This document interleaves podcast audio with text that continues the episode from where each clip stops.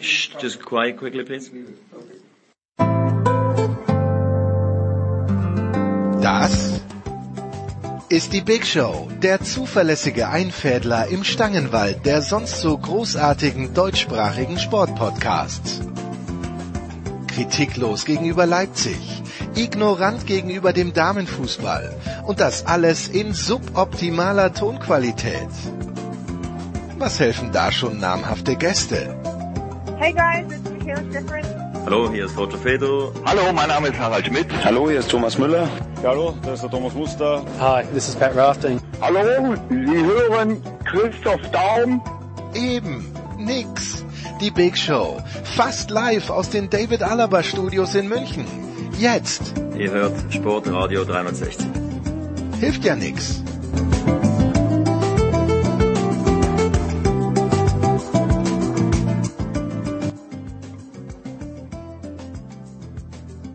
So, auf geht's in der Big Show 427 sportradio360.de und wir beginnen natürlich, wie wir es immer tun, mit Fußball und wir tun das mit zwei Herren, die noch bis vor kurzem, ich möchte sagen bis vor drei Jahren gemeinsam bei Sky am Start waren, immer noch bei Sky, ist der fantastische Oliver Seidler. Guten Morgen, Oliver. Morgen aus Hannover.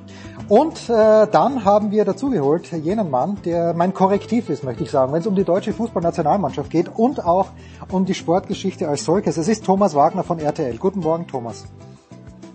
Hallo, schöne Grüße. Hallo, Grüße an meinen stellvertretenden Bandenboss in den Norden. Ah ja, der stellvertretende Bandenboss. Ähm, das, das musst du mir bei Gelegenheit erklären. Thomas, du warst gestern in Dortmund. Ich sah 45.000 Zuschauer, wenn ich es richtig vermerkt habe. Ich sah eine schnelle 2-0-Führung für die deutsche Nationalmannschaft. Beschreib mal vielleicht ganz kurz, wie war die Stimmung? 45.000 in Dortmund dünkt mich ein klein wenig wenig. Wie war der Abend gestern? Ja, das ist auch wenig, gar keine Frage. Und äh, ich bin ja jetzt bei allen Länderspielen, weil wir von RTL im Moment äh, jedes in diesem Jahr übertragen haben. Ähm, es gibt Phasen ganz lange, das war auch in Hamburg gegen die Niederlande so, da hörst du gar nichts. Äh, früher war das ja immer so ein bisschen dieses, naja, wie soll man sagen, äh, ein bisschen äh, vorstilisierte äh, Mitjubeln äh, mit diesen unsäglichen Liedchen da von Oliver Pocher und sowas. Ähm, jetzt musst du praktisch so ein bisschen unterhalten werden als Publikum. Da gibt's dann immer wieder Aktionen, wo, wo das Publikum auflammt, aber wir müssen uns natürlich nicht darüber unterhalten, dass 45.000 gegen Argentinien, also ein attraktiveres Spiel kannst du ja eigentlich kaum haben, weil du die Argentinier und Brasilianer halt nicht so oft hier siehst, ähm, viel zu wenig ist. Ähm, ich finde auch diese ganze Absagenflut teilweise echt unsäglich. Natürlich kann immer mal einer verletzt sein, du kannst auch mal eine Grippewelle haben, aber neomuskuläre Probleme oder was ich da immer schon teilweise höre, muss man auch konstatieren. Ich glaube, dass die Nationalmannschaft für die Spieler so ein bisschen ihren Reiz verloren hat. Wenn man daran denkt, wie das bis 2014 war, war sicherlich ganz anders. Muss natürlich auch fairerweise sagen, dass bei den Argentiniern ein paar große Namen gefehlt haben. Dafür war es insgesamt ein ordentlicher Auftritt gestern. Eine Stunde lang hat Deutschland das echt gut gemacht nach vorne. Ich fand aber auch, dass die Argentinier, du hast gemerkt, die wollten nicht verlieren, die haben sich gewehrt. Das war alles völlig okay auf einem, auf einem guten Niveau. Aber bei so einem Länderspiel möchte ich natürlich die Besten der Besten sehen und davon waren gestern wenig im Feld. Für wen war dieses Länderspiel gestern, Olli, wenn man es mal runterbricht? War das für Marc-André Ter Stegen? War es für vielleicht ein paar junge Argentinier, die sich jetzt in die Mannschaft reinspielen wollten? Gab es vielleicht ein paar junge Deutsche? Ich muss mal ganz kurz schauen, ist das wirklich Luca Waldschmidt? Ähm, und wo ist Kevin Volland? Wäre auch so eine Frage gewesen, wenn der Waldschmidt schon spielt. Für wen, für wen hast du dieses Länderspiel gestern Abend gesehen? Ja, ich glaube, da hast du schon dementsprechend ein paar aufgezählt, für die das dann dementsprechend wichtig war, sich mal zu zeigen. Es ist auch ein Spiel für Joachim Löw gewesen, um mal diese bisschen aus der Mode gekommene Redewendung äh, zweite Variante, zweiten Anzug oder sowas zu testen. Wenn du äh, Robin Koch bei aller Liebe und Ehre da hinten zentral in der Dreierkette hast, Chan ist jetzt, äh, ich fand das ganz interessant und fand das auch sehr ordentlich, wie er das in der Dreierkette gemacht hat, ist jetzt aber auch nicht irgendwie so der Bereich, wo er sich grundsätzlich ganz häufig rumtreibt. Für mich auch eine Position, wo ich sage, ich sehe ihn vielleicht zentraler in einer jungen Mannschaft wie der Deutschen, vielleicht noch ein bisschen interessanter. Vorne Waldschmidt, ja, das, das sind so diejenigen welchen, für die das dann auch dementsprechend interessant gewesen ist. Ähm, grundsätzlich unterstütze ich das oder unterstreiche ich das auch nochmal ganz äh, vehement, was Thomas gesagt hat. Also das, ähm, das war in der ersten Hälfte war das wirklich ähm, nach zehn Minuten, ersten zehn Minuten wirkten für mich schon ein bisschen kippig. Da waren sie vielleicht auch nicht nah genug dran. Dann hatten sie sehr gute Balleroberungen, hatten sehr gute Umschaltmomente, hatten einen äh, hervorragenden Serge Gnabry und nicht nur den.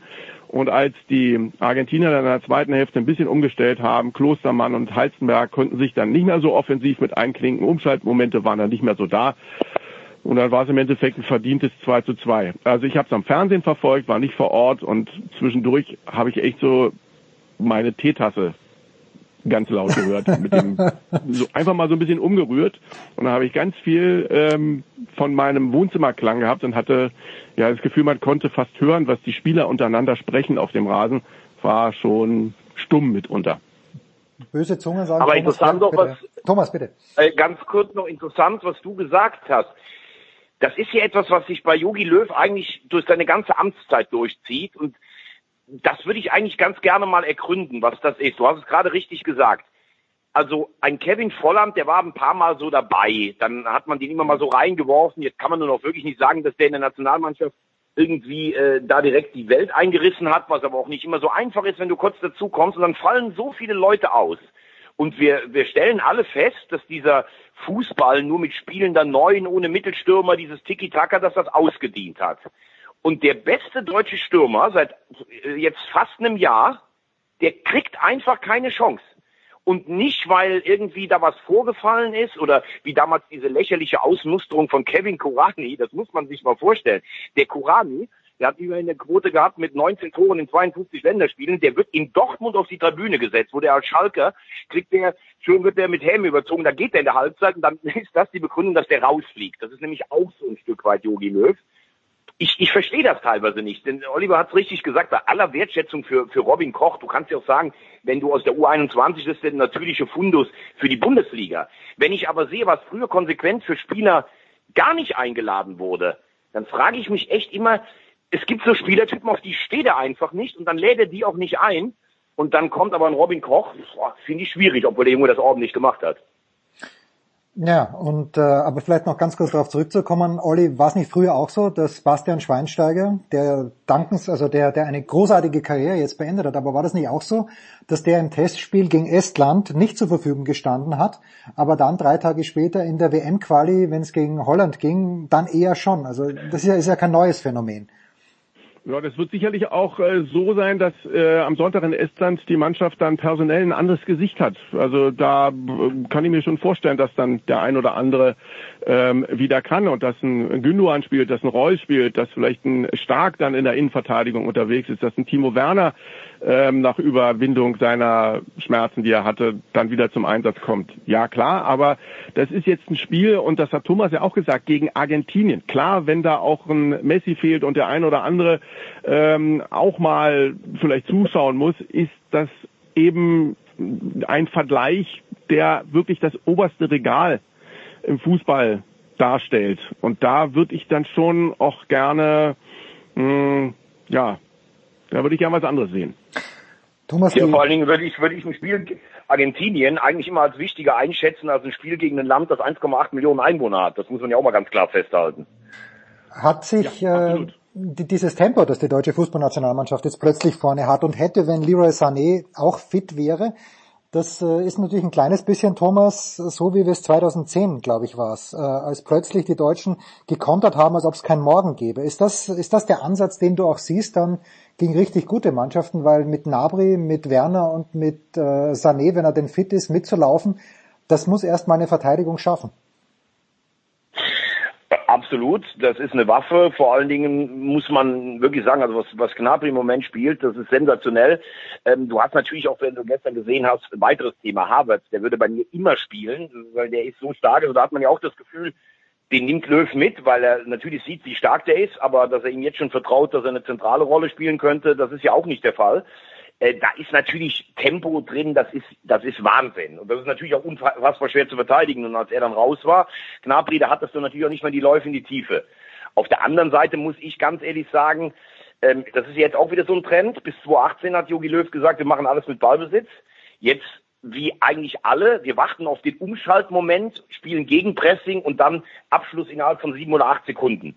Wenn ich ganz ehrlich bin als Fußballfan, ich kann es irgendwann noch nicht mehr hören. Denn wenn alle immer nur auf Konter spielen, da kommt ja gar kein Fußballspiel mehr ähm, zustande. Es gibt ja Mannschaften und Spieler, die haben auch so viel Klasse, die müssen noch eine Abwehr so auseinandernehmen können. Aber klar, vielleicht für eine neu formierte Mannschaft mit den Waffen, die sie vorne haben von der Geschwindigkeit her, musst du das erstmal verteidigen. Auf der anderen Seite, wenn Gnabry so weitermacht, dann wird der spätestens im März äh, wird der auch mal mit dem einen oder anderen Abwehrspieler ähm, vielleicht äh, Bekanntschaft machen, der mal sagt, Junge, also bevor du mir hier permanent um die Ohren und durch die Hose läufst, da kriegst du mal eine schöne Sense, dass du vielleicht auch mal ein bisschen vorsichtiger beim nächsten Mal bist, ähm, weil der spielt sich natürlich dermaßen in den Fokus, damit, dass ich mal gespannt bin, wie lange dieser Lauf unbedingt noch anhalten kann. Überrascht mich ein kleines bisschen, aber hat äh, Thomas jetzt ein bisschen, Olli, sogar den Übergang zu Mirko Slomka geschafft, mit diesem 7, 8 Sekunden Angriffen? um, Gott, um Gottes Willen, hör bitte auf mit Mirko Slomka. Also, da möchte ich gleich noch was zu sagen nach Olli. Das ist nicht schlecht. Also das, den, den Schwenk muss man erstmal hinkriegen. Ja, aber das, das, das war doch die 7 Sekunden Angriffe bei Mirko Slomka, wenn ich mich recht, damals, als damals es noch funktioniert 10 Sekunden, hat. Aber ah, 10 Sekunden, okay. Aber äh, für mich zum Abschluss nochmal ähm, Deutschland gegen Argentinien. Ich würde mir halt wünschen, nach dem, was wir erlebt haben in, bei der Weltmeisterschaft und bei der äh, Nations League, dass die deutsche Mannschaft jetzt auch die Fans wieder begeistert, mitnimmt, mitreißt und so weiter. Und da hätte ich mir ähm, ja das, was in der ersten Hälfte gegen Argentinien der Fall gewesen ist und auch ein Reagieren darauf, was Argentinien im zweiten Durchgang gemacht hat. Also da hätte ich mir gewünscht, dass mich das als Fan noch mehr abholt, weil ich finde, da ist Deutschland, die deutsche Nationalmannschaft in der Pflicht. Bevor wir zu Mirko Slomka kommen, wenn du was sagen möchtest, Thomas, dann gerne. Aber wer, wenn wir jetzt mal schauen. Ja, ich, ich, ich habe im letzten Moment habe ich jetzt gerade noch, ich habe es genau wie Olli gesehen. Also ich war fassungslos, wie du diesen Schwenk hinbekommen kannst von internationalen Spitzenfußball zu Mirko Slomka. Also das ist wirklich mein lieber Mann. Also ich will ja gar nicht seine äh, Verdienste gerade in Hannover und vielleicht auch zu Beginn in Schalke in, in, in, in Frage stellen. Aber was danach kam, war ja alles unterirdisch. Ich glaube, bei meinem HSV ein Punkteschnitt von weniger als eins. Den Karlsruher Sportclub mit 160 an die Wand gefahren. Dann gesagt, nee, ich bin kein Zweitligatrainer. Und jetzt in Hannover, das ist ja nun auch, boah, also deshalb wollte ich gerade, das wäre jetzt fast genau, als wenn du Nestor El Maestro zum österreichischen Nationaltrainer machen möchtest. Wir sind ganz Und kurz Nestor El davor. Maestro war auch mal bei Mirko Slomka im Team. Ach, Genau, genau. Und ich glaube, so kannst du dich auch nur nennen, wenn du das Selbstverständnis von Mirko Slomka oder seinen besten Freunden hast. äh, Moment, Moment, in welchem Team? War, war, war, war, war das in Hannover, Olli, oder wo war er in, in, in, im Team von Slomka? Ja, Nestor El Maestro war äh, sei- seinerzeit ähm, derjenige, der ähm, auch an der Seite und im Team unterwegs gewesen ist bei Hannover 96, hat da das äh, fußballerische Element mit unterstrichen im Training auf dem Trainingsplatz. Okay, na bitte. Thomas muss gleich los, aber Thomas, gib mir doch eine, und über Hannover sprechen wir gleich mit Olli noch ein paar Minuten, aber Thomas, äh, gib mir doch bitte global gesehen, wer spielt denn nicht mehr den Konterfußball? Wenn du sagst, das ist jetzt en vogue. Haben die Franzosen, sind die Franzosen Weltmeister geworden, weil sie keinen Konterfußball gespielt haben? Die haben doch auch äh, selten das Spiel, oder haben die das Spiel beherrscht? Das ist schon so lange her, ich kann mich gar nicht mehr so richtig erinnern. Aber wer, welche Mannschaft diktiert denn eigentlich noch? Ja doch, also die Franzosen spielen es ja auch so ein Stück weit, weil sie natürlich mit äh, MAP Wahnsinnstempo haben. Äh, dann hast du natürlich noch so Spieler wie Griezmann, die können technisch spielen, aber die können so einen Ball auch schnell weiterleiten, die ich gerade eben Havertz genannt habe. Also die Franzosen haben sich ja von diesem Ballbesitzfußball auch ein bisschen äh, verabschiedet. Die äh, äh, spielen so, so eine Mischform. Die Spanier spielen eigentlich immer noch, wie sie, wie sie gespielt haben. England finde ich interessant, äh, weil sie auch viel Tempo haben. Natürlich ist Tempo heute ein Element, da müssen wir ja gar nicht drüber reden. Ähm, aber du musst halt, finde ich, auch ein bisschen was mit deinem, mit deinem Ballbesitz so ein Stück weit natürlich auch anfangen können. Ähm, die Niederlande, ja, die machen es irgendwie, so wie wir jetzt gesehen haben, die können auch ein Spiel mal, ähm, die können auch ein Spiel mal aus der Vorhalterolle spielen. Und der mir gut gefällt persönlich sind die Belgier. Die haben so viel Technik, machen dann auch ein Spiel. Aber ähm, ich denke einfach, dass es so ein bisschen die Mischform ist. Und vielleicht ist es aber auch die heutige Zeit, dass immer wenn du spielst, natürlich eine gewisse Doktrin dann da ist. Also bis 2018 war es Tiki-Taka und Ballbesitzfußball. Jetzt ist es wieder nur Umschalt, Pressing, Offensivmoment. Ähm, ja, ich sehe halt gerne ein gutes Fußballspiel und gestern, das war ja kein schlechtes Fußballspiel, um Gottes Willen. Aber mir hat, und das habe ich ja auch gerade gesagt, mir hat dann auch in der zweiten Halbzeit mal imponiert und das kann man dann halt auch sehen, da kommt so ein Alario rein, da kommt so ein Acuna rein und da haben die Deutschen sich ja zurückgezogen. Mit wie viel Werf sich da die, äh, die Argentinier reingeworfen haben haben die, das darf man ja auch nicht vergessen. Ich habe dieses Spiel gesehen, dieses Halbfinale der Copa America. Da wurden die Argentinier wirklich beschissen gegen Brasilien. Ja. Dann hat Messi was gesagt, was ich im Frust total nachvollziehen kann. Dann wird er ein halbes Jahr da gesperrt. Ich würde dieser großen Fußballnation Argentinien wünschen, dass im nächsten Jahr die Heimcopa, die ist ja in Argentinien und in Kolumbien, dass die die gewinnen würde. Und der Geist, der gestern da in der Truppe, ohne Aguero, ohne Messi, ohne Iaccardi war, ohne äh, ähm, C. Maria, das hat mir schon, äh, De Maria, das hat mir schon gut gefallen, muss ich sagen. Ja, war ein ganz unterhaltsames Spielchen. Frank Fligge wird gleich dazustoßen, schreibt er mir gerade. Olli bleibt noch ein paar Minuten da. Äh, Thomas, am Wochenende wirst du in Estland sein. Ich werde am Wochenende in Estland sein. Ich war schon mal da mit der Eintracht. Das ist ein sehr schönes, äh, sehr schönes Land, sehr schönes Städtchen. Äh, es soll sehr kalt sein, aber gut, nimmt man sich was Warmes mit äh, zum Anziehen und äh, ist eine nette Reise. Man kommt ja in Länder auch da mit der Nationalmannschaft oder in der Europa League, wo man sonst nicht immer so oft war. Ich meine, Olli, der war wahrscheinlich schon zehnmal im San Siro oder im Bernabeu. Ich fahre jetzt so ein bisschen auf die, auf die, auf die kleineren Länder ab. Das aber war die schönste Reise überhaupt. Welche? Was? Welche war? Ich sagte, ich war mit Thomas Wagner zusammen in Krasnodar, Europa League mit Borussia Dortmund. Das war hey. Wunderbar. Ganz, ganz ehrlich, das ist ein Erlebnis, sage ich dir. Das kannst du für Geld nicht kaufen. Thomas, ich danke dir ganz herzlich. Olli bleibt noch ein paar Minuten da. Kurze Pause in der Big Show 427.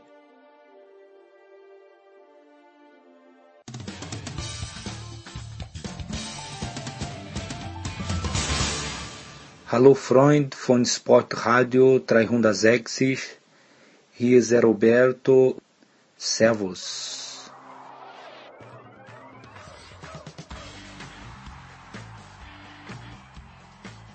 Es geht weiter in der Big Show 427 mit Fußball präsentiert von bet365.com. Heute noch ein Konto abschließen bei bet365.com und einen Einzahlungsbonus von bis zu 100 Euro bekommen. Oliver Seidler von Sky ist in der Leitung geblieben und neu dazugekommen ist Frank Fligge. Grüß dich, Frank. Hallo, grüß euch alle.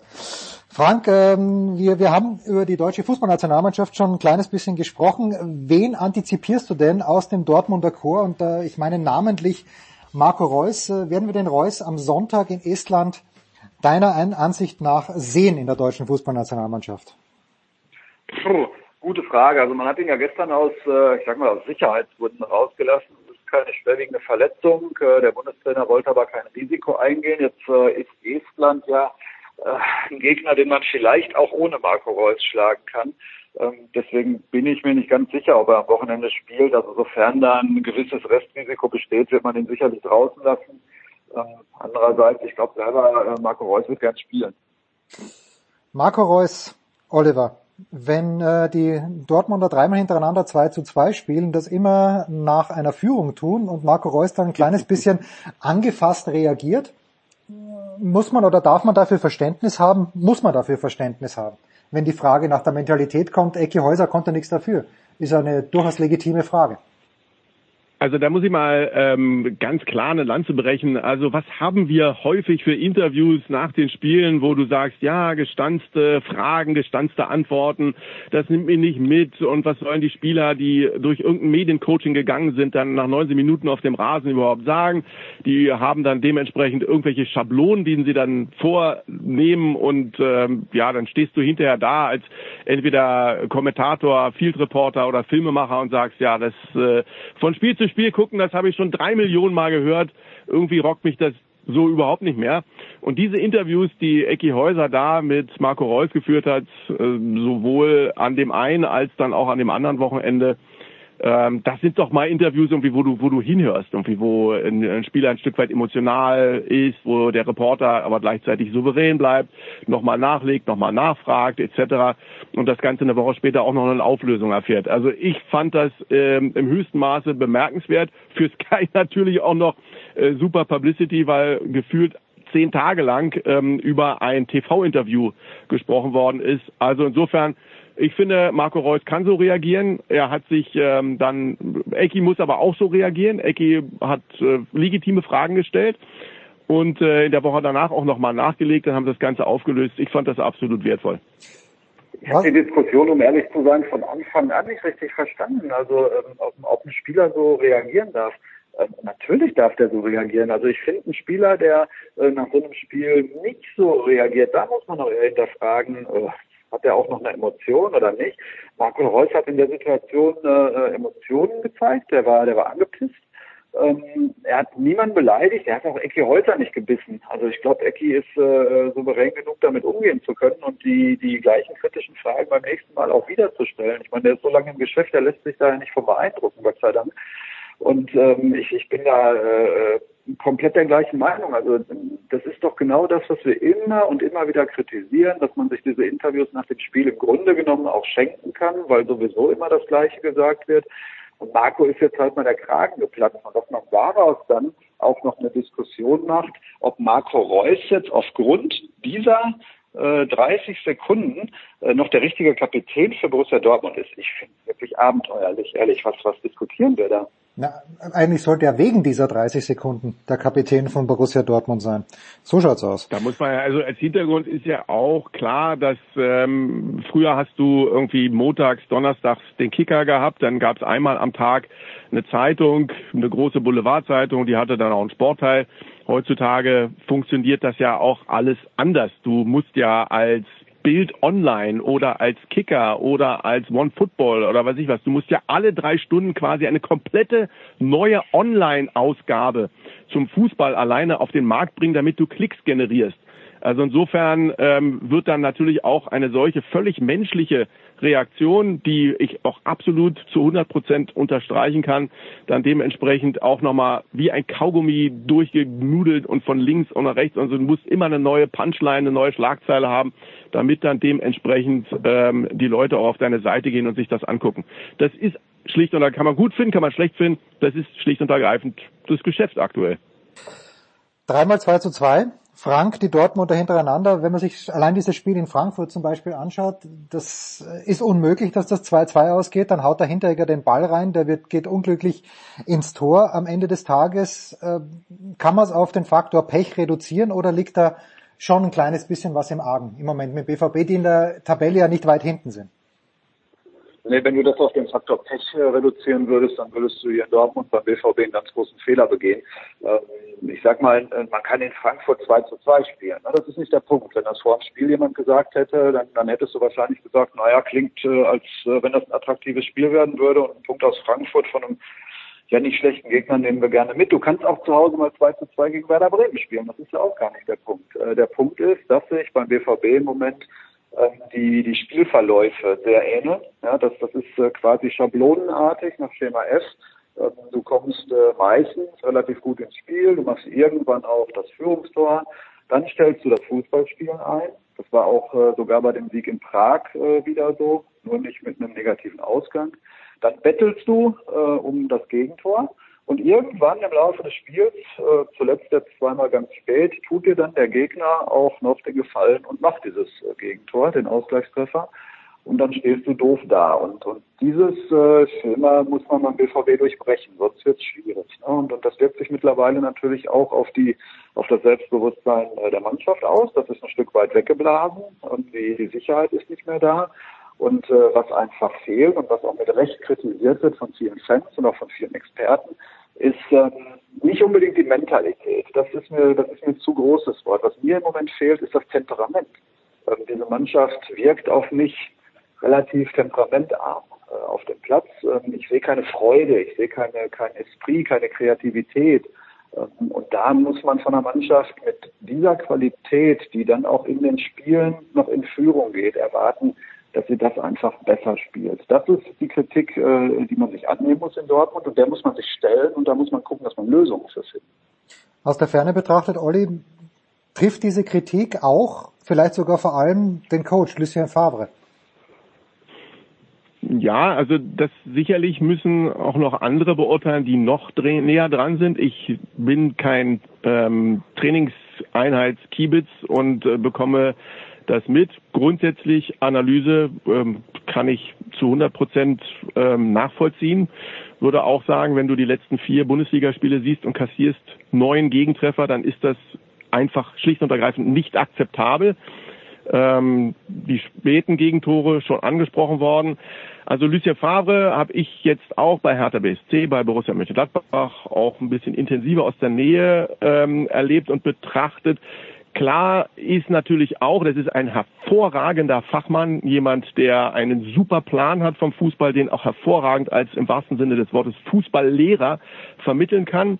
Aber äh, Lucien Favre, ich weiß gar nicht, wie ich das ausdrücken soll, hat auch so, hat so ein bisschen etwas, ich sag mal überspitzt, so ein depressives Moment in seiner Ansprache und in seinem Wirken in die Mannschaft hinein.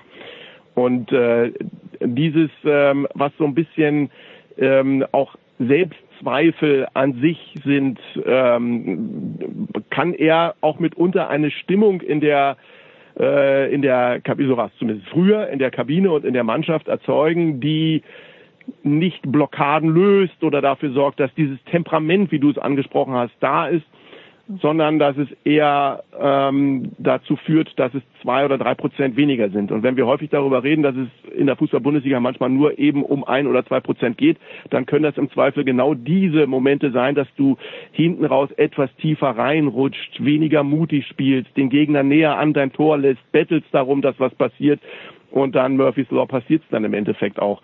Also nochmal, das ist jetzt ein bisschen die, die Glaskugel, aber ähm, aus den Jahren ähm, damals bei Gladbach und bei Hertha BSC sind das Eindrücke, die vielleicht in dem Zusammenhang auch ein Aspekt sein könnten. Damals aber, Frank, äh, war der Anspruch an Lucien Favre wahrscheinlich nicht, hol uns die Meisterschaft. Ähm, ja, ist, ist das etwas, äh, eine Aufgabe, an der Lucien Favre jetzt noch wachsen kann und muss? Oder ist er ein Meistertrainer, Lucien Favre, theoretisch? Naja, Meistertrainer ist er dann, wenn er eine Meisterschaft gewonnen hat. Ähm, theoretisch äh, und auch praktisch ist er zunächst mal ein exzellenter Fußballfachmann, jemand, der, der Spiele, Spielsysteme analysieren kann, der seiner eigenen Mannschaft auch ein Spielsystem verordnen kann. Das alles hat er äh, beim BVB ja in Windeseile im vergangenen Jahr hinbekommen. Dann hat man ihn sechs Monate lang in der, oder fünf Monate lang in der Hinserie als, äh, als den Übertrainer gefeiert. Dann äh, bröckelte das schon so ein kleines bisschen in der Rückserie, als ein paar Spiele ähm, dazwischen kamen, die, die nicht mehr so souverän waren und wo man dann letztlich auch den Vorsprung verspielt und die Meisterschaft verspielt hat. Und jetzt bist du in einer Situation, wenn man sich mal die Tabelle anschaut, dann ist ja eigentlich gar nicht viel passiert. Du bist nicht weit hinter Platz eins. Du hast ein paar Spiele jetzt nicht so bestritten, wie du es gerne wolltest. Äh, du bist in der Champions League mit Barcelona mit vier Punkten in der Gruppe vorne. Du bist im DFB-Pokal noch drin. Also eigentlich, sagen wir mal, ist alles noch gut. Ähm, die Tendenz der letzten Wochen allerdings ist das, was äh, zu denken gibt und was einen ein bisschen mulmig macht. Und tatsächlich ähm, das, wo ich nicht sicher bin, ob Lucien Favre es äh, qua seines, äh, seiner, seiner Persönlichkeit und seiner eigenen Mentalität und auch qua seines Alters, ob er es noch lernt, ist, eine Mannschaft emotional zu packen, emotional aufzuladen, diese zwei, drei Prozent rauszukitzeln in der Kabinenansprache, ähm, die du dann eben brauchst, um, um deine Top-Leistung abzurufen. Das muss jetzt irgendwie in den nächsten Wochen sehr schnell gelingen, weil sonst wird der BVB aus dieser, sonst wird aus dieser Diskussion über Favre eine Endlosdiskussion. Und die wirst du dann auch nicht ewig aushalten, wenn du als Ziel die Meisterschaft ausgegeben hast. Olli, ich weiß, du musst schon los, aber die abschließende Frage, im vergangenen Jahr hat man die Situation, wo Favre so gefeiert wurde, dass der BVB eben schon in der Lage war, die Schwächephase der Bayern zu nutzen. Jetzt verliert Bayern zu Hause gegen Hoffenheim, spielen zu Hause gegen Hertha unentschieden, spielen unverdient, aber doch unentschieden in Leipzig. Äh, sind diese Chancen jetzt quasi schon passé, weil die Bayern werden sich ja früher oder später fangen, Coutinho wie Tore äh, zu schießen anfangen. Ähm, hätte man, kann man die Meisterschaft schon wieder den Bayern zuschreiben, einfach aufgrund der Erfahrungen der letzten sieben Jahre. Wäre ja im Grunde genommen schlimm wenn man äh, das wäre grausam, das wäre furchtbar. Aber, aber das, das, haben wir, das, das haben wir so gelernt. Äh, jetzt ist nicht Schnee drauf, jetzt ist Herbsttau drauf auf der Meisterschale für Bayern. Nee, also äh, ist nicht durch, sehe ich genauso wie Frank. Äh, Borussia Dortmund ist vier Punkte äh, hinter Borussia Mönchengladbach. Und äh, nur zwei Punkte hinter dem FC Bayern. Also insofern, äh, da ist noch, da ist noch alles drin. Ich sehe den BVB auch als den wirklich weiterhin mit RB Leipzig spannendsten Verfolger äh, vom FC Bayern. Ich finde auch sehr interessant, was Schalke macht. Ich habe ja da nicht diese Ruhrpott Rivalität bei mir im Blut. Ähm, das, das ist sehr interessant, die Entwicklung unter David Wagner. Aber ja, Dortmund muss den Turnaround bekommen. Sie müssen es hinbekommen, dass sie wirklich ihre Qualitäten, die sie haben, auch zu 100 Prozent auf den Rasen bekommen und das mit voller Überzeugung über 90 Minuten. Und dann müssen wir mal gucken, dass, äh, dass Favre das dementsprechend dann auch hinbekommt, dass die Spieler auch ähm, vielleicht auch ein Stück weit unabhängig einfach das versuchen, komplett auf den Rasen zu bringen. Und dann äh, ist dann noch gar nichts entschieden. Also ist ja schon viel diskutiert worden darüber, ob die Liga jetzt ähm, ausgeglichen schwach oder ausgeglichen gut ist. Ähm, das ist wurscht, denn im Endeffekt ähm, ist da alles noch extrem eng beieinander. Ja, Was dem BVB im Moment so ein bisschen in die Karten spielt, ist natürlich, dass äh, ja Nico Kovac äh, den Gefallen tut, äh, da auch so ein paar komische Dinge gerade bei FC Bayern ja. zu machen. Was, ja. er da, was er da in Sachen Thomas Müller äh, vom Stapel gelassen hat. Ähm, auch wenn es vielleicht gar nicht so gemeint hat, aber das war ja im höchsten Maße unklug, will ich das mal nennen.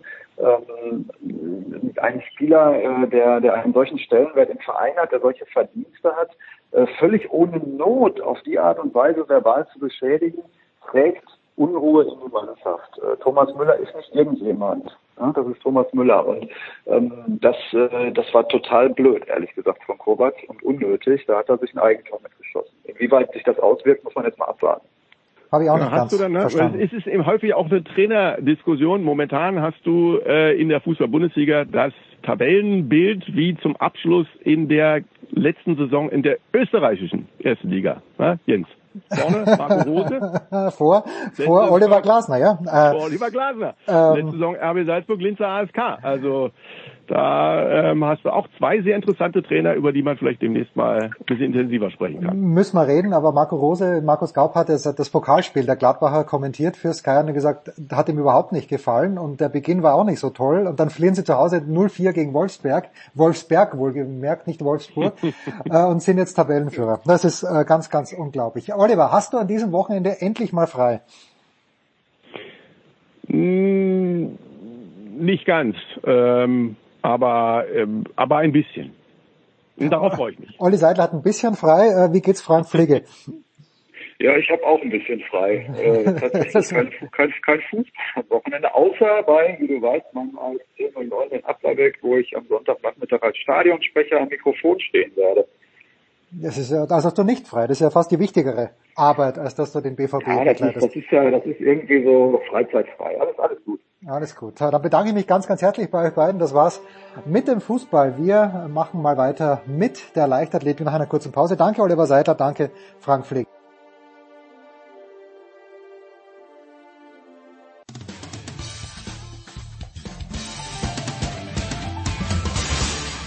Hallo, hier ist Markus Windihock und ihr hört Sportradio 306.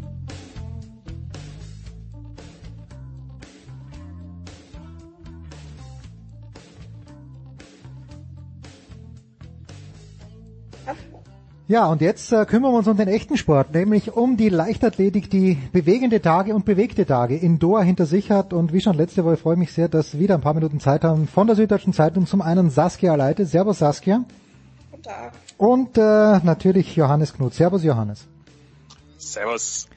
Saskia Leite hat eine Kolumne, eine Glosse, das war keine Glosse, es war eine Meinung, kundgetan in der Süddeutschen Zeitung mit der Überschrift Sie muss da weg, Saskia. Es geht natürlich um Kastanze Klosterhalfen die. Steigen wir gleich mit den leichten Themen ein. Wir steigen mit der, ja, wir müssen, wir müssen ganz locker einsteigen. Anders geht's ja nicht. Wir, wir werden, dann werden wir ernsthafter werden. Aber wir fangen mal, wir blödeln uns mal in das Thema herein. Sie muss da weg, äh, Konstanze Klosterhalfen, nämlich vom Nike Oregon Project. Äh, ich, ich kann jeder Argumentation von dir folgen, Saskia, aber mh, mm, ich weiß nicht, äh, wer, wer im Umfeld von Konstanze Klosterhalfen müsste ihr sagen, müsste ihr deinen Artikel vorlesen, dass sie das auch befolgt. Ja, ich glaube, äh, wenn, man die, Frage so stellt, ähm, müssen die Leute in dem Umfeld das dann genauso sehen wie ich, was sie, glaube ich, nicht tun. Ähm, aber ja, du sprichst damit natürlich schon genau äh, die Kernthematik an, dass es eben wenn man jetzt mit Konstanze Klosterhalfen redet, und das muss man auch dazu sagen, dieser ganzen Debatte, sie hat sich allen Fragen gestellt, antwortet alles und so und ist da nicht genervt oder irgendwas. Also das muss man vielleicht auch mal, äh, bevor wir zu den ganzen anderen Sachen kommen, mal positiv hervorheben. Ähm, aber ansonsten äh, wirkt sie nicht so, als, als sei sie tatsächlich in der Lage, das alles zu überblicken, was da passiert ist, was da ähm, ja auch an, an, an einem Urteil gefällt wurde und ähm, und dann kommt es eben genau auf Berater an, die sie ja hat, auf Manager an, die sie hat. Ähm, genau, aber die sehen die Sachen halt an, anscheinend nicht so wie ähm, das äh, amerikanische Anti-Doping ähm, ja, äh, Behörde und äh, das Schiedsgericht, das da dieses Urteil gegen Alberto Salazar gefällt hat. Was äh, man ja auch noch dazu sagen muss, äh, die, diese Überschrift, sie muss da weg, ist ja auch, muss man auch noch weiterdenken, nämlich im Sinne, sie muss da weg, wenn sie nicht äh, ständig äh, in, mit in diesem Schatten stehen will. Ähm, es ist ja alles richtig, dass sie äh, lange oder ja lange nach diesem untersuchten Zeitraum dahin kam, ähm, sprich vier Jahre ähm, dass sie auch nicht bei Salazars äh, selbst trainiert, sondern bei Pete Julian. Nur ist diese, dieses Projekt war immer von Alberta Salazar geprägt. Und wir hatten jetzt auch zum Beispiel heute noch ähm, äh, durch, durch Thomas Kistner eine, Analyse. Ja, genau, das wollte ich gerade ansprechen. Ähm, ja. Quellen aus dem Umfeld der USADA gesagt haben, äh, es, es gab da nicht zwei Systeme oder zwei Gruppen. Es war immer nur dieses eine System, eine Philosophie. Und wer, wer Alberto Salazar kennt und wie er bis auf jedes Detail äh, besessen ist und dieses Projekt da seit 2001 ins Leben gerufen hat, ist es auch äh, komisch zu sagen, dass jetzt auf einmal alles anders sein soll, beziehungsweise man weiß es halt auch nicht, weil ja bis zuletzt gelogen, vertuscht und versucht wurde, das abzustreiten und Salazar bestreitet es ja bis heute. Also das ist alles eine Gemengelage, in der man natürlich nicht sagen kann, sie ist jetzt schuldig oder sie, sie macht sich da mitschuldig oder man ist sie, sie, sie muss automatisch äh, auch äh, irgendwie manipulieren. Das können wir gar nicht sagen, das wissen wir nicht. Nur solange sie in diesem Umfeld ist und ähm, wird, wird ihre Reputation davon mit in Schaden gezogen. Und das, das ist natürlich nicht ähm, das Problem von Journalisten, die darauf, darauf hinweisen, sondern von Athleten, die sich mutwillig in dieses System äh, reinbewegen. Und ähm, letztlich äh, glaube ich auch deswegen, äh, dass das äh, das eher schwierig wird äh, oder das Management um sie, sie herum glaubt ja, dass es quasi beweisen kann, indem man dort hart trainiert, weil jetzt alles da ganz anders ist, können man quasi beweisen, dass sie damit nichts zu tun hat. Ja, diese Verbindung funktioniert natürlich ja. nicht, wenn dieses Projekt weiterhin so ähm, starke Taue in die Ver Vergangenheit hat mit Pete Julian, der 2012, also mitten in diese Hochphase dieser, dieser Untersuchung, da reingekommen ist. Und äh, es, es steht auch zumindest in USADA Zwischenberichten drin, dass er einige Athleten oder eine Athletin, ganz besonders Tara Erdmann, zu einer dieser Infusionen nach Houston, zu Dr. Brown, dem gesperrten mhm. Dr. Brown begleitet hat. Also das alles, ähm, dass das alles äh, Fragen und Zweifel aufwirft, nicht Schuld, aber Fragen und Zweifel ist ja völlig unstrittig. Und äh, so muss man das sehen, dass wenn, wenn sie sich davon lösen will, muss sie entweder da weg oder halt das Projekt muss komplett äh, neu aufgespielt werden. Und beides scheint derzeit nicht so wirklich, äh, zumindest in naher Zukunft nicht wirklich ähm, in Aussicht zu stehen. Jetzt Saskia, letzte Woche haben wir darüber gesprochen, dass äh, von internationalen Läuferinnen, auch von Amerikanerinnen und äh, die, die sich äh, halt gesagt haben, naja gut, wer jetzt überrascht ist, der hat den Schuss nicht gehört. Wie kann man das überhaupt von außen feststellen? Gibt es Rückhalt für Konstanze Klosterhalfen beim DLV? Wie gehen die Kollegen damit um? Wurden die überhaupt gefragt dazu? Ist das ein Thema, das du sagst, der Klosterhalfen hat sich selbst tapfer gestellt, jeder Nachfrage, aber weiß man denn, wie es im deutschen Team zum Beispiel aussieht mit dieser Thematik? Gibt es überhaupt Zugriff? Ja, also es gab natürlich äh, Statements dann auch vom ähm, Präsidenten des äh, Leichtathletikverbands beziehungsweise vom Generaldirektor.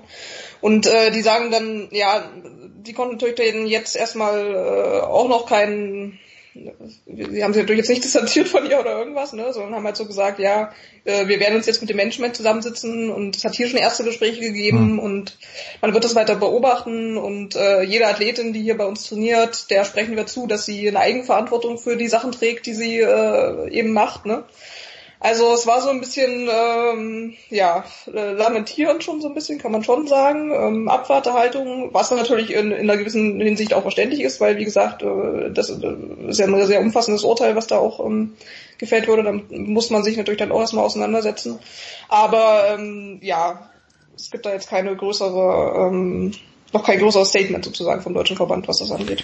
Andererseits gibt es jetzt auch nicht die riesige Rückhaltung, ähm, äh, den, den riesigen nee, Rückhalt, weil ja. ähm, äh, Idris Konczynska, der Generaldirektor, hat auch im Grunde gesagt, ja, wir lassen Athleten ihre Entscheidungen treffen und dann müssen wir halt auch damit leben, dass sie solche Entscheidungen treffen. Aber, und, und das war eigentlich schon so eine Mini-Distanzierung. Äh, sie sind dafür verantwortlich. Und ähm, also das ist jetzt nicht, äh, das ist kein großes Hurra. Und äh, anderer und, und dann äh, kommt natürlich auch noch dazu, dass ja, aber ich glaube nicht, dass sie sie ausschließen werden. Also das so haben sie sich jetzt auch nicht angehört. Nee, nee, aber sie sind jetzt, äh, also sie sagen quasi, äh, wir können da nichts tun und man, man, äh, was natürlich auch, äh, ja, äh, kann man auch drüber debattieren, ob das wirklich so ähm, ist, aber äh, es ist jetzt nicht so, dass sie sagen, wir, wir unterstützen sie zum Beispiel wie, wie Nike, die sofort gesagt haben, Alberto ja. Salazar natürlich, wir unterstützen, äh, wir sind da voll bei seiner Berufung dabei und das ist alles Humbug so ungefähr. Also da sind sie schon deutlich ähm, äh, zurückhaltender ähm, und, und äh, oder da fällt dann eher auf, was sie nicht sagen und äh, es, es gibt jetzt auch, äh, ich habe jetzt aus dem DLV, glaube ich, selbst von den Läuferinnen ähm, wurden jetzt gar nicht so viele davon gefragt. Hanna Klein hat gesagt, die ja vor zwei Jahren noch in London im WM-Finale war, dass ähm, jeder Mensch das selbst entscheiden darf. Äh, für sie wäre das aber nichts, weil äh, sie, sie will irgendwie in 10 oder 15 Jahren noch quasi geradeaus laufen können und nicht völlig ausgemergelt sein. Und es ist jetzt keine ähm, Verurteilung, es ist aber eher, also ich hatte jetzt das Gefühl, dass da eine riesengroße ähm, ja, Sympathie da ist, äh, wobei ich glaube, die, die meisten äh, sind da, äh, verhalten sich da eher neutral, weil sie vielleicht auch selbst noch nicht äh, genau, auch eben nicht genau wissen, was da jetzt tatsächlich noch ähm, in dem Urteil steckt oder was da noch kommt oder auch eben nicht. Also ganz ehrlich, weil ja, Johannes, du hast es unabsichtlich angesprochen ich weiß, als Mann darf man sowas nicht sagen, aber ich sag's als Vater. Konstanze Klosterhafen schaut nicht gesund aus. Das ist ähm, das äh, nee, das ist mir das ist sehr fragil, die ist natürlich austrainiert und durchtrainiert und alles, aber nee, nee, sorry, ich weiß gar nicht, ob ich das rausschneiden muss. Ich schneide es nicht raus, aber das ist nur meine ganz persönliche Meinung. Saskia, da muss ich sowas rausschneiden, wenn ich sowas sage? Ich weiß nicht, da kommen wir jetzt von äh, einem äh, sehr heiklen Thema in das, in das nächste Thema. sehr heikle ähm, Thema, ja. Äh, ich glaube, das ist jetzt auch einfach nicht, also es ist jetzt es ist auch nicht das Thema. Ich weiß schon, ja. Genau. Es ist nicht das Thema. Aber was was ich irgendwie erstaunlich fand, wenn wir jetzt diese 5000 Meter schon anschauen, ähm, die Siegerin, helfen wir mal bitte, wer hat das nochmal gewonnen ganz schnell, die 5000 Meter? Helen Obiri. Genau, die Frau Obiri, der Laufstil, den die hat, das ist ja Wahnsinn wie, wie, wie, auf, wie aufwendig das ist, wie viel die mit den Händen oder mit den Armen macht, Johannes, da ist technisch was falsch gelaufen und trotzdem ist sie 5000 Meter Weltmeisterin. Ja, das wäre dann die nächste Frage. Allerdings. Ähm, ja, okay, da sind wir dann in Kenia. Dingen, und vor allen Dingen ähm, ist sie auch mehr oder weniger das Rennen komplett von vorne gelaufen. Also ja. sie hat ja diese, dieses äh, Rennen von der Spitze weg äh, dominiert und dann am Ende ist einfach äh, am längsten durchgehalten. Also das ist natürlich auch äh, eine Leistung, die ist schon enorm, aber ähm, gut, es ist natürlich auch eine längere Karriere dahinter. Da, ähm, da sind wir jetzt in dem Bereich, äh, den wir natürlich auch äh, bei der ganzen WM am Ende oder den in den wir wieder reingekommen sind mit sehr vielen unfassbaren Leistungen. Oh ja, da kommen wir gleich dazu dann. Nehmen wir das als Stärke, nehmen wir das als Stärke aus des Sports oder können wir, ist das schon wieder so stark, dass das schon wieder verdächtig ist? Beziehungsweise da sind natürlich alle Athleten in, dem Zielspalt drin, in dem auch Klosterhalfen und auch eine Sifan Hassan sind, die sagen, naja, wir werden ja so und so oft getestet, also wir sind mhm. doch sauber. Das, das wissen wir halt einfach nicht, weil die Dopingtests äh, historisch gesehen und auch aktuell nicht gut genug sind. Das sagen ja auch die Forscher nach wie vor. Es gibt zig Designersteroide, an denen nur ein Molekül verdreht wird und schon kann kein Dopingtest der Welt das mehr rausfinden. Also das ist einfach, das, das muss man zur Kenntnis nehmen und, und äh, glaube ich, mit einer gewissen, ja, also hinnehmen, dass das so gelaufen wird.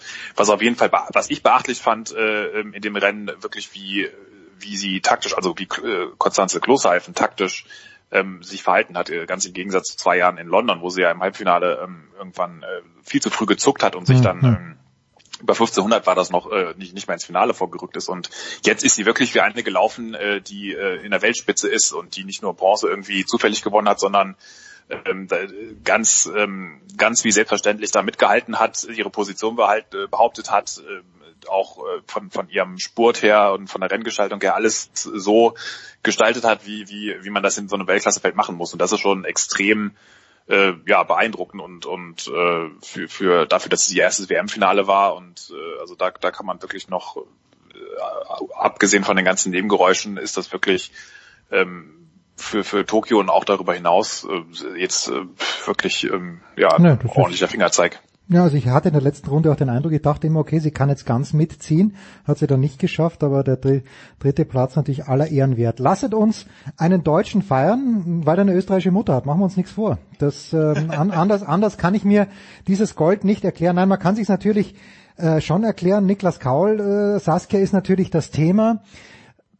Ich habe Ich habe mit dem Enker ein bisschen drüber gesprochen. Jetzt nicht über Niklas Kaul, sondern über die ganze Berichterstattung der ARD vom ZDF. Erstens mal war uns beiden nicht äh, ersichtlich, warum zwingend beide Anstalten dabei sein mussten. Und dann, was mich, äh, ist die journalistische Distanz den Eltern gegenüber, okay, geschenkt. Aber ähm, zu diesem zu diesem Zehnkampf der Männer, der natürlich dadurch geprägt war, dass Kevin Mayer aussteigen musste. Aber wird Deutschland im Zehnkampf äh, frei nach Franz Beckenbauer auf Jahre hinaus unschlagbar sein? Nach dieser Vorstellung von Niklas Kaul, weil der Junge wird dann nur noch besser werden, eigentlich, Saskia. Das kannst du ja so nie sagen. Also Jahre unschlagbar würde ich jetzt nicht sagen, aber ich glaube, dass er von den deutschen Zehnkämpfern auf jeden Fall derjenige ist, mit dem man in Zukunft immer zu rechnen hat, weil er halt einfach ähm, ja seine ganze Karriereplanung im Prinzip schon darauf ausgerichtet äh, ist, dass er einfach äh, gesund bleibt und dass er halt jetzt nicht schnell, schnell und ähm, ganz schnell in die Spitze und so weiter ähm, und ja, das spielt halt im Zehnkampf eine total ähm, wichtige Rolle, wie wir jetzt auch gesehen haben, äh, der ähm, Maillet, der aussteigen musste, weil er Probleme mit der Achillessehne hatte und das ist natürlich auch ein anderes Alter, das ist natürlich, da hat der Körper schon auch viel mehr mitgemacht, aber ja, also da versucht man auf jeden Fall im Trainingsumfeld von Niklas Cole ähm, vieles richtig zu machen und das könnte halt tatsächlich dann auch am Ende aufgehen. Das war so lässig, Johannes. Er sagt vor, oder er sagt danach, hat er glaube ich gesagt im Interview, er wusste ja, dass er der beste 1500 Meter Läufer ist und das hat überhaupt nicht arrogant geklungen. Mhm. Aber wie er die 1500 Meter, ich hatte den Eindruck, der kann jetzt nochmal 1500 genau im gleichen Tempo mhm. rennen. Das war großartig. Ja, das ist, äh, glaube ich, der ist insgesamt dieses äh, sehr ruhige Gemüt, wenn man vorher seine, ähm, ich habe das ja auch in der ARD mit so einem halben Ohr verfolgt, wie die dann die Eltern kurz vor dem mhm. 1500 Meter Lauf interviewt haben. Die haben äh, völlig nüchtern, ganz ruhig in sich rum gesagt, na ja, keine Angst, wenn er jetzt erstmal da hinten ein bisschen rumläuft, äh, das, das ist alles so gewollt und er macht das dann so und so. Und so ist er auch an dieses Großereignis rangegangen, ja auch vor einem Jahr in Berlin, wo er ja äh, für ähm, wer hat da verletzungsbedingt äh, gepasst? Ähm, er ist ja für einen nachgerückt, ich glaube. Ja. Katz, wer Katzmerek, oder war Katzen? Nee, die Katzmerek war dabei. Schrader, dabei. Schrader. Nee, oder Schrader, also, also auf jeden Fall ist nachgerückt und äh, die, diese, da, da ist auch halt natürlich eine, eine gewisse Unerschrockenheit, eine gewisse Unaufgeregtheit gegenüber äh, diesen ganzen Namen und großen, äh, ja, und auch dieser Bedeutung, dass es jetzt eine Weltmeisterschaft ist, das ist für ihn noch völlig, ähm, ähm, hatte man auch das Gefühl im Umfeld, der ist da total äh, entspannt, aber auch weil er vom Gemüt her so ist, weil er jetzt niemand ist, der durchdreht, äh, der, äh, der, der Christopher Heilmann, der Bundestrainer, hat gesagt, der ist einfach ein unfassbar demütiger Mensch, der jetzt, mhm. der, der dann ja auch nicht sagt, okay, ich reiß jetzt alles im Grund und Boden, sondern vielleicht habe ich nur diese eine Chance, Weltmeister zu werden, weil er einfach weiß, was das für, gerade wenn man sich noch mehr in diese höheren Bereiche bewegt, siehe Frank Busemann, da dachte man auch 96 nach Atlanta, naja, das, das wird jetzt die Riesenkarriere das ist dann ist es halt nicht geworden. Hm. Gut, dahinter stand dann auch hm, der der Vater Busemann, glaube ich, der vielleicht nicht ganz so äh, bedächtig äh, mit dem Training und allem umgegangen ist, ja. aber also das ist äh, da da ist schon ähm, eine große Lockerheit da, aber ich bin noch mal sehr gespannt, weil jetzt ist er natürlich der Weltmeister und jetzt will er natürlich auch an diese Erfolge anknüpfen. Er hat gesagt, äh, als er zum Beispiel ähm, im Juni oder Juli, als jetzt in Gefle die U23 EM war, da war er der Riesenfavorit. Mhm. Und da war er schon deutlich, hat er auch einen unfassbaren zweiten Tag gehabt, auch 8500 Punkte, was ja schon äh, ein riesiger Fingerzeig war. Und da hat er aber gesagt, da war er, da wäre er, wenn er da den Titel nicht geholt hätte, wäre er enttäuscht gewesen. Da war er mental lange nicht so locker drauf wie jetzt. Und wie das jetzt, jetzt wird es überall als der Weltmeister angekündigt und das ist natürlich auch, schürt eine Erwartungshaltung. Und ich glaube nicht, dass er jemand ist, der sich davon kaputt äh, irgendwie Kürre machen lässt, wie jetzt zum Beispiel Matthias Pschibilko, der ähm, letztes Jahr Europameister geworden ist und in diesem Jahr an dieser äh, eigenen Anspruchshaltung dann danach völlig äh, verkrampft ist. Aber das wird auch wirklich äh, spannend zu sehen sein, wie, wie das weitergeht. Er hat, glaube ich, da alle Werkzeuge mit seinem Umfeld, mit dem behutsamen Aufbau, aber ähm, das ist natürlich jetzt schon noch, ähm, ist jetzt eine völlig andere Ausgangshaltung und, und äh, damit umzugehen, da bin ich sehr gespannt, ähm, wie, wie das weiterläuft.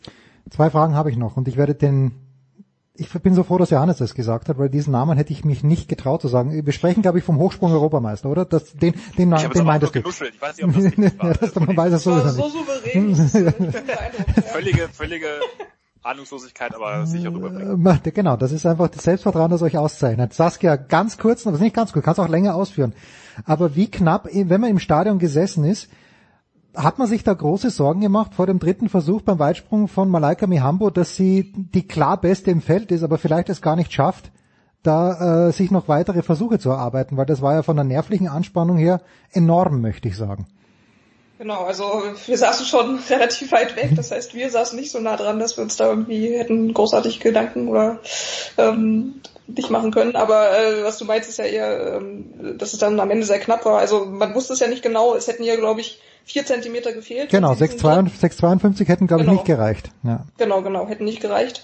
Ähm, es ist ja so, dass sie letztes Jahr, als sie Europameisterin geworden ist, ähm, das im Prinzip schon genauso war. Also da hatte sie auch, ähm, wäre sie auch ausgeschieden, wenn sie nicht den dritten Versuch gültig und halt weitergesprungen wäre. Und ähm, tatsächlich äh, hat sie dann danach jetzt auch gesagt, dass sie eigentlich wusste, dass sie das kann, dass sie da jetzt nicht irgendwie sonderlich ähm, ja, nervös war oder dachte, sie setzt es jetzt ins Sand oder so. Klar war ihr die Lage bewusst, ne?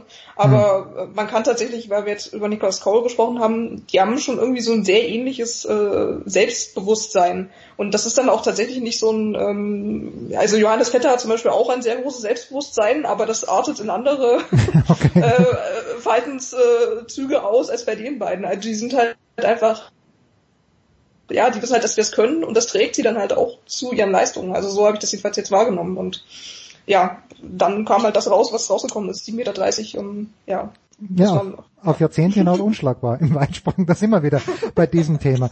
Und eine Frau, und das ist, äh, ihr habt ja die Gnade der Jugend, ihr zwei. Ihr zwei jungen Kerle, Johannes Knut und äh, Saskia Leite, ihr kennt ja Jamila Kratochvilova nur noch aus Erzählungen. Ich aber habe sie live gesehen und ich habe das Buch von Helsinki 1983 irgendwo hier herumstehen in den glorreichen David Alaba Studios. Ich kann mich sogar an Marita Koch noch erinnern, aber ihr werdet euch alle, wir werden uns alle an Salva Eid Nasser oder Nasser erinnern.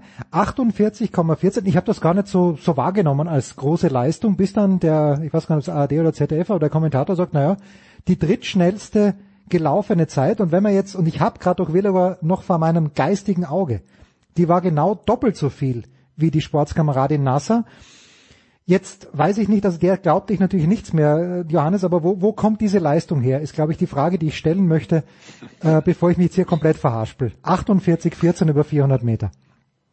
Ja, wenn man das wüsste, so in Ja. den Athletenkörper reinschauen könnte, das ist natürlich, aber das ist auch der Zwiespalt, den ich ja vorher schon angesprochen hatte, oder der jede Leistung begleitet. Ne? Das ist einfach, und auch, auch das Problem, nur mal in Anführungszeichen das Problem der Leichtathletik, dass alles so genau messbar ist und vergleichbar ist und man nicht sagen kann wie beim Radsport, wobei man selbst da ja auch äh, mittlerweile alle möglichen Watt und, und äh, Steig äh, hat, wie schnell die da hochfahren den Berg und das dann mit Contador und Ulrich und Armstrong Hm. vergleichen kann und dann sagt, na ja, aber das sind die waren andere äh, Vergleiche, bla bla bla, Bedingungen. Äh, jedenfalls, es ist normal, die Sportler laufen gegen diese Geschichte an. Diesen Zweifel können sie nicht verantworten. Sie können auch nicht verantworten, dass es keine validen Tests gibt, äh, um, um oder absolut sichere Tests, mit denen sie ihre Glaubwürdigkeit beweisen können. Sie müssen damit leben. Es ist, es ist schwierig. Ähm, es ist auf jeden Fall mal, was schon mal, ich sag mal, ein Stück weit beruhigend ist, dass eben, wie du gesagt hast, die, die Körper sich doch geändert haben. Ja. Früher war das ja wirklich, das hat auch Christopher Heilmann übrigens interessanterweise gesagt über den Zehnkampf, dass äh, wenn man sich mal die Hinksens und Kretschmers und diese ganzen ähm, äh, Zehnkämpfer anschaut von früher, das waren halt Kraftbolzen und jetzt sind das ja wirklich, also selbst ein Ashton Eaton oder auch ein Maillet, na, Maillet ist auch schon wieder ein bisschen stärker, aber eigentlich sind das, er hat gesagt, das sind Panther, ne? die bewegen sich Mhm, viel agiler, die sind, haben ein ganz anderes Körpergefühl, die, die, die ähm, sind da doch deutlich schnellkräftiger und äh, das ist ein ganz anderer Typ und natürlich auch äh, ein Stück weit irgendwie auch wirkt es natürlicher und das ist natürlich Ja. auch so eine, eine zierlichere Läuferin wirkt da irgendwie auch aerodynamischer und nicht nicht so mit mit der Brechstange. Das Problem ist halt auch äh, dann wiederum bei Nazaire, sie hat einen Trainer, der bis, bis 2017 war sie bei einem Trainer, der äh, hat, äh, der hatte mehrere Dopingfälle oder zumindest einen Dopingfall in seinem Umfeld. Da hat der Athlet gesagt, ja klar, der hat mir hier die Steroide und das und jenes gegeben, und gesagt, das seien irgendwelche Nahrungsergänzungsmittel. Und dann kommt, denkt man wieder an Salazar, der laut Travis Tigert, laut der USADA seinen Athleten mit Carnitin voll gepumpt hat und denen das auch nicht gesagt hat und die gefragt haben, ja, was soll das denn jetzt oder warum soll ich denn das und jenes nehmen? Und der gesagt hat, naja, macht euch keine Gedanken, es ist alles alles okay, ich habe es mit der USADA abgesprochen, hat er natürlich nicht. Also es ist es ist schwierig und ähm, das das mit diesem Zweifel müssen sie leben, aber ähm, ja, solange man muss mal gucken, ähm, ob das in, in ein paar Jahren wir hatten jetzt auch wieder einige Siegerehrungen, nachträgliche Siegerehrungen, Ja, äh, weil bei, bei Nachtests äh, Medaillen jetzt umverteilt wurden oder überhaupt erst Dopingfälle aufgeklärt wurden, weil, weil die Fahrer nun mal chronisch hinterher sind. Ähm, die, die, die neue Integritätseinheit des Weltverbandes, die ja mittlerweile auch von der IAF ein bisschen zumindest entkoppelt ist, ist wirkt doch sehr ähm, ja, machen schon viel. Umtriebig. Tauman, Umtriebig ist ein schönes Wort. So ungefähr, ja. Und also da ist schon einiges, da wird schon einiges getan. Ich bin mal gespannt, ob, wie das weitergeht. Ähm, Aber äh, sie haben auch zum Beispiel, nutzen auch äh, Ermittlungsmethoden, die viel effektiver sind, nämlich dass eben nicht nur reine Dopingtests, sondern auch, dass man versucht, über, über Kronzeugenaussagen da ähm, in Umfelder reinzukommen. Und das sind ja letztlich, wenn man sich alle großen Skandale anschaut, äh, Armstrong, ähm, oder auch jetzt Salazar, das, es gab nicht einen positiven Dopingtest. Es waren immer Leute, die irgendwann gesagt haben, es reicht, das kann nicht gehen, ich, hier läuft was falsch, ähm, ich, ich, äh, die Öffentlichkeit muss davon erfahren und die dann an die Öffentlichkeit gegangen sind. Und das, das muss, glaube ich, der Weg sein. Und also deswegen unterhalten wir uns noch mal in fünf, sechs Jahren und dann schauen wir, wie es äh, um manche Leistung aussah Ja. oder aussieht. Marion Jones, wenn ich mich richtig erinnere, auch keinen positiven Dopingtest. Und äh, Balko, genau. Ja, Balko und dann auch noch, wenn ich jetzt sehe, dass Justin Gatlin Mitglied der 4x100 Meter Staffel, der siegreichen 4x100 Meter Staffel der Amerikaner war, die glaube ich sogar Landesrekord gelaufen sind. Ja, irgendwie, irgendwie stimmen viele Dinge immer noch nicht. Ich habe es trotzdem gerne angeschaut, aber ganz ehrlich, noch lieber habe ich das gelesen, was ihr beide geschrieben habt. Das war ganz, ganz fantastisch. Jürgen Schmid hat das ja auch zu Recht auf Twitter gelobt. Danke. Danke für das, ihr beiden. Als Abonnent sage ich das der Süddeutschen Zeitung. Danke, dass ihr wieder ein paar Minuten Zeit gehabt habt. Johannes, vielen, vielen Dank.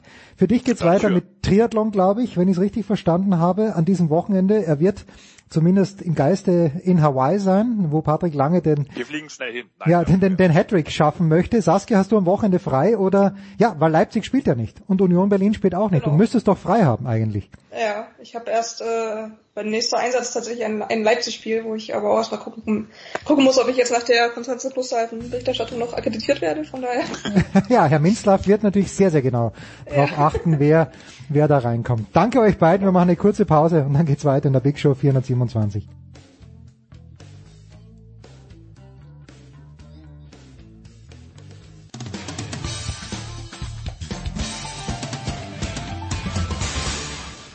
Hallo, hier spricht Viktor Silagi vom Bergischen HC. Ihr hört Sportradio 360.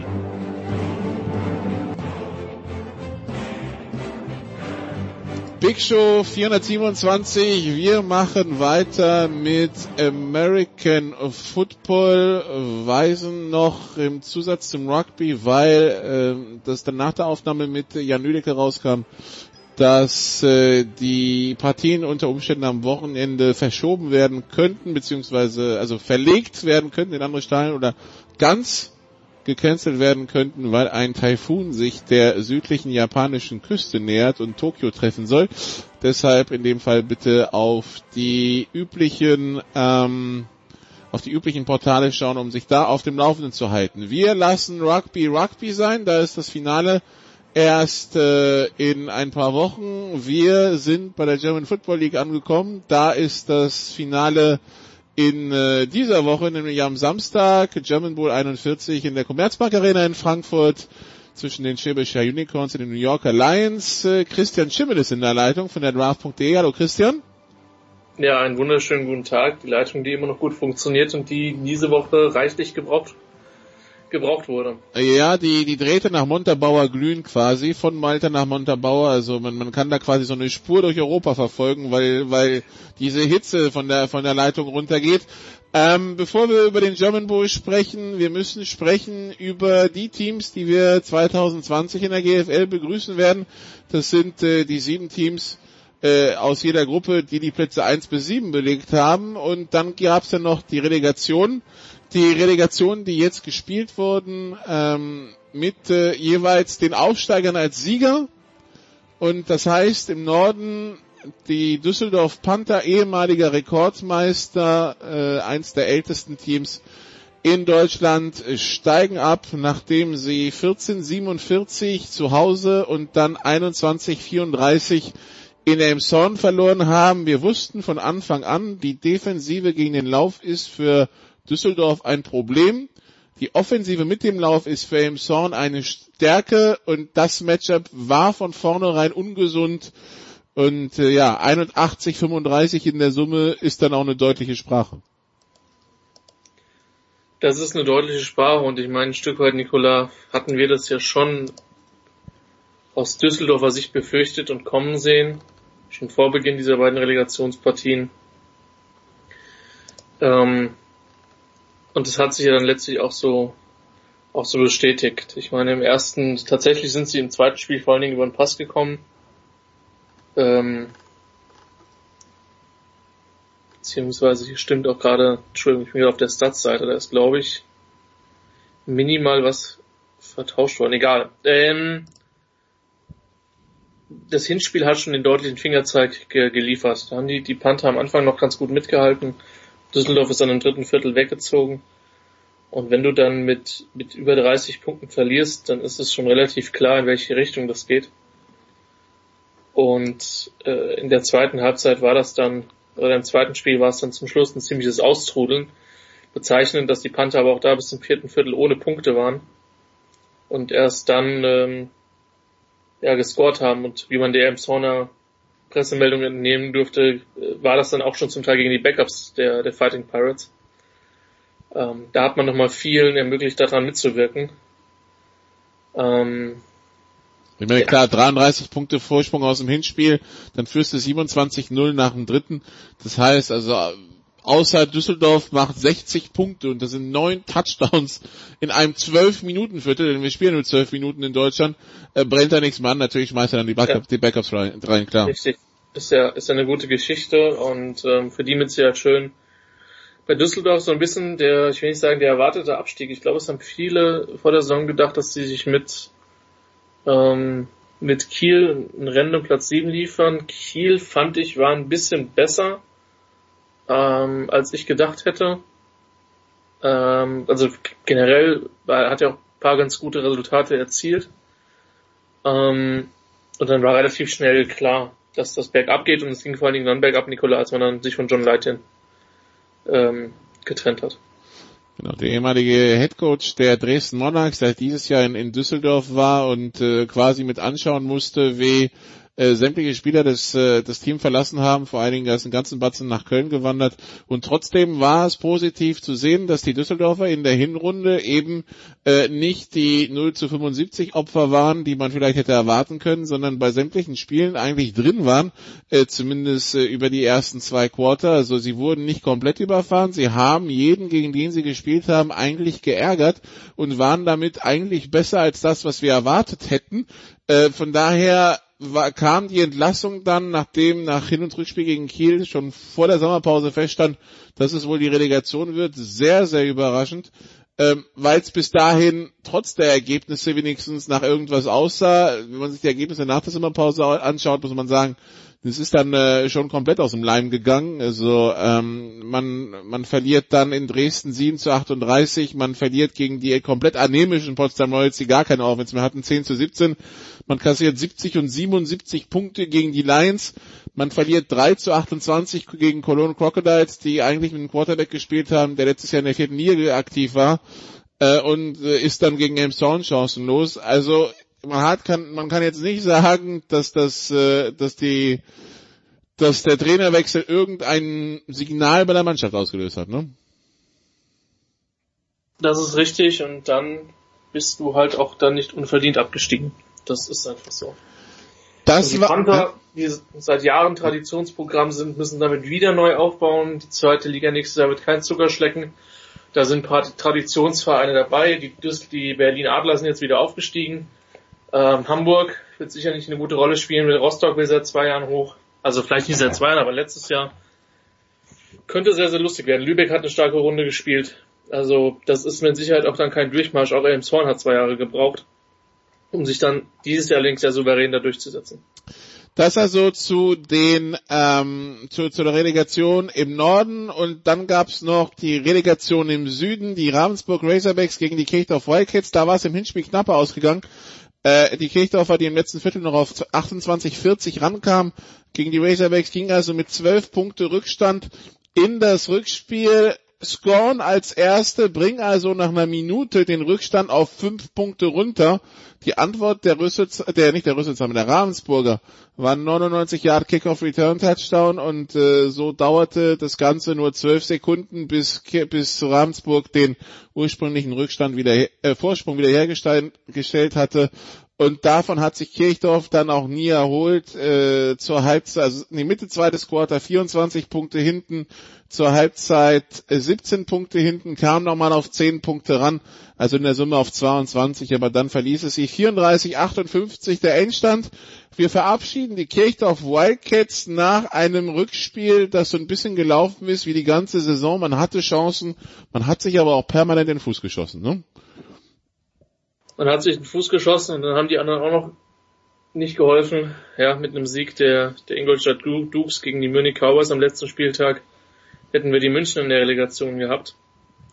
Ähm, gegen starke Ravensburger, das wäre auch für München kein Spaziergang gewesen. Nee, also das, das Interessante ist, dass die Ravensburger Offense in der Relegation jetzt so aussah wie die von 2018, äh, wie die gesunde Offense von 2018. Die war nämlich richtig explosiv. Die haben ja auch in diesem Jahr einen guten Job gemacht, aber sich offensiv in einigen Partien doch deutlich schwerer getan als das, was da, also ich, ich weiß gar nicht, wie viele Punkte haben die gegen Saarland im Rückspiel gemacht? 70 oder hoch 60? Letz, letztes Jahr, äh, ja. letztes Jahr, das waren, ja, das waren ich 70 nach, Aber ähm, die haben letztes Jahr auch, die haben letztes Jahr auch Nürnberg vom Platz geprügelt. Äh, also sie haben letztes Jahr gegen Nürnberg 78-70 gewonnen, genau, gegen Albershausen 69-14, gegen Saarland 70-47 ja. äh, und hatten dann leichte und hatten dann aber im letzten Spiel ihren amerikanischen Running Back verloren und ab da hat sich auch so gefühlt jeder Import verletzt und dann war die Relegation ja. letztes Jahr gegen Stuttgart ein 34-72 im Hinspiel und ein 6 zu 48 im Rückspiel.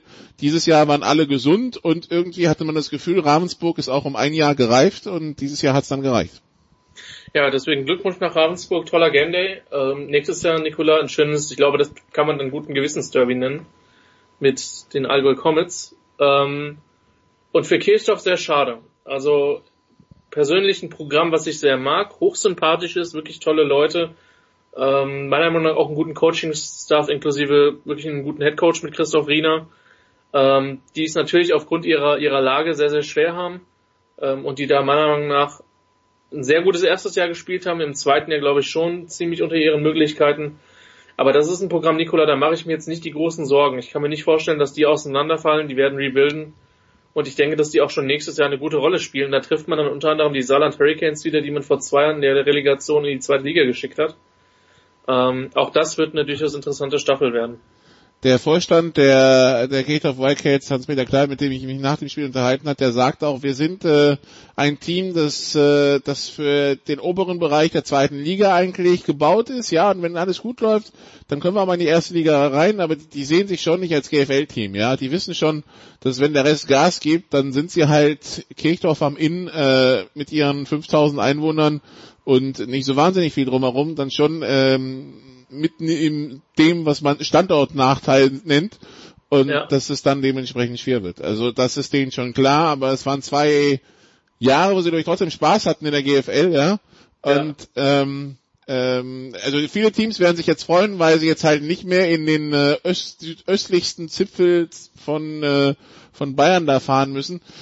Ähm, ja, bin gespannt, was Ravensburg bringen kann. Wenn sie diese explosive Offense auch in die GFL bringen, dann äh, könnte das sehr unterhaltsam werden. Zumal wir ja wissen, Nikola, dass der Süden ab Platz drei immer eine sehr, sehr volatile Angelegenheit ist, wo, ähm, wo viel passieren kann. Auch die, die Wildcats haben in ihrem ersten Jahr durchaus an der Playoff-Teilnahme geschnuppert. Ähm, von daher alles Gute denen. Wir freuen uns auf Ravensburg, alles Gute den Panthern. Wir freuen uns auf Elmshorn. Und ja, Nikola, damit steht jetzt nur noch ein Spiel auf der Agenda. Das ist tatsächlich kein Spiel um Platz 3 oder um Platz 5, sondern es ist wie immer das wichtigste Spiel der Saison. Und das also am Samstag um 18 Uhr in der Commerzbank Arena in Frankfurt, German Bowl 41 zwischen den Schwäbischer Unicorns und den New Yorker Lions. Wir haben ein ausführliches Preview aufgenommen mit den Kollegen Andreas Renner und Olaf Nordwig. Das ist schon seit Mittwochabend auf der Sportradio 360 Seite verfügbar. Andreas wird das Spiel auch kommentieren zusammen mit Maximilian von Garnier. Los geht die ganze Übertragung um 17.45 Uhr bei Sport 1. Alle Details also in diesem Podcast, wenn wir es nur grob anreißen. Christian, äh, die letzten German Bulls waren sehr ausgeglichen und das wussten wir von vornherein, dass das enge Geschichten werden würden. Dieses Jahr ist es eine andere Geschichte. Wir haben Schwäbisch Hall, wenn wir ganz ehrlich sind, als Topfavoriten und Braunschweig äh, situationsbedingt durch Ausfälle äh, auf verschiedenen Positionen doch als recht deutlichen Außenseiter, oder? Sie wären mit Sicherheit, es wären Spiel auf Augenhöhe gewesen, wenn, wenn eben im Halbfinale nicht die Injection von Jamal White plus die ganzen Verletzungen entsprechend zustande gekommen wären. Ja, also ähm, wir sind da, wie gesagt, in der Vorschau ausführlich darauf eingegangen. Benjamin Barnes, ähm, bin, äh, der Kran, äh, Kral, sorry, der, der andere Cornerback mit Jamal White die Ejection gleich, gleich drei Defensive Backs verloren. Dann haben wir Samuel Kagel mit einem, mit einem gebrochenen Bein. Ähm, und natürlich das große Fragezeichen bei Brandon Cornett, dem Quarterback der, der New Yorker Lions. Und das macht sie zum, zum Außenseiter in dem Spiel. Und äh, natürlich haben die immer noch eine krachende und gute Defense. Auf der anderen Seite, Nicola, die Frage ist, wer kann Robitaille, wer kann Routenbacks stoppen? Ähm, denn die Kombination ist selbst mit einem gesunden Kader und äh, allen und allen äh, A-Spielern ähm, ja schwierig zu, zu verteidigen und ich bin gespannt, sie werden sich was einfallen lassen müssen. Also die die Lions, die defensiv gefordert werden, halt Jadrian Clark, den ehemaligen Quarterback der Braunschweiger, der inzwischen einen irischen Pass hat und dementsprechend nicht mehr gegen die zwei Amerikaner-Regelung für zwei amerikanische Spieler zeitgleich auf dem Feld zählt. Das heißt, er ist auf dem Feld und zwei amerikanische Receiver auch noch zeitgleich. Tyler Ruttenbeck, der bei den Indianapolis Colts im äh, Trainingscamp war vor ein paar Jahren und äh, Nate Robitaille, der als Slot Receiver äh, jede Defense äh, vor Probleme stellt. Diese geballte Angriffsmacht trifft also auf eine geschwächte Braunschweiger Defense und auf der anderen Seite, Christian, Quarterback hin oder her, Brandon Cornett oder Sonny Weishaupt, die Lions waren dieses Jahr ein Team, das nicht wirklich werfen wollte, das sich vor allen Dingen auf dem Lauf ausgeruht hat, weil der sehr gut funktioniert hat und äh, wo das äh, Passspiel weiterhin viele Fragen aufwirft. Sie wollten werfen, sie konnten nicht werfen, danach wollten sie nicht mehr werfen. ähm, ich glaube. Einsicht ist der erste Weg zur Besserung. Ich wollte gerade sagen, ja. Und jetzt muss man ja sagen, dass der Gameplan gegen Frankfurt, und man muss ja sagen, die waren gegen Frankfurt zur Pause nur neun Punkte vorne. Die haben in der zweiten Halbzeit nicht einen einzigen Pass in diesem Spiel geworfen und die Partie dennoch vollkommen klar gewonnen. Die Frage ist, kann Hall den Outside Run stoppen? Und wenn ja, welche taktischen Varianten hat Braunschweig in der Hinsicht des Laufspiels. Normal müsste halt das gestoppt bekommen. Das habe ich aber eigentlich schon von Frankfurt gedacht. Der Weg führt nur dahin, meiner Meinung nach, dass äh, Braunschweig viel Ballbesitz hat, den Hallern so die eine oder andere Possession klaut und ähm, das Spiel quasi kurz macht mit dem eigenen Ballbesitz. Ja, und dann möglichst effektiv in der Red Zone zu sein. Das hat Frankfurt am Anfang gut verteidigt. Und ja, dann so ein bisschen eine Blaupause geliefert, wie man, wie man Braunschweig schlagen kann. Aber je länger das Spiel gedauert hat, desto besser konnten die dann ihren Gameplan äh, voranbringen. Und äh, ich kann mir eigentlich nicht vorstellen, dass das gegen, gegen Hall funktioniert, aber wir werden das sehen. Bis jetzt hat das in der Liga noch keiner gestoppt bekommen. Die Haller werden dann also die Ersten. Wir werden sehen. Also Samstag ab 18 Uhr in der Commerzbank Arena in Frankfurt. Es gibt noch Tickets, wer hin will, germanbowl.de oder dementsprechend an der Tageskasse, es wird auch an der Tageskasse Tickets geben, wobei Hinweis für die Tageskasse, soweit ich weiß, wird da keine Kartenzahlung sein, das heißt da bitte Bargeld mitbringen. Ähm, die, äh, ja, die, die, die Sofa-Quarterbacks versammeln sich dann quasi alle in diesem Stadion und äh, werden dann ähm, natürlich nächste Woche auch bestimmt in der Big Show drüber berichten. Äh, Andreas, Christian, äh, Olaf und ich. Ähm, ja, also das ist, das ist der German Bowl und ich vermute mal, Christian, der German Bowl ist dann auch dein Highlight am Wochenende. Du hast ja noch nicht so viel erlebt. Nee, es ist erst vor Ort der zweite. Ähm, jetzt wäre meine Frage, ist es dein erster German Bowl in Frankfurt? Oder mhm. gab es schon German Bowls? Nee, nee, das ist mein, das ist mein vierter in Frankfurt und mein neunzehnter insgesamt. Stimmt, ich erinnere mich dunkel, dass du mir mal Tapes geschickt hat. Also dann 2-8, 2-9, 2-10. 2-8 war es Braunschweig gegen Kiel, 2-9 Kiel gegen die Adler und 2-10 Kiel gegen die Adler. Okay, dann der erste German Bowl in Frankfurt ohne Kieler Beteiligung. Ähm, damit war auch vor der Saison nicht zwingend zu rechnen. Ja, ist mein Highlight des Wochenendes, freue ich mich sehr drauf, bin gespannt, hoffe, ähm, dass äh, ja bei der Zuschauerzahl wir eine, entweder eine sehr hohe Zahl mit einer 1 vorne haben oder vielleicht sogar in Richtung 20.000 schielen können. Das Wetter soll ja relativ gut werden am Wochenende und ähm, es ist das Spiel von den beiden dominierenden Mannschaften in den, in den letzten Jahren. Von daher, ich freue mich da sehr drauf und ich hoffe, dass das entsprechend honoriert wird und wir dann auch ein gutes Spiel sehen werden. Gut, deshalb habe ich auch die Frage mit dem Highlight vorgezogen, weil wir schließen damit den GFL-Block ab, aber Christian bleibt mit der Leitung. Wir reden noch kurz über die NFL. Bis gleich.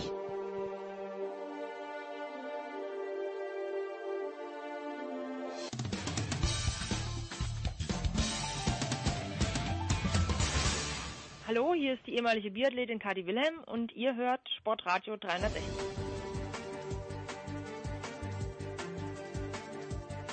Big Show 427, äh, Christian Schimmel immer noch in der Leitung. Wir sind angekommen bei der National Football League, äh, die National Football League, die also ihre erste Trainerentlassung in dieser Woche erlebt hat. Äh, die, das Footballteam aus Washington ersetzt Jay Gruden, den Head Coach, und äh, ersetzt ihn mit Bill Callahan den äh, bisherigen Offense-Line-Trainer Bill Callahan, der jetzt auch seine erste Entscheidung getroffen hat, nämlich, dass äh, Case Keenum wieder der Starter ist bei, äh, bei Washington äh, im äh, absoluten Kracher gegen die Miami Dolphins am Wochenende. Ähm, ja, mit, mit Abstand äh, wird diese Trainerentlassung auch nicht besser, Christian, ne? Naja, aber es ist halt schwierig so. dass ähm, Gruden hat einen Quarterback vorgezogen, vorgesetzt bekommen, den er nicht wollte. Mit äh, Dwayne Haskins, den die, den Washington im, im Draft an 13 gezogen hat in der ersten Runde. Dann sagt er vor dem Spiel gegen die Patriots, Quarterback-Situation. Frag mich nicht, ich weiß es nicht genau. Und dann sagt er am Sonntag nach dem Spiel, ähm, ja, mal gucken, ob mein Schlüssel morgen noch funktioniert. Was ich ja persönlich bei der Entlassung am schlimmsten finde, dass die um 5 Uhr morgens passiert ist. Das ist ja das, was ich persönlich das Furchtbarste finde. Ja, dass man dann einen Menschen noch quälen muss, dass er so früh aufstehen muss. Ähm, ich weiß nicht, ob, ob Gruden dann Morgenmensch ist, keine Ahnung, aber ja. Es zeigt so ein bisschen, dass die Franchise doch ziemlich dysfunktional aktuell ist und da noch einiges, einiges zu tun ist, aber meine Befürchtung ist, solange der Präsident derselbe bleibt und der General Manager derselbe bleibt, wird sich wenig tun und ich bin wirklich mal gespannt, wer dann wirklich diesen Job dauerhaft annimmt. Ähm, es ist natürlich, es gibt nur 32 Headcoaching-Jobs in der NFL, das stimmt, aber vom ganzen ähm, Rex Ryan hat gesagt, er wird's machen. Ja, ich weiß, aber das zeigt halt auch, wenn sich so jemand meldet, wie verzweifelt er ist. Also vielleicht sollte Rex Ryan jemand mal Bescheid zeigen, dass es Headcoaching-Jobs in der GFL zu vergeben gibt. Allgäu und Marburg und ich bin mir nicht sicher, ob Rex Ryan einer ist, der die GFL nach vorne bringt, aber das ist ein ganz anderes Thema, damit könnten wir einen Podcast füllen. Sag mal so, die würden aber eine fundamental bessere Defense spielen, als viele andere das in diesem Jahr gemacht haben, Nicola. Also, das glaube ich dann schon. Ja, aber weißt du, spätestens wenn dann irgendwelche Tattoos von äh, von irgendwelchen GFL-Spielern, weißt du, mit der Frau von René, danke. Das fände ich allerdings durchaus lustig. Würde ich gerne erleben. äh, bezweifle aber, dass es so weit kommt. Gut, also wir haben diesen Krach am Wochenende zwischen Washington und Miami quasi, der, der Battle um den First Overall, wobei Cincinnati könnte noch mitmischen. Ähm, nun haben die Dolphins gesagt, hier, Josh Rosen ist unser Quarterback für den Rest des Jahres und Josh Rosen muss sich da, muss sich denken, was habe ich eigentlich der Welt getan? Erst die Cardinals letztes Jahr, jetzt diesen Trümmerhaufen voll Dolphins, warum immer ich, oder? Ja, das Leben ist halt manchmal traurig, ne? Ja, das von Josh. Ich meine, okay, er wird vielleicht dementsprechend entschädigt äh, finanziell, aber trotzdem, also es gibt, es gibt Menschen in der NFL, die haben wahrscheinlich mehr Spaß an ihrem Starting-Job.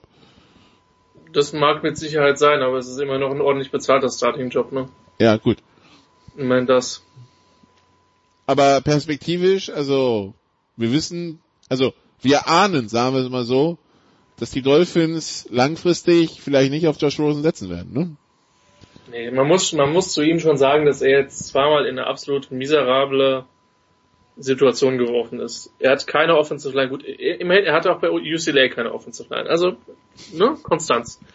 Ähm, dann wird er bei den Cardinals verbrannt, dann bei den Dolphins, wobei er schon so ein paar echt gute Momente hatte, aber man hört halt auch echt, also es gab ja bei ihm so leichte Character Concerns im Vorfeld des Drafts und man hört jetzt auch wirklich immer mal wieder so zwischen den Zeilen, dass es es gibt wohl schon Spieler, die, die, die, die beliebter bei den Coaches sind. Ich kann gar nicht sagen warum, aber er hat wohl auch so ein leichtes Aaron Rodgers Syndrom. Er ist ja auch ein intelligenter Typ, so, aber dass er vielleicht, aber nochmal, das ist eigentlich, wir sind da viel zu weit weg, aber Fakt ist, er ist zweimal in eine miese Situation geworfen worden. Äh, Best Case für ihn ist wirklich, dass er sich jetzt so präsentiert, dass er vielleicht dann in, sich selber in äh, in Stellung bringt, dann einen von der alten Garde mal beerben zu können. Sprich, Breeze, Rivers, Roethlisberger, gut, Manning ist jetzt schon ersetzt worden. Ähm, das sind jetzt so die Kandidaten, für die früher oder später Nachfolger gesucht wird. Und wenn er da jetzt gute Leistungen zeigt, dann wird ihm da ein Team zumindest eine Chance geben. Das Over-Under für dieses Spiel ist übrigens 41. Washington ist Favorit mit dreieinhalb. Das heißt, wir reden hier von einem Spiel, das highlightmäßig irgendwas 2017 vorausgesagt wird, so den Dreh.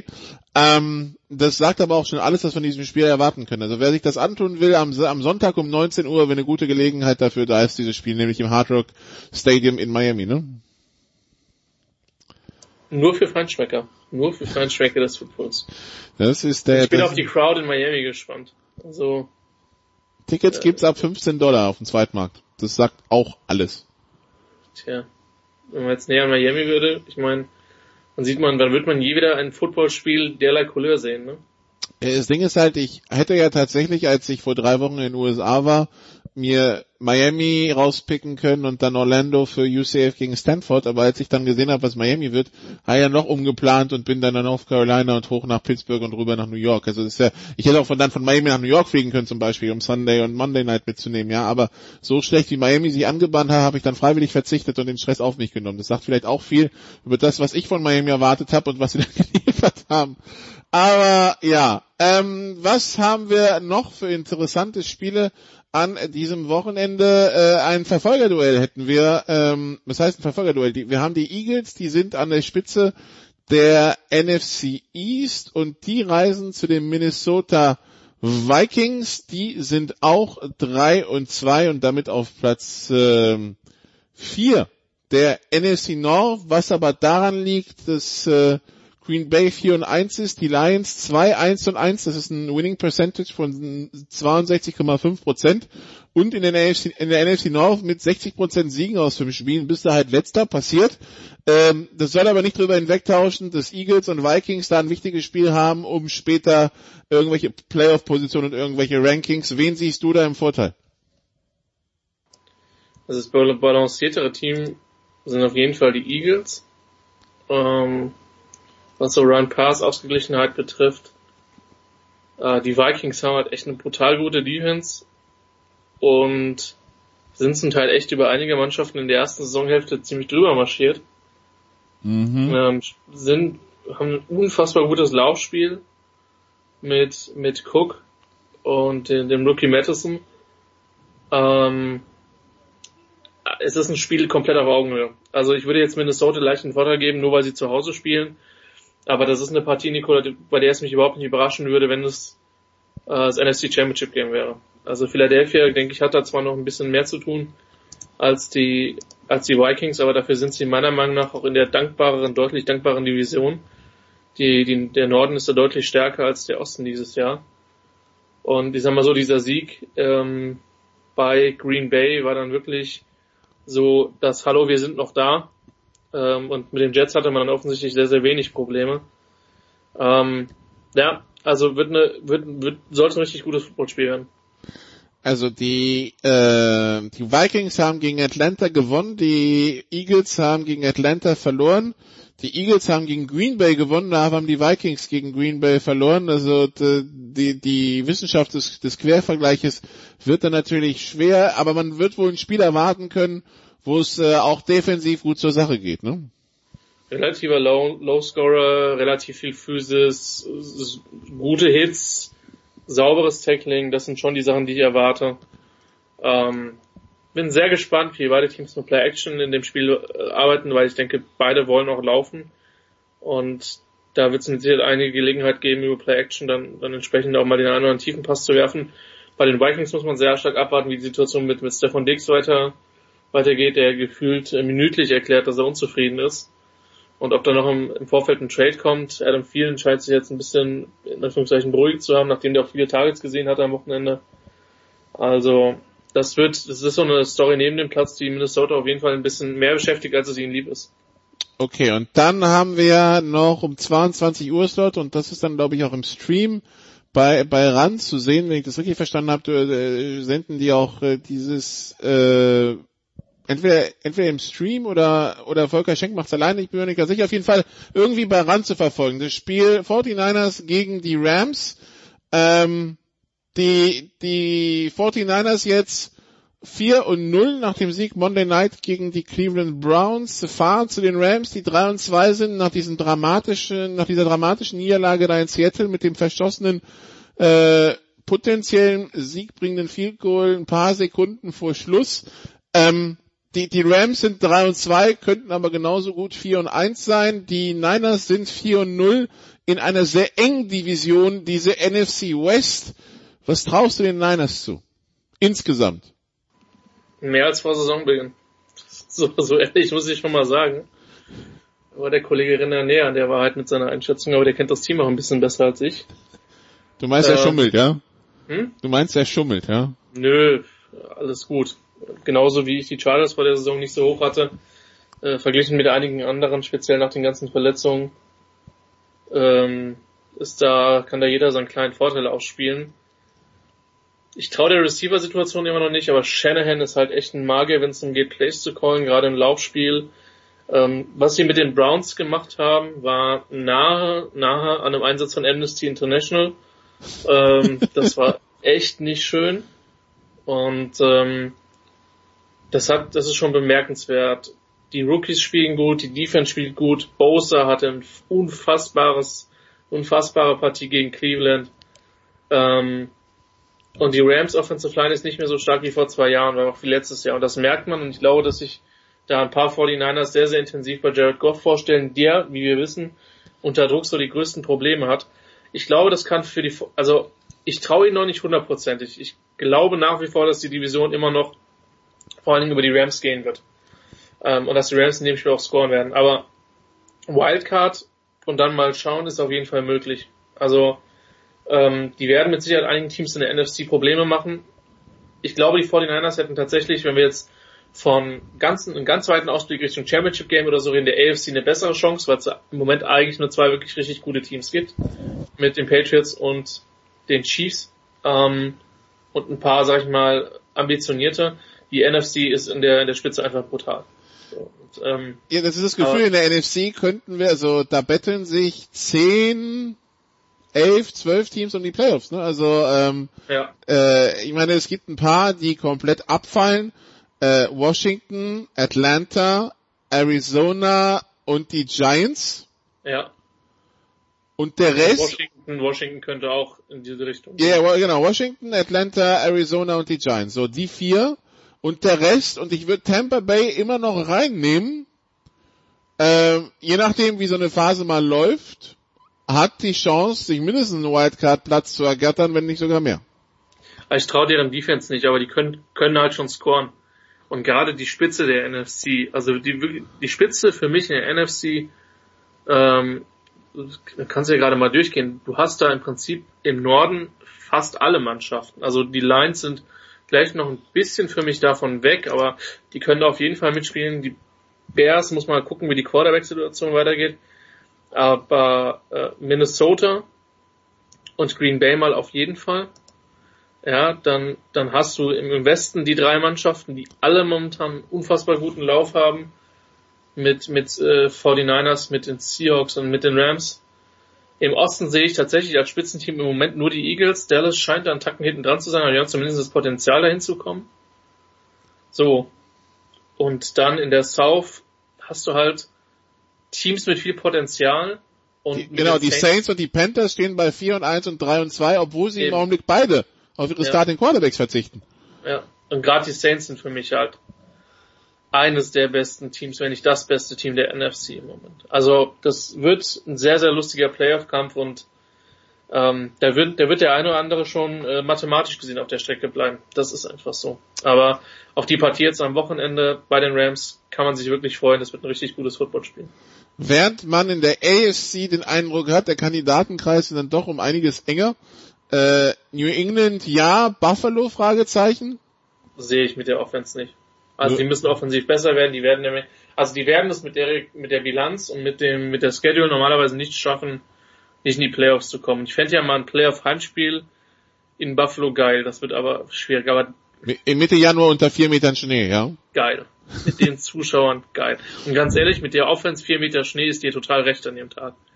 ähm, aber wenn wir, ja, wenn wir, wenn wir weitergehen, der Norden, die Ravens, ja, die Browns, Fragezeichen. Also für mich sind auch die Ravens ein Fragezeichen, weil die Ravens noch nicht werfen können. Ja, aber einer muss in die Playoffs, also da, da kommt ja, nicht drum vermutlich, ja, einer von den beiden. Bei den Browns bin ich halt jetzt gespannt, wie die sich fangen oder ob die irgendwie komplett auseinanderfallen. Weil das, was sie da in, in San Francisco gespielt haben, war ganz übel. So, dann, wie gesagt, die, die Ravens sehen momentan ein bisschen wie das beste Team aus. Bengals müssen wir nicht drüber reden. Bei den Steelers kommt es darauf an, ob sie irgendwann Mason Rudolph zumindest wieder bekommen. Aber mit dem Third String Quarterback wird's nicht so einfach. Noch nicht mal in Los Angeles bei den Chargers. Ähm, der Süden ist komplett wild, wobei ich die Colts für das beste Team im Moment halte. Ähm, die Aber das, sehr, das ist auch sehr, sehr ausgeglichen. Also die Texans, die Colts ja. sind 3-2, die Jaguars, die Titans 2-3, zwei Spiele, in zwei Spieltagen kann ja. das komplett anders aussehen. Ja. ja. Colts sind für mich das, das beste Team. Er hat auch in Kansas City gewonnen. Ähm, Im Westen sind die Chiefs klar das beste Team und dem Rest traue ich nicht zu, einen ernsthaften, also vielleicht eine Wildcard mitzuspielen, aber nicht mehr. Ja, das. Also deswegen, das Feld ist dünner. Das, das Feld ist definitiv dünner. Also in der NFC können wir uns darauf freuen und in der AFC, also die Frage ist halt dann spätestens in den Playoffs und in Richtung Super Bowl, was ist die Spitze wert? Ja, also sind die Patriots, die Chiefs und vielleicht die Colts äh, auf Augenhöhe mit den Top-Teams der NFC dann in den Playoffs, wer das auch bis immer dahin ist, weil es sind ja so viele Kandidaten. Ähm, das ist auf jeden Fall eine Frage, die wir die nächsten zehn Wochen bzw. elf Wochen dann studieren werden. Also an diesem Wochenende Woche sechs und es geht ja dann bis Woche 17 runter. Ähm, ja, die Sofa Quarterbacks NFL gab es diese Woche auch, finden Sie auch auf der Sportradio 360 Seite und äh, die soll es dann auch wieder regelmäßiger geben im Oktober und dann die ganze Saison. Ja, das also hier zur NFL von äh, der hier in der Big Show. Danke Christian. Ähm, danke liebe Hörer. Ich gebe jetzt wieder ab an den Producer und der führt sie durch den Rest der Big Show 404, 427 hier bei Sportradio 360. Bis zum nächsten Mal. Ciao.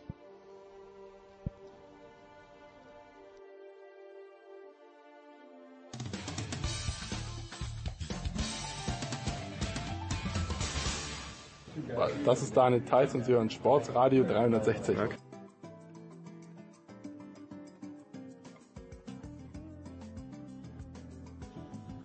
Big Show 427, es geht weiter mit Rugby hier in der Big Show, die Rugby WM im vollen Gange und äh, dauerbeschäftigt bei dieser Rugby WM. Jan Lüdecke, hallo Jan. Hi, servus. Ja, wir nähern uns dem letzten Wochenende der Vorrunde und äh, dann geht's natürlich in, äh, in die Playoffs beziehungsweise Viertelfinale, Halbfinale, Finale, äh, haben aber natürlich das zu besprechen, was letztes Wochenende passiert ist und dann natürlich der Ausblick auf das nächste Wochenende. Also wir schauen in das, was Gruppe A passiert ist. Gruppe A, wir wissen es, das ist die Gruppe, wo alles möglich ist scheinbar. Ähm, der wichtige Schritt für Japan nach dem Sieg gegen Irland war es, Samoa zu schlagen. Das haben sie geschafft, 38-19. Der wichtige Schritt danach war für Schottland heute die Russen aus dem Stadion zu prügeln, weil sie brauchten unbedingt den Bonuspunkt, um es noch selber in der Hand zu haben. Auch das haben die Schotten geschafft mit 61-0. Das heißt, es steht jetzt nichts mehr im Wege, am Sonntag ein spannendes Finale um die Qualifikation zwischen Japan und Schottland zu sehen, oder? Ja, absolut. Und ähm, also die, diese Gruppe ist so krass, weil, weil du ja wirklich gar nicht weißt, was passiert. Und ähm, es kann passieren, dass Japan noch einmal herzzerreißend mit drei Siegen in der Vorrunde rausgeht. Ähm, Japan glaub, könnte aber, wenn Schottland mit äh, weniger als vier Versuche macht, mit dem Defensivbonus an Schott immer noch vorbeiziehen, ne? Genau, also sie könnten sich eine Niederlage leisten in einer bestimmten Konstellation. Da geht es ja um die Bonuspunkte beim Rugby, die da vergeben werden, sowohl für vier Versuche oder mehr, als auch wenn du verlierst ähm, mit maximal sieben Punkten Differenz. es kann alles passieren. Also Japan kann das Ding gewinnen, weil wenn die nochmal so spielen wie gegen Irland, werden sie es gewinnen. Dann sind die Gruppensieger, dann spielen sie gegen Südafrika übrigens im Viertelfinale wahrscheinlich. Ähm, Japan kann das Ding verlieren und kann rausfliegen. Es kann in dieser Gruppe alles passieren und äh, ich kann dir nicht sagen, was passiert. Was wir allerdings, was wir allerdings voraussetzen, ist, dass Irland Samoa schlägt und das wahrscheinlich auch deutlich, ne? Ja, also Samoa ist für niemanden leicht, ähm, aber Irland wird mit Samoa keine Probleme haben. Also für die nochmal zu mitschreiben, Japan hat 14 Punkte, Schottland 10. Es gibt vier Punkte für einen Sieg. Es gibt einen Bonuspunkt für einen Sieg mit mehr, also für, nee, für, für vier Versuche, die in einem Spiel gelegt werden, so. Und es gibt äh, einen Punkt, wenn man verliert, aber mit sieben Punkten ohne weniger. Daraus ergeben sich halt die interessanten Konstellationen, dass Schottland halt im Grunde genommen äh, vier Punkte mehr als Japan braucht. Äh, wenn man dann punktgleich ist, dann entscheidet der direkte Vergleich. Das heißt, solange Schottland gewinnt, wird man dann an Japan vorbeiziehen bei Punktgleichheit. Aber die Konstellationen sind halt massiv, weil auch ein Verlierer zwei Punkte erzielen kann, wenn es gut läuft. Ne? Also das ist halt das vielleicht der, der große Unterschied in dieser Arithmetik im Rugby verglichen mit vielen anderen Sportarten, wo diese Bonuspunkte halt nicht sind. Richtig. Und ähm, das macht es aber ja auch spannend. Also für viele Leute von außen vielleicht kompliziert. Aber Dabei wurde sich was gedacht, dabei wurde ja auch dran gedacht, dieses das ganze Spiel attraktiver zu machen, dass die Mannschaften eben auf vier Versuche spielen und äh, ich finde an der Gruppenkonstellation sieht man auch, ähm, was diese Bonuspunkte einfach mit sich bringen können, wie wichtig sie sind. Genau, gibt verschiedene Regelungen zu, zu Bonuspunkten, je nachdem, äh, welches Turnier gespielt wird. Zum Beispiel das Top 14 hat auch welche, aber die, die funktioniert anders. Da ist es dann zum Beispiel der offensive Bonuspunkt ist ein Unterschied in der Anzahl an Versuchen. Also man muss drei Versuche mehr legen als der Gegner, damit man den Bonuspunkt bekommt. So, Gruppe B. Ähm, Südafrika prügelt Italien aus dem Stadion, 49-3. Neuseeland macht ähnliches mit Namibia 71-9, Südafrika dann nochmal gegen Kanada zum Abschluss 66-7. Das heißt, Südafrika hat 15 Punkte, ist fürs Viertelfinale qualifiziert. Alles entscheidet sich jetzt zwischen Neuseeland und Italien. Ähm, was müsste passieren, außer ein mittelmäßiger Taifun oder sonst irgendwas, damit Neuseeland gegen Italien nicht gewinnt? Na, ein mittelmäßiger Taifun würde Neuseeland die Gruppe ja auch noch gewinnen lassen, weil dann würde das Spiel 0 zu 0 gewertet genau. und Stimmt, ja. ähm, ehrlich gesagt kann nichts passieren. Italien hat nicht die Klasse Neuseeland zu bezwingen. Ähm, klar, man darf nichts ausschließen. Uruguay hat Fiji geschlagen und Japan mit den Wundern, aber wir reden über Neuseeland, wir reden über die All Blacks und wir reden über Italien und es wird ein deutliches Spiel. Ähm, wenn es am Ende ein Wunder gibt, dann nagel mich drauf fest, aber es wird kein Wunder geben. Es ist einfach ausgeschlossen. Das ist, es gibt so Konstellationen im Rugby, die gehen nicht. Italien kann Neuseeland nicht schlagen. Du, bin ich voll bei dir. Also ich, ich sehe jetzt auch nicht, wie Italien, die sich ja die letzten Jahre gewohnt schwer getan haben in den, selbst schon in Europa. Und die Europäer haben ja schon ihre Liebe, Mühe und Not mit Neuseeland. Aber die, die Italiener haben ja schon Schritt, haben ja Probleme, Schritt mit den Europäern zu halten. Hatten ja jetzt, glaube ich, durchgehend den letzten Platz in den ähm, in den Six Nations seit der letzten WM. Also ja, was äh, was will man mehr? Also das andere Spiel in der Gruppe ist dann Namibia gegen Kanada. Da geht's dann um Platz äh, vier, weil beide im Augenblick null Punkte haben. Wer macht da auf dich auf dich den besseren Eindruck, auch wenn es wirklich nur noch für die Galerie ist? Ähm, irgendwo schon Namibia, ähm, weil die haben finde ich immer für ihre Verhältnisse gut gegengehalten. Die haben neun Punkte gemacht gegen die All Blacks. Die waren lange Zeit nur neun zu zehn hinten. Physisch toll dagegen gehalten. Kanada hat sich gegen Südafrika komplett ergeben.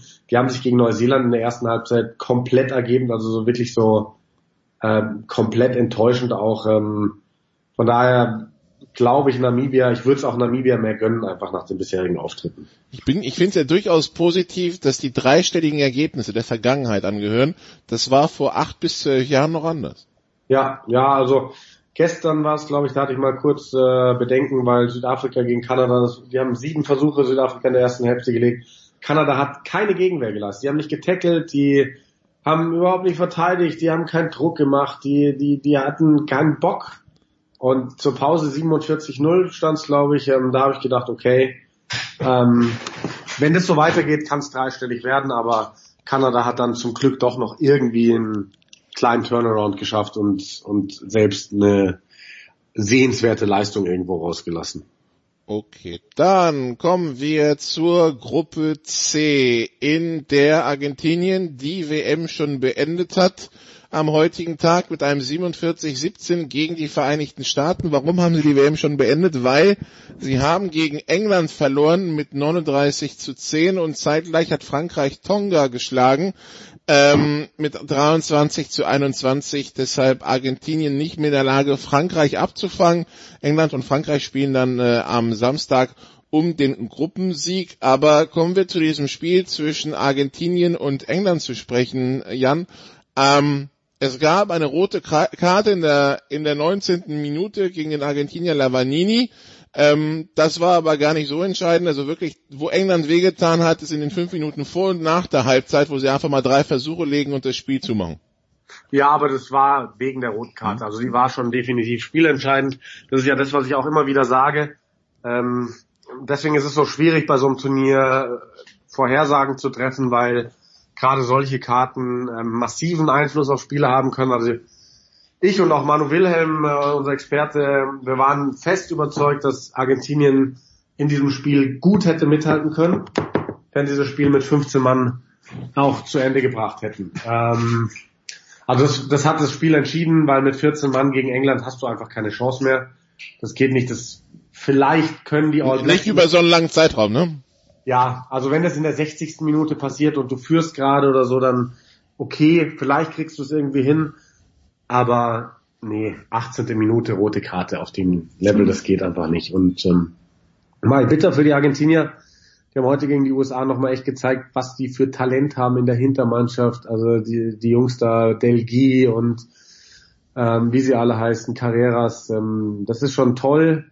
Ähm, Mai, die letzten zwei Jahre sind sie immer ins Halbfinale gekommen, äh, die letzten zwei Jahre, die letzten zwei Weltmeisterschaften ins Halbfinale gekommen, aber es gibt halt so viele Top-Mannschaften, irgendwen muss es immer erwischen dieses Jahr, was Argentinien, ist halt so. Wie groß muss die Enttäuschung jetzt sein für Argentinien? Die ja, glaube ich, nochmal nach der letzten WM Gas gegeben hatten und äh, ja auch mit ihrem mit ihrem argentinischen Team in Super Rugby nochmal diesen einen Schritt weitermachen wollten, oder? Ja, haben sie ja im Endeffekt. Also man, man, das ist so eine große Frage. Die sind ja ins Finale gekommen sogar im Super Rugby dieses Jahr mit den Jaguars. Da gibt es ja auch viele Stimmen, die sagen, schmeißt die wieder raus, weil das ist ein Nationalteam, was da mitspielt. Das hat eigentlich in so einem, in so einem, in so einer Clubliga nichts verloren. Ähm, die müssen sich, glaube ich, so ein bisschen hinterfragen. Die haben ganz viele Stars aus Europa daheim gelassen. Und Facundo Isa, der in meinen Augen der mit Abstand beste dritte Reihstürmer ist, den Argentinien jemals hervorgebracht hat. Santiago Cordero, der beim Vizemeister aus England bei den Exeter Chiefs aufgezockt hat ohne Ende. Die haben sie rausgelassen, haben nur ganz wenige Legionäre mitgenommen. Schau dir Südafrika an, die hatten jahrelang Probleme, weil sie nur noch einheimische Spieler geholt haben. Jetzt holen sie die aus dem Ausland dazu, sind wieder auf einem Top-Level und das braucht Argentinien einfach auch. Die können nicht diese Nummer fahren, dass sie fast nur Spieler von den Jaguares berufen. Ähm, aber ansonsten, mein Gott, die müssen weitermachen. Ich denke mal, deren Super Rugby Franchise, die bleibt. Die, die Sunwolves aus Japan werden ja wieder rausgeschmissen nach der Saison, nach der nächsten. Ähm, die werden eine Top-Nation bleiben. Aber immer so eine, die bei denen zwischen Vorrunden aus und Halbfinale alles drin ist. Also die Argentinier 39 zu 10 draußen. Frankreich schlägt äh, Tonga mühsam mit 23 zu 21. An das mühsam haben wir uns bei Frankreich gewöhnt. Liegt es jetzt an den Gegnern, liegt es an diesem Kalender oder habe ich irgendwie das falsche Gefühl, wenn ich das Gefühl habe, Frankreich ist noch so ein bisschen im Vorbereitungsmodus und ist auf der Suche nach dem Stammteam? Ähm, ja, wobei kristallisiert sich, glaube ich, schon äh, so ein Rahmen raus. Ähm, Frankreich bleibt halt aktuell eine Wundertüte. Die können, glaube ich, an einem guten Tag jeden schlagen. Und wenn ich sage jeden, dann meine ich auch jeden. Ähm, werden aber in meinen Augen in jedes Spiel der K.O.-Phase als Außenseiter gehen. Also wahrscheinlicher Gegner ist ja jetzt Wales. Also ich schätze, dass England Frankreich bezwingt. Im Normalfall Nach der Rutsche, nach der Rutsche bei den Six Nations erwarte ich auch erstmal nichts anderes. Französische Beobachter sagen auch, also entweder wir gewinnen das Ding oder wir verlieren es deutlich. Was die Franzosen gar nicht wollen, ist so, ah ja, das ist eine Niederlage, da kann man drauf aufbauen. Ja, das ist das, was keiner hören will nach dem Spiel gegen England. Also es gibt da anscheinend nur zwei Fronten. Wir kriegen aufs Maul oder wir schlagen die Engländer. Dazwischen gibt's nichts. Ja, und dann, mein Gott, dann spielst du gegen Wales. Die hatten gerade ein knüppelhartes Spiel gegen Fiji. Ähm, werden wir bestimmt auch gleich noch sprechen in Gruppe D. Ähm, da muss man dann mal schauen, wie viele Verletzte die jetzt da mitnehmen und was für eine Mannschaft die am Ende aufstellen im Viertelfinale. Ähm, werden die Franzosen für mich auch Außenseiter, aber warum sollen die Franzosen dieses Jahr nicht Argentinien sein und ins Halbfinale kommen oder wer weiß, vielleicht auch weiter?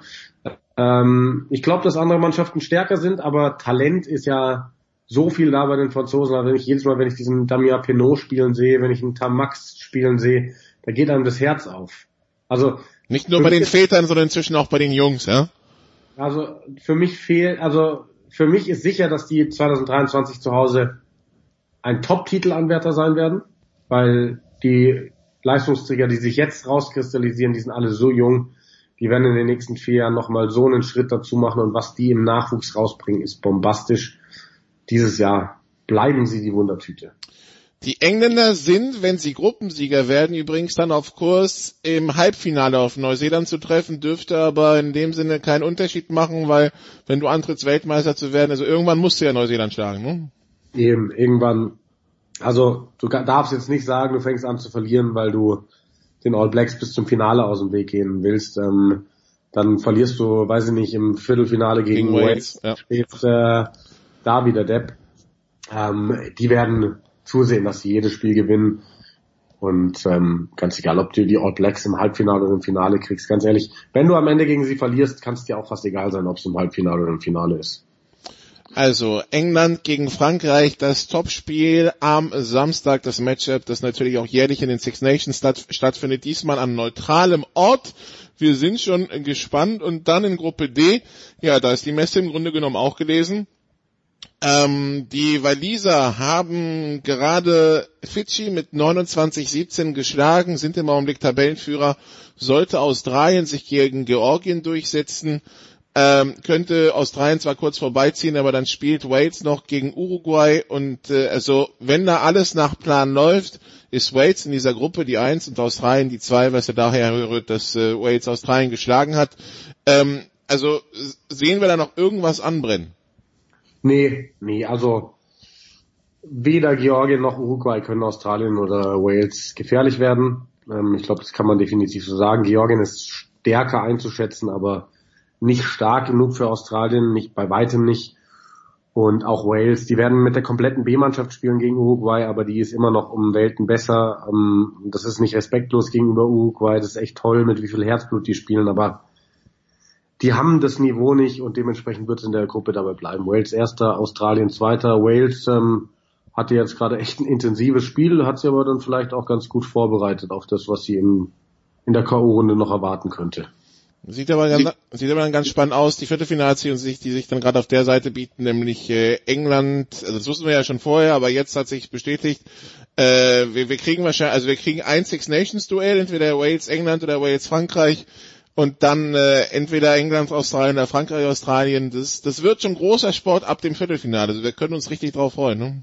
Ja, mega. Also gerade du, du siehst, die tollsten Spiele bei der WM waren ja die Aufeinandertreffen der großen Nationen. Also Neuseeland, Südafrika war geil, Wales gegen Australien war geil.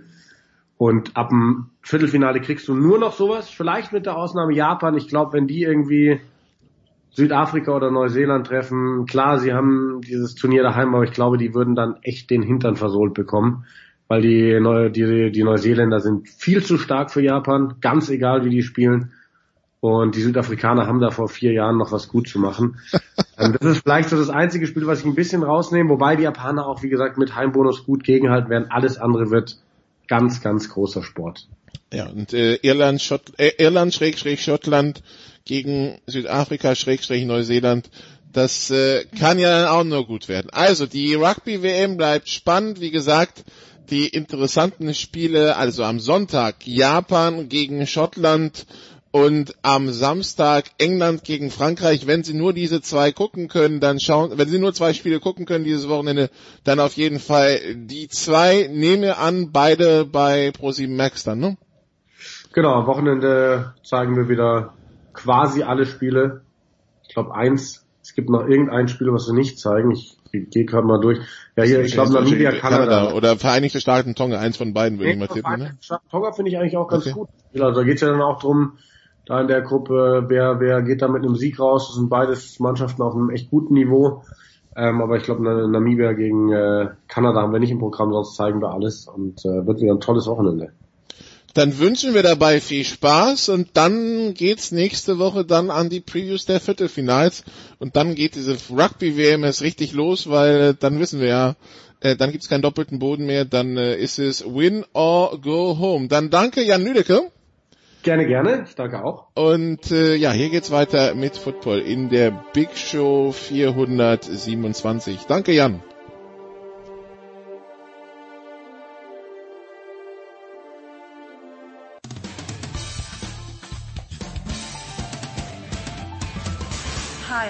Watson, and you're listening to Sport Radio 316. No, that's wrong. Es geht weiter in der Big Show 427 mit dem Motorsport und ich freue mich, dass zum einen wieder dabei ist Stefan de Voice Heinrich. Servus Stefan. Ich grüße euch. Und dann haben wir wieder, weil es geht, soll um die DTM gehen und um die MotoGP, Eddie Milke von RAN und von DAZN. Servus Eddie. Servus, schönen guten Tag in die Runde. Eddie, äh, Stefan Heinrich hat uns hier den Mund wässrig gemacht äh, mit äh, japanischen Autos, die in der DTM fahren und dann stellt sich aber heraus, dass die keine, keine Meter gehabt haben in Hockenheim. Wie hast du dieses Experiment, Eddie, beurteilt vom vergangenen Wochenende? Ja, ich habe äh, letztendlich das nüchterne Resultat genauso gesehen, aber man konnte auch nicht viel anderes erwarten. Das große Problem der Japaner sind halt äh, die Reifen. Äh, weil in Japan ist freie Reifenwahl, da herrscht ein richtiger Reifenkrieg und jetzt mussten sie sich äh, zum allerersten Mal mit zwei Trainingsstunden am Donnerstag, das reicht natürlich nicht, dann auch noch im Trockenen auf die Hankook Einheitsreifen einstellen. In Japan zum Beispiel haben sie drei verschiedene Mischungen äh, allein für die äh, Regenreifen. Das haben sie in der DTM nicht gehabt. Und ich finde, sie haben ein paar Highlights gesetzt. Jensen Button auf Platz 6 im Qualifying äh, oder in den Top 10 am ersten Tag ist ein Highlight. Mehr geht mit den Autos nicht, was ja auch Testautos waren letztendlich und nicht die äh, wirklichen Einheits, äh, die- die Einsatzautos. Aber ähm, insbesondere die Personalie Jensen Button hat dem DTM-Wochenende extremst gut getan. Ähm, ob das jetzt der alleinige Grund ist, aber Fakt ist, wir hatten am Sonntag in Sat 1 eine Rekordquote von 1,15 Millionen Zuschauern. Das hatten Mhm. wir noch nie. Und ich glaube, dass äh, das Experiment Super GT gelungen ist. Wie waren die Eindrücke vor Ort, der Voice? Äh, ja, vergleichbar. Ähm, dass ein Jensen Button, äh, ähnlich wie ein David Coulthard, einfach ein sehr offener äh, Typ ist, den du überall hinstellen kannst, der nie Unsinn redet und authentisch wirkt, war uns vorher klar. Ähm, was mir nicht so ganz klar war, ist, äh, die Autos, äh, Eddie hat es ja gerade ein bisschen beschrieben, sind tatsächlich auch wirklich anders, sind ja auch auf Langstrecke ausgelegt, haben andere Tanks. Ähm, es gab am Donnerstag die Möglichkeit für die Super GT-Teams in Hockenheim zu testen, aber ich glaube auch diese permanent sich verändernden Witterungsbedingungen haben es den Japanern wirklich nicht leicht gemacht in Hockenheim. Das muss man mit dazu rechnen. Wenn es konstant trocken gewesen wäre, hätten sie sich, glaube ich, ein bisschen erfahrungsmäßig rantasten können an die Reifen, ans schwarze Gold. Es ist ihnen wahnsinnig schwer gemacht worden, muss man deutlich sagen. Und äh, auch äh, die Racecraft, nicht nur die sechste Position im Qualifying von Button, auch im Rennen ähm, ohne äh, DRS und ohne ähm, die Überholmöglichkeiten, die die DTM-Autos haben, äh, haben die sich, glaube ich, ganz gut verkauft. Ähm, unter den Umständen muss man sagen, es war ein äh, Weg, äh, Weghinweis auf, auf das, was tatsächlich äh, Hans-Werner Aufrecht und jetzt als ITR-Chef Gerhard Berger vorgezeichnet haben. Das ist ein gangbarer Weg, das wäre eine tolle Brücke und wir freuen uns, glaube ich, wirklich, Eddie wird das auch bestätigen können, auf das Dream Race dann im November, wenn dann tatsächlich ähm, die Europäer nach Japan rübergehen und dort fahren werden. Eddie, wie wird das dann anders ausschauen? Die Europäer kommen dann wahrscheinlich mit der Einser-Garnitur. Dürfen die dann, äh, die, die, die kennen die Reifen, die kennen in Suzuka ist das, glaube ich, die kennen die Begebenheit noch nicht. Erwarten wir dann, dass die Europäer dort auf einem Level mitfahren? Was erwarten wir? Ja, das erwarte ich schon, dass die sich da gut präsentieren werden. Äh, aber auch da geht es ein bisschen um Promotion, wie wir zum Beispiel an Kobayashi sehen, wie wir an Sanadi stehen, die ja Gaststarts dort machen werden. Äh, Marco Wittmann, René Rast, klar, die Speerspitzen sind dabei. Aston Martin verzichtet ja leider ganz, Hm. weil man das Auto dringend weiterentwickeln will, äh, was ich auch verstehen kann und weiterentwickeln muss. Aber ich erwarte schon, dass das ein Duell auf Augenhöhe wird und äh, auf jeden Fall wird ein weiterer Fingerzeig dann für die Zukunft. Stefan, wer zahlt sowas? Oder was kostet der Spaß? Es kostet ja, dass die japanischen Autos rüberkommen. Äh, ist es denn den Herstellern das wert? Offensichtlich ja. Offenbar, sonst würden sie es ja nicht machen. Äh, aber was, was kostet so ein Spaß, so ein Rennwochenende, wenn, wenn, wenn die Japaner hier Autos rüber schippern? Nur drehen. The Voice. Also ich gehe davon aus, dass das schon enorme Kosten sind, ähm, wobei die, ja, der Besuch der Japaner jetzt in, in Deutschland äh, wurde so etwas kostengünstiger gemacht, weil ähm, die ja noch auch in ihrer Meisterschaft stecken. Super GT ist noch nicht zu Ende. Ähm, da gibt's noch ein Rennen, deswegen haben die auch äh, Mule Cars geschickt, also äh, Test- und Entwicklungsträger und konnten die tatsächlich per Schiffsfracht, äh, per Container äh, nach Europa bringen. Äh, wenn du sowas per Luftfracht machen musst, ist es deutlich teurer. Ähm, du am Ende muss man sagen, die DTM ist natürlich nicht billig. Es ist äh, eine wichtige Meisterschaft, eine der wichtigsten Tourenwagenrennserien der Welt und ein riesen Imageträger für die Sponsoren, für die Hersteller. Ähm, und dann, wenn du sagst, wir wollen tatsächlich äh, diese Serie aus äh, Deutschland, aus Europa noch weiter internationalisieren, ist völlig klar und allen Beteiligten, äh, die wissen das, dass das mit entsprechenden Kosten verbunden ist. Herrscht jetzt, Eddie, abschließend in der DTM, herrscht da sowas wie Aufbruchstimmung nach diesem Jahr? Also aus meiner Sicht absolut. Und ich erwähne nochmal die Quoten, die wir auf Hm. Red 1 am Sonntag erzielt haben. Das ist auch so eine Kennzahl. Äh, da wird es, glaube ich, weitergehen. Aston Martin ist neu dazugekommen, hat natürlich auch mit technischen Schwierigkeiten gerade jetzt zum Schluss zu kämpfen gehabt. Aber wir haben drei Hersteller, wir haben äh, eine tolle, spannende Serie, wir haben einen überragenden Fahrer mit René Rast im Moment. Und es gibt genügend Aufgabenstellungen für die anderen, um René Rast vom Thron zu stoßen. Also ich spüre da schon sowas wie Aufbruchstimmung. Fakt ist auf jeden Fall, ich freue mich schon wieder auf die Saison 2020. The Voice. Äh, die andere Serie, die Eddie ja auch betreut, äh, ist die äh, die MotoGP und jetzt gibt's dort einen jungen Kerl, der immer, immer wieder Weltmeister wird, nämlich Marc Marquez. Warum ist das nicht langweilig, The Voice? Dass, der, dass wir einen Dauersieger haben. Ähm, das war im Grunde die MotoGP ist nie langweilig, auch nicht als wir Valentino Rossi als Dauerweltmeister haben. Da, dazu ist das im Grunde viel zu spektakulär und sicherlich von von auch von Ganz den optischen Eindrücken, von den Fernsehbildern, glaube ich tatsächlich die die spannendste Motorsportdisziplin der Welt.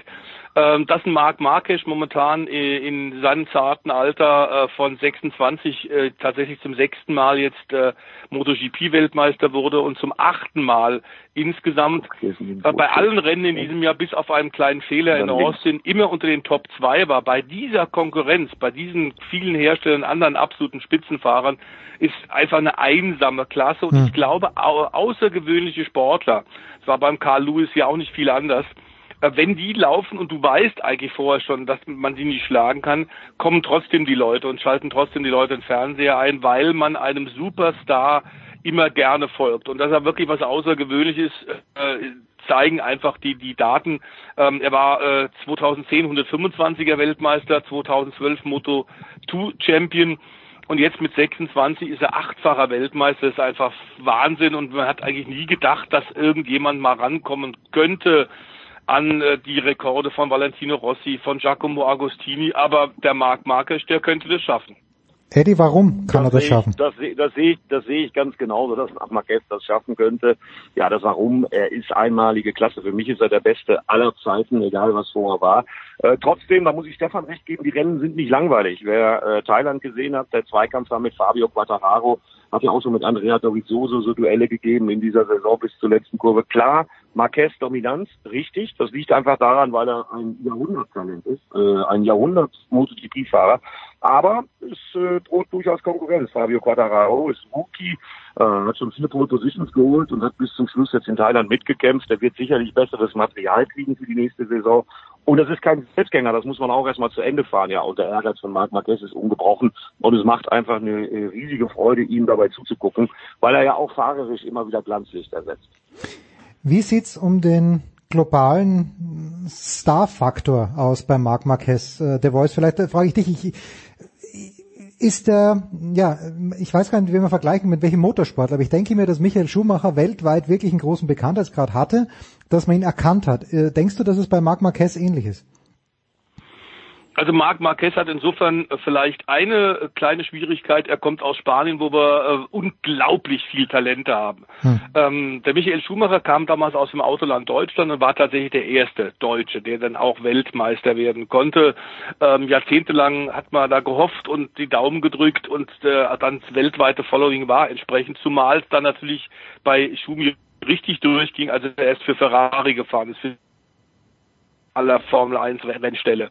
Äh, die beiden Titel mit Benetton wurden gern zur Kenntnis genommen, waren okay, aber zum Mythos wurde er erst, als er mit Ferrari das geschafft hat. Und das war ja auch der Grund, warum der Sebastian Vettel ebenfalls zu den Roten gegangen ist und sich da momentan immer wieder Dellen ja. äh, und blutige Nasen holt, weil er es nicht hinkriegt. Äh, Marc Marquez und Honda muss man sagen, die Honda, das wird der Eddie ein bisschen besser erklären können, aber die Honda ist offenbar extrem schwer zu fahren, denn alle anderen Spitzenfahrer, die sich in den letzten Jahren in der MotoGP versucht haben, wie in diesem Jahr Jorge Lorenzo, nun war der oft auch noch verletzt, aber auch er, ein fünf-, sechsfacher Weltmeister, der kann, der kann Motorrad fahren. Nur dass der momentan mit dem gleichen Material, mit der gleichen Maschine, der HRC, der aktuellen MotoGP-Maschine, überhaupt nicht zu Rande kommt und im Grunde ähm, seine Karriere zerschmettert. Der Jorge Lorenzo zeigt auch auf welchem Niveau Marc Markisch Wochenende für Wochenende tatsächlich zu agieren äh, versteht. Man muss ja sagen, auch die Schräglagen, teilweise über 60 Grad Schräglagen, der stellt tatsächlich die Regeln und die Gesetze der Physik oft außer ja. Kraft. Wenn man sich das anguckt, sagt man, das kann doch gar nicht gehen. Wie macht dieser Mensch das? Es hat was Außerirdisches und deswegen glaube ich durchaus, dass der noch äh, durchstarten kann und weltweit noch populärer werden kann. Eddie, was ist es mit der Honda? ja. Wenn man, wenn man sich das in Asien zum Beispiel anguckt, da ist der Typ schon ein Superstar, weil Asien ist äh, in Sachen Zweiradmärkten, deswegen wird es demnächst auch noch ein zusätzliches Rennen in Indonesien geben oder gibt es das Rennen in Thailand. Da waren 225.000 Zuschauer mhm. das Wochenende gesehen. Da ist Marc Marquez schon der absolute Superstar. Ja, und zum Thema Honda, ähm, da kann man nur sagen, Stefan Bradl leistet als Testfahrer hervorragende Arbeit. Die beiden harmonisieren sehr gut. Aber man muss auch ganz klar sagen, dass die Honda, so wie sie im Moment ist, man hat den Topspeed-Nachteil zu Ducati aufgeholt. Äh, da ist man mindestens genauso schnell jetzt auf der Geraden. Das war immer so eine Schwäche. Auch die Beschleunigung kann die Ducati mithalten.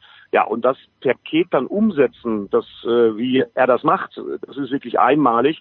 Das Motorrad ist auf ihn zugeschnitten. Kurzes Zitat von ebenfalls Honda-Wertfahrer Kel Quatschlo dazu. Marc Marquez fährt 66 Grad Schräglage, geht dann ans Gas. Wenn ich 66 Grad Schräglage dann liege ich auf der Nase. Das hm. beschreibt glaube ich, am Ja, aber deswegen, äh, also ich, ich muss das jetzt schnell mit, äh, lass mich bitte ganz schnell mein Geodreieck rausholen, um mal zu eruieren, 66 Grad Schräglage. Ist eigentlich äh, unvorstellbar, die ganze Geschichte. The Voice bleibt noch ganz kurz äh, bei uns, denn es gibt noch äh, weitere Motorsportserien zu besprechen. Eddie, wann werden wir dich wieder hören und wo? das nächste Mal beim Rennen aus Japan live auf The Zone mit der MotoGP. Jetzt im Moment befinde ich mich gerade schon wieder auf dem Weg nach Hockenheim, schon wieder. Schon wieder? Was ist da schon wieder los? DTM dreimal. Da ist eigentlich gar nichts, außer dass ich morgen die große Ehre habe, René Rast Original DTM Meisterauto zu fahren. Bin nervös wie ein kleines Kind, könnt ihr euch vorstellen, bin gleich am Flieger und äh, mal gucken, was ich da morgen so erlebe in diesem 610 PS Geschoss aus dem Hause Audi. Ich bin mal gespannt. Wie sehr wirst du es ausfahren, Eddie? Wirst, wirst du an die Grenzen gehen oder wirst du dich zurückhalten können? Erste Bürgerpflicht ist natürlich da nichts kaputt zu machen, denn das Auto muss auch noch nach Japan zum Queen Race. Ich denke, dass es für einen Kommentator in meinem fortgeschrittenen Alter schon eine sehr, sehr nette Erfahrung ist, weil man da wahrscheinlich dann in Zukunft auch anders drüber sprechen wird. Aber ich freue mich drauf. Also das wird sicherlich ein tolles Erlebnis sein. René Rast wird auch da sein. Ich bin mal ganz gespannt. Aber ich vielleicht glaube ich nicht zu sagen, dass ich sehr nervös bin. Das kann ich verstehen, Eddie. Eine Frage noch. Das klingt bei dir schon so durch, als sei für nächstes Jahr zwischen der ITR, äh, DTM und, und äh, eurem Sender alles klar. Macht ihr weiter? Das kann ich dir nicht äh, zu 100 Prozent sagen. Die Anzeichen, die wir sowohl von der ITR als auch von unserem Arbeitgeber seit einverhalten, sind positiv. Ähm, ich gehe einfach mal davon aus, dass es weitergeht, auch mit unserer Mannschaft, weil was anderes kann ich mir im Moment gar nicht vorstellen persönlich. Und ich sehe da auch nicht die Alternativen. Das sind einfach die knallharten viel Spaß Fragen. in Hockenheim. Ja, viel Spaß in Hockenheim, Eddie. Das sind die knallharten Fragen, die der Voice hier raus hat. Kurze Pause und dann geht's weiter mit dem Motorsport.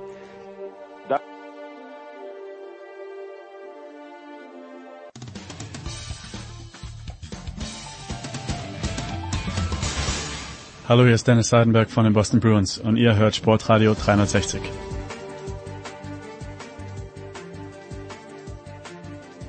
Ja, und weiter geht's mit dem Motorsport und mit Stefan de Voice Heinrich. Äh, wenn ich jetzt aber höre, 600 PS äh, in einem Audi, Stefan, dafür bist du früher gar nicht eingestiegen in ein Auto, oder?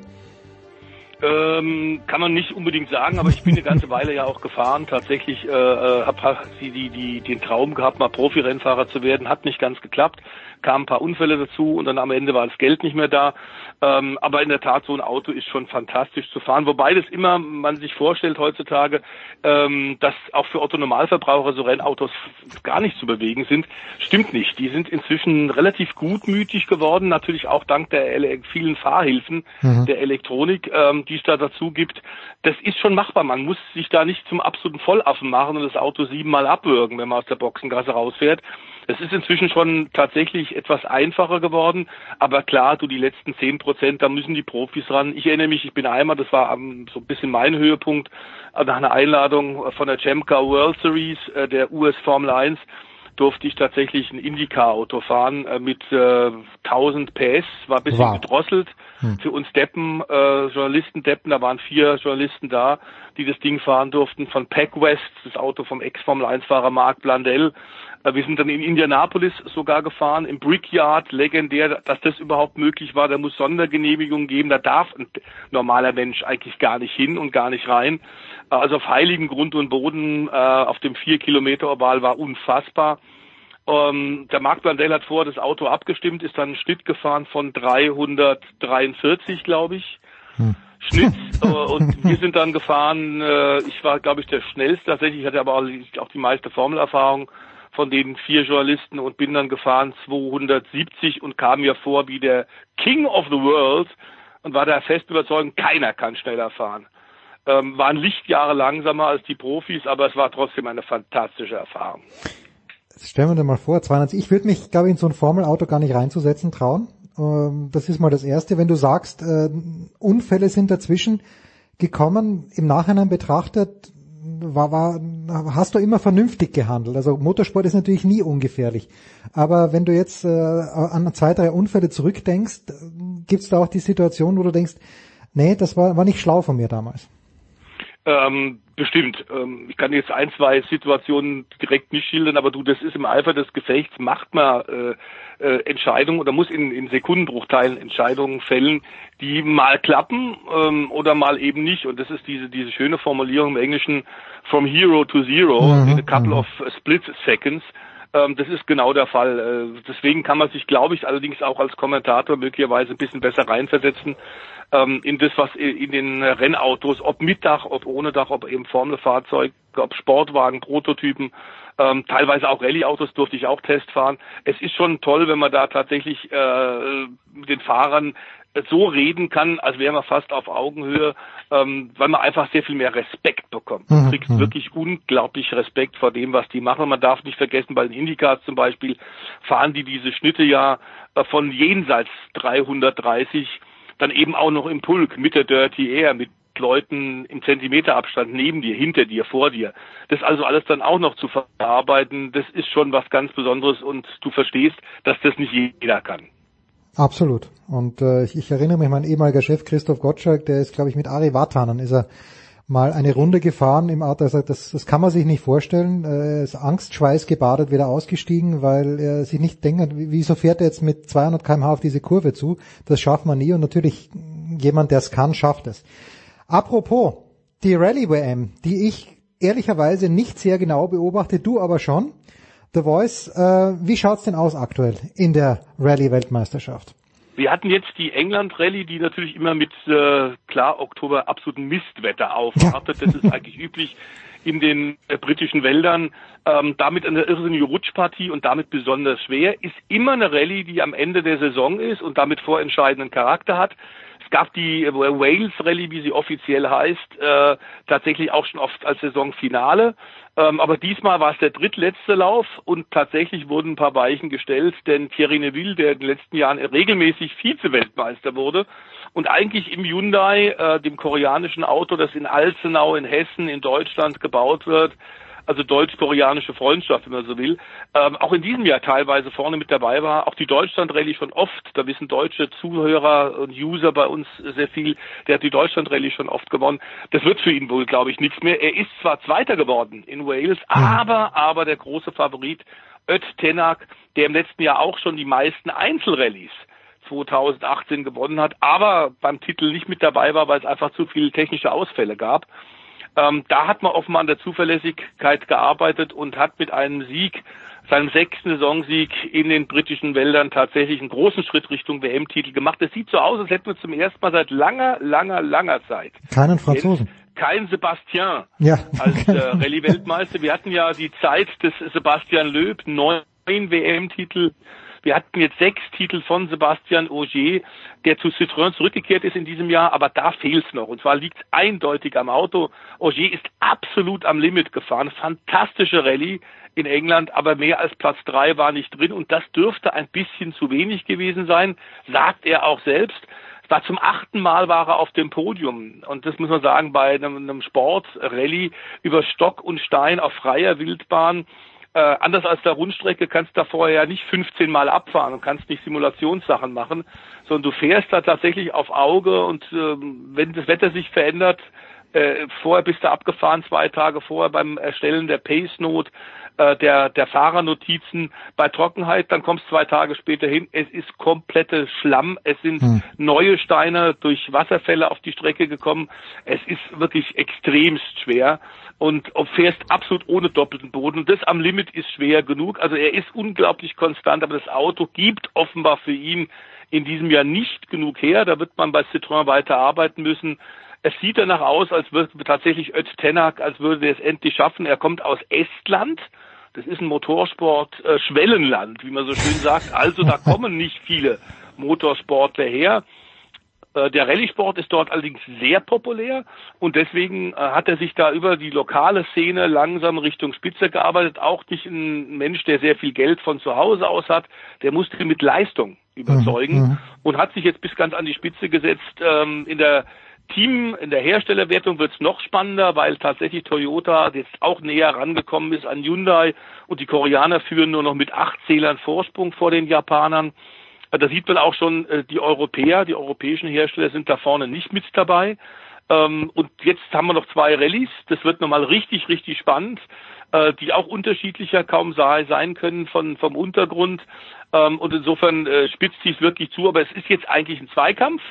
Ott Tennant nach sechs Siegen in diesem Jahr gegen Sebastian Ogier mit drei Siegen in diesem Jahr mit klarem Vorteil. Advantage, Advantage for Ed Tenak die Frage zu Auger, die ich mir halt stelle, wenn jemand schon so viel gewonnen hat und es ist ein riskantes ja. Business, wo, wo nimmt denn oder andersrum, gibt es Beispiele, wo man gesehen hat, jemand, der sehr viel gewonnen hat, irgendwann hat der Biss gefehlt oder hat das die, die Bereitschaft, das letzte Risiko zu gehen gefehlt? Ja, das kann durchaus passieren. Äh, das hat man sehr oft schon gesehen. Äh, ich glaube, bei ihm, beim Ogier, ist das nicht der Fall. Auch deswegen, weil der sich, äh, Jens, das ist eher ungewöhnlich, auch schon zum Karriereende geäußert hat und hm. das im Kopf bereits sortiert hat. Das ist für ihn klar. Er wird im nächsten Jahr, 2020, noch fahren. Und dann hört er mit der Rallye-Weltmeisterschaft aus. Das heißt auf. Das heißt nicht, dass er dann mit Motorsport aufhört. Und deswegen hat Gerhard Berger Ah, der alte Fuchs, ja, der alte Fuchs. Ganz genau, der hat natürlich sofort das gehört und mitbekommen und hat gesagt, Moment mal, also wenn der 220 dann nicht mehr dauernd im Flieger sitzen will, und das ist tatsächlich vor allem diese Rallye-Weltmeisterschaft mit Vorbereitung und äh, äh, Wettbewerben und Rallyes auf allen Erdteilen, ist eine riesen, äh, ein riesen Reisestress. Wenn er das nicht mehr hat, wir haben bei der DTM zehn Wochenenden, das wäre vielleicht für ihn attraktiv, der hat auch so ein Ding schon mal getestet äh, dazu ist Andrea Kaiser, die bei Sat1 ja neben Eddie Mielke äh, die Moderation für die DTM-Rennen machten, seine Frau. Da gibt's also E-Verbindungen. Ähm, insofern könnte man sich das zum Beispiel vorstellen, dass er da sagt, also da hätte ich durchaus Interesse dran, dann mittelfristig DTM zu fahren. Einen anderen großen haben wir schon verabschiedet. bei der äh, Wales Rallye, nämlich Peter Solberg, Mr. Hollywood, Mhm. der vor allem bei den Frauen ähm, unglaublich Erfolge hat. Äh, sieht wahnsinnig gut aus, ist extrem charmant, inzwischen 44 Jahre alt. Ähm, war auch schon mal Rallye-Weltmeister äh, 2002 und zwar dadurch auch Weltmeister geworden, weil er die Wales Rallye gewonnen hat. Er baut inzwischen seinen Sohn auf und ist nur noch sehr sporadisch in den letzten Jahren gefahren. Ähm, ist jetzt bei der äh, Wales Rallye nochmal angetreten, zusammen mit seinem Sohn ähm, in unterschiedlichen Autos, sind in der gleichen Klasse gegeneinander gefahren. Ähm, sein äh, Schwager ist mitgefahren. Ähm, dann hat er noch einen Förderungspilot, den er auch, auch in Skandinavien unterstützt, der auch gefahren ist. Aber Peter Solberg hat seine Weltkarriere, wenn man so will, tatsächlich äh, beendet. Es war oben auf dem Siegespodest äh, tatsächlich ein Klassensieg in der kleinen Klasse hat er dann auch gewonnen und nochmal zu zeigen, dass man mit 44 Jahren immer noch wahnsinnig genug ist, um tatsächlich unterstützt von unzähligen Fans nochmal da mitzufahren. Er war auch zweimal schon Rallye-Cross-Weltmeister, hat auch ein eigenes Team und insofern kann es davon ausgehen, dass sein 17-jähriger Sohn Oliver Solberg da in die Fußstapfen treten wird, wenn der auch das Ding äh, um einen englischen Baum gewickelt hat, sein Auto. Ach, wären wir doch alle gerne wieder 44. Oder? So, solche 44. Ja, solche 44, genau. Nicht, nicht die 44, die wir damals waren vor Jahrzehnten. The Voice, es war wie immer eine ganz, ganz große Freude. Hast du das Wochenende ausnahmsweise mal frei oder bist du, musst du wieder für irgendwas in die Bütt? Nee, ich muss wieder in die Bütt, denn es steht in Australien. Ich bin zwar nicht vor Ort, äh, was ich ein bisschen traurig finde, aber das ist technisch nicht zu machen. Ähm, Es steht das größte Rennen Australiens äh, auf dem Programm. Mhm. Es ist auch das größte Rennen von den Zuschauern her der südlichen Hemisphäre. Äh, Bathurst, rund um den legendären Mount Panorama. Ich habe, glaube ich, ausgerechnet, ich war jetzt äh, 19 Mal schon vor Ort am anderen Ende der Welt, aber nicht in diesem Jahr, äh, weil wir das mit den Leitungen nicht hinkriegen. Das wäre auch zu kostenintensiv. Also das Rennen geht über fast sechs Stunden und ist äh, mit knapp 300.000 Zuschauern am Renntag, am Rennsonntag das größte Rennen tatsächlich, glaube ich, zahlenmäßig von der südlichen Hemisphäre auf diesem Globus. Ähm, ist eine riesen, riesen Show und äh, wird ein fantastisches Rennen werden. Ich werde es kommentieren. Herrlich. Ja, ich erinnere mich noch, dass The Voice da immer für drei Tage einmal um den Erdball geflogen ist. Wahnsinn eigentlich. Vielen, vielen Dank. Stefan Heinrich, wir machen eine kurze Pause, dann geht's weiter in der Big Show 427.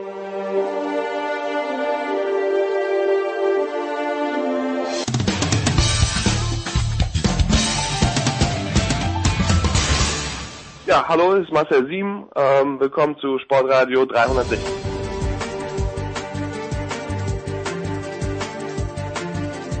So, und im Motorsport sind wir noch lange nicht fertig, denn jetzt freue ich mich nach längerer Zeit mal wieder, den fantastischen, den einzigartigen Ernst Haus-Leitner vom ORF begrüßen zu dürfen. Servus Ernst.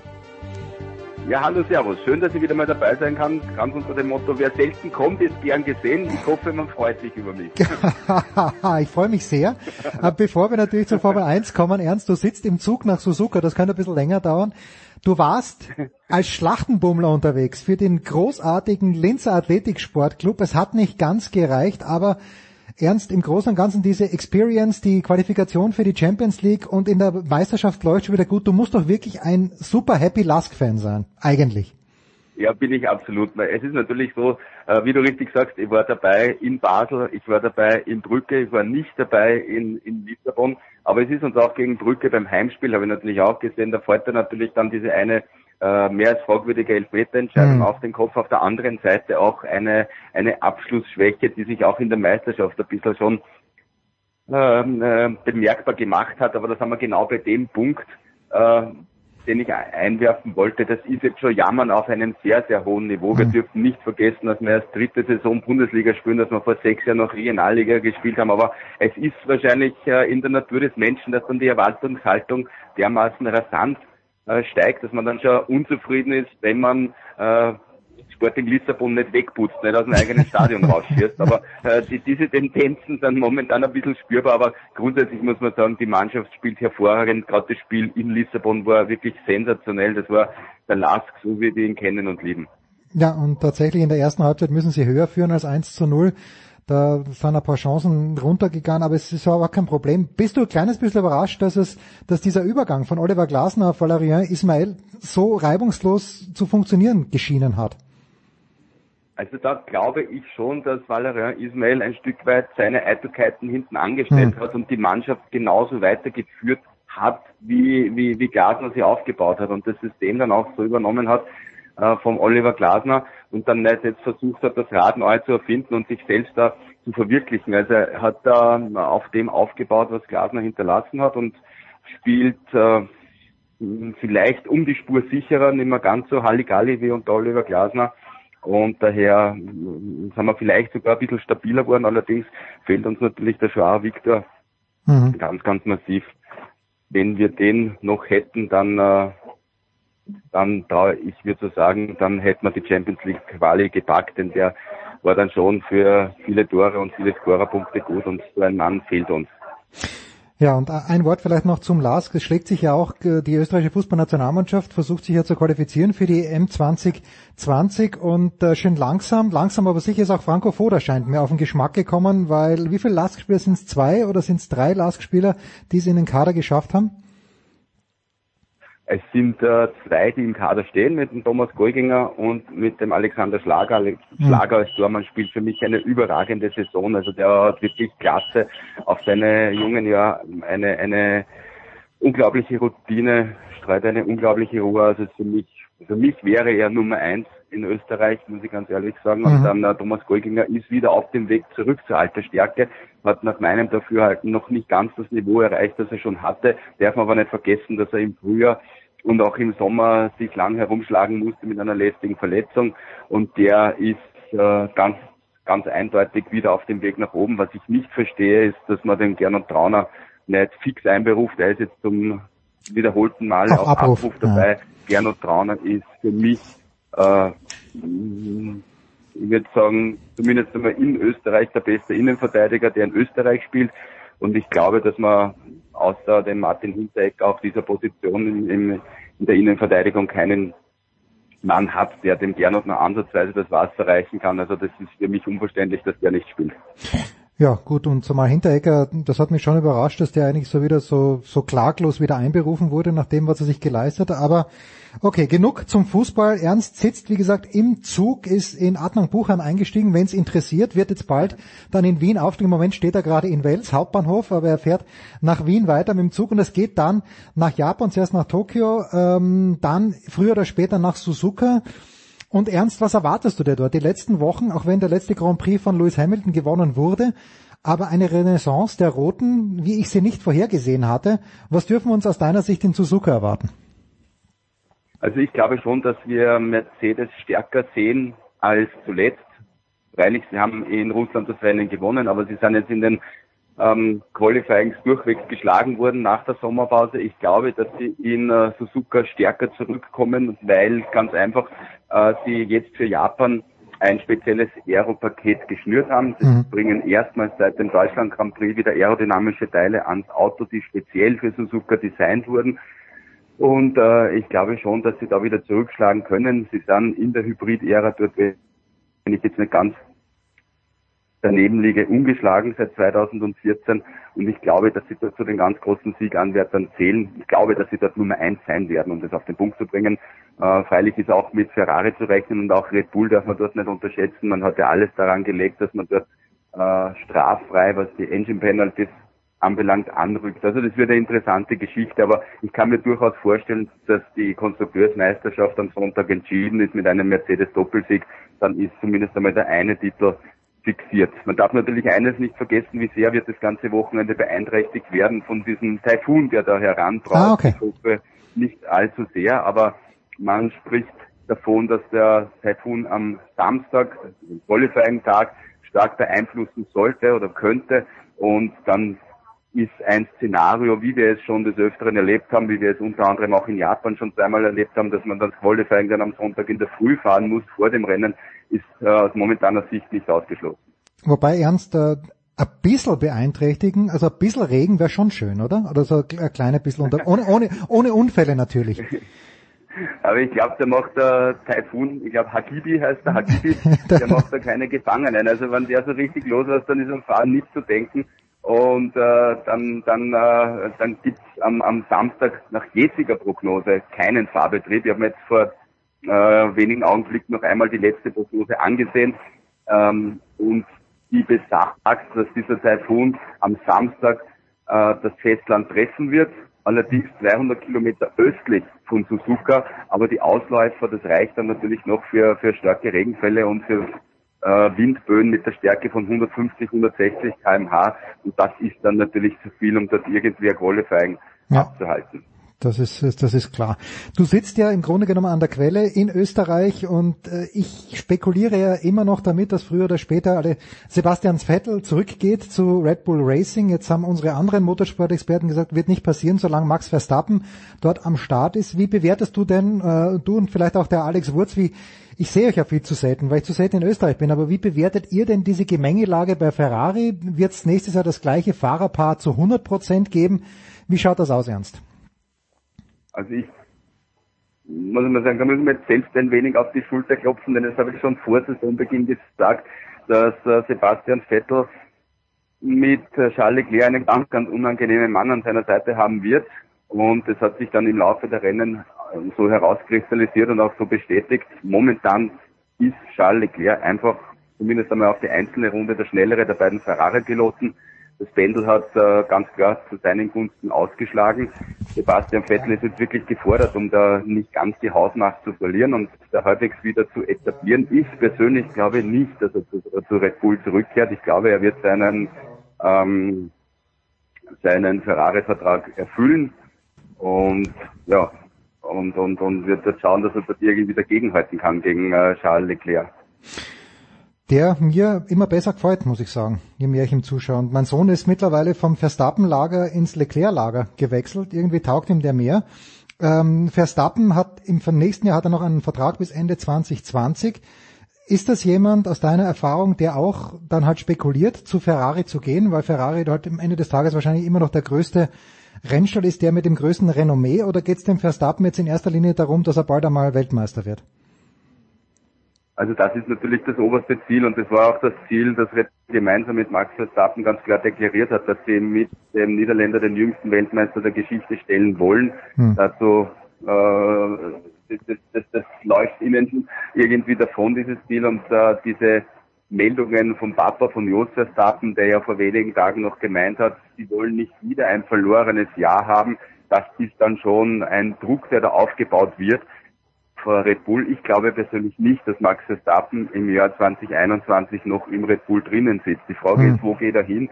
Die Tendenz ist eher zu Mercedes. Man weiß, dass die ja, bevor Verstappen bei Red Bull unterschrieben hat, schon bei Mercedes aus und eingegangen sind und ein Vertrag bei Mercedes damals äh, eigentlich nur daran gescheitert ist, dass Mercedes kein Cockpit zur Verfügung stellen konnte. Red Bull mhm. konnte das mhm. in Form eines Toro Rosso Cockpits, die haben einfach gesagt, okay, da setzt man rein aus der Formel 3 raus. Toto Wolf hat damals gesagt, viel zu großes Risiko. Wir haben kein Junior-Team, wo wir ihn reinsetzen können aus der Formel 3. Und so hat er sich damals dann äh, für Red Bull, Schrägstrich Toro Rosso entschieden. Also die Verbindung gibt es nach wie vor. Jo und Toto sind nach wie vor sehr gut und die, äh, da ist natürlich auch noch die Frage, was machen sie mit Lewis Hamilton, ja. Aber die werden dann schon einmal auch an die Zeit nach Hamilton denken und dann gibt's auf dem Radar genau für mich Dinge zwei Piloten, die die Formel in den nächsten zehn Jahren bestimmen und gestalten werden. Die hast du beide schon genannt, Max Verstappen und Charles Leclerc. Der eine natürlich schwer Ferrari gebrandet, der andere noch bei Red Bull. Das wäre dann für mich die logischere Entscheidung, dass er zu Mercedes wechselt und dass man dann dort äh, eben dieses großartige Duell der zwei jungen Kerl, die ja mit die ja mehr oder weniger gleich alt sind, beide jetzt 22 Jahre alt sind, ähm, das wird uns begeistern, hoffentlich in den nächsten zehn Jahren. Dann werden wir dann von Hamilton und Vettel schon nicht mehr sprechen, werden wir noch immer von äh, Leclerc und äh, Verstappen reden. Ist eine lässige Perspektive, mit der ich gut leben kann. Ernst, ich uh, I let you go on this one. Es sind uh, und die, die zweite große Leidenschaft von Ernst aus Leiden, das wissen wir natürlich alle, ist der alpine Skisport. Jetzt uh, sind massiv viele Leute zurückgetreten, mehr auf der Herrenseite natürlich, mit Hirscher, Neureuter, Swindal, aber auch auf der Damenseite mit Lindsey Vonn. Ähm, wie, worauf freust du dich denn? Es ist, sind zwar noch ein paar Wochen hin, aber Sölden sind auch nicht mehr so viele Wochen hin. Worauf freut sich der gemeine Skisport-Experte, gerade wenn es äh, um den alpinen Damen-Weltcup geht? Ja, schwierig, schwierig. Du hast einige aufgezählt, die zurückgetreten sind. Ich habe kürzlich einmal eine Aufstellung gelesen. Also da bringst du das ganze Starterfeld zusammen, von denen die heuer nicht mehr dabei sind. Mhm. Auf der Damenseite ganz prominent auch Frieda Hansdotter. Ah, stimmt, stimmt, ja, natürlich, Also das ja. sind wirklich schon äh, ganz, ganz äh, herbe Verluste, die man da hinnehmen muss, um das einmal so zu sagen. Das sind wirklich Hochkaräter und auch Sympathieträger, die nicht mehr dabei sind. Und es wird eine ganz, ganz schwierige Saison. Eine wirklich schwierige Saison, weil einfach äh, so viele Granden nicht mehr dabei sind. Und äh, das trifft natürlich mit dem Abgang von Marcel Hirscher und Österreicher sehr, sehr stark. Ich bin gespannt, sage jetzt einmal, wie sich die Quote entwickeln wird, wer da die Gunst der Stunde, vor allem auf der Herrenseite, dann nutzen wird, um da zu profitieren, nachdem der Überflieger Hirscher nicht mehr dabei ist. Ich gehe mal davon aus, dass Henrik Christoffersen dort der Mann sein wird, Ja. wenn die Nerven halten, wenn er mit dem Druck umgehen kann, der den Weltcup, den Gesamtweltcup dort dominieren wird. Vielleicht kommt der eine oder andere Österreicher aus dem Schatten heraus und äh, wird dann zumindest im, im, im Ansatz als, als Hirscher Nachfolger gehandelt, aber äh, absehbar ist es momentan nicht und äh, auch auf der Damenseite wird wird ja wird interessant werden. Ich meine, wir haben bei den Damen mit Michaela Schifrin die ganz große Dominatorin nach wie vor dabei, die wird äh, spielerisch, sage jetzt einmal, zum nächsten Gesamtweltcup wedeln. Aus österreichischer Sicht wird schwierig, denn neben den vielen Abgängen haben wir wieder Verletzte. auch, bevor die Saison noch losgegangen ist, ganz genau, eine ganz, Reihe, äh, ganz Ja. große, lange Reihe von Verletzten mit Steffi Brunner, mit äh, Lido Kabauer und so weiter und so fort. Also es haben wirklich äh, schon in der Vorbereitung so viele Verletzungen und zum Teil schwierige und schwere Verletzungen äh, passiert, dass das die Freude und die Vorfreude auf die Saison sehr, sehr trübt. Wir freuen uns jetzt mal auf das Wochenende und ich, ich habe gerade festgestellt, Ernst, ich werde in Österreich sein bei meinen Eltern in der Steiermark und werde mir dann den Japan Grand Prix natürlich im ORF anschauen. Mit, äh, mit dir ist der Alex dabei oder hast du hast einen anderen Co-Kommentator diesmal? Der Alex ist nicht dabei, der war jetzt am vergangenen Wochenende mit der WEC in Japan. Jetzt haben wir den Christian Glien dabei Ja, und äh, ich habe mit dem Glien natürlich schon äh, Kontakt gehabt, weil wir da auch auf die möglichen Auswirkungen des äh, Taifuns zu, äh, zu reden gekommen sind. Und er war damals dabei im Jahr 2004, als dann auch aufgrund des Taifuns der ganze Samstag gecancelt wurde und das Qualifying am Sonntagvormittag abgehalten wurde. Da war der Christian noch bei Jaguar unter Vertrag, Mhm, Teamkollege von Mark Webber. Und das war dort, hat er gesagt, ganz witzig, weil in Suzuka sind ja die Piloten der Gänze alle in einem Hotel einquartiert, in diesem Okay. Suzuka Circuit Flower Hotel. Das gibt's ja ganz selten, dass alle unter einem Dach sind. Und damals hat man dann die Zeit genutzt, da ist man dann Fußball spielen gegangen, im, im Kreise der Piloten. Damals natürlich noch mit Michael Schumacher, Fernando Alonso und so weiter und so fort. Die sind alle kicken gegangen. Herrlich. Und am Abend dann eine Bowlingpartie und so hat man sich damals diesen taifunfreien Samstag vertrieben. Herrlich. Ich weiß auch noch, was ich gemacht habe. Ich bin in, das, ich bin in, in, in den nächsten Supermarkt gegangen und habe mir japanische Gummistiefel gekauft, schwarze Lackgummistiefel. haben, also, haben, haben fast ein bisschen anrüchig ausgesehen. Und was war dann? Am Samstag habe ich es gekauft, am Sonntag habe ich es nicht mehr gebraucht, weil der war der schönste Tag. Und ähnlich ist ja die Prognose auch für dieses Wochenende, dass der Sonntag ein strahlend schöner Tag werden soll. So, Ernst, aber das muss jetzt die letzte Nachfrage sein. Hast du diese Gummistiefel mit nach Österreich genommen? Ja oder nein? Selbstverständlich, weil die waren, äh, äh, die waren Nicht billig. Ähm, so gewöhnungsbedürftig fürs Auge. Die konnte ich nicht zurücklassen. Die habe ich noch. Und ich habe jetzt wirklich überlegt, ob ich sie wieder einpacken soll und wieder zurück ins Ursprungsland bringen soll. Äh, habe davon abgesehen und habe mir gedacht, na, weil ich habe sie damals eigentlich auch nicht gebraucht, weil am Samstag haben wir Ja, das Hotel nicht genau. verlassen, sondern haben alle drin gesessen, weil da hast du eh nicht vor die Tür gehen können. Und am Sonntag war es trocken und auf das verlasse ich mich jetzt. Wir freuen uns auf Ja, jeden jetzt, Fall. Genau, jetzt sind wir in Linz und es steigt eine Japanerin ein. Es ist ein Zeichen, Ernst, dass ich jetzt auflege. Ich danke dir ganz, ganz herzlich. Wir wünschen dem Lask alles Gute, weil für Sturm ist die Saison eh schon wieder vorbei. Danke dir, Ernst. Kurze Pause, dann geht's weiter in der Big Show 427.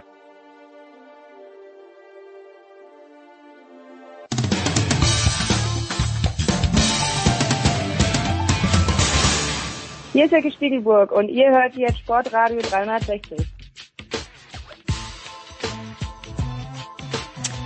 In der Big Show 427 nähern wir uns jetzt zaghaft dem US-Sport. Es wird sogar im Tennisteil dann ein kleines bisschen über Baseball gesprochen werden, aber ich freue mich, dass er wieder zurück ist nach einer gefühlt sechsmonatigen, völlig verdienten Auszeit, die er irgendwo am Strand verbracht hat. Der fantastische Axel Goldmann, der vierte offizielle Just Baseball. Servus Axel.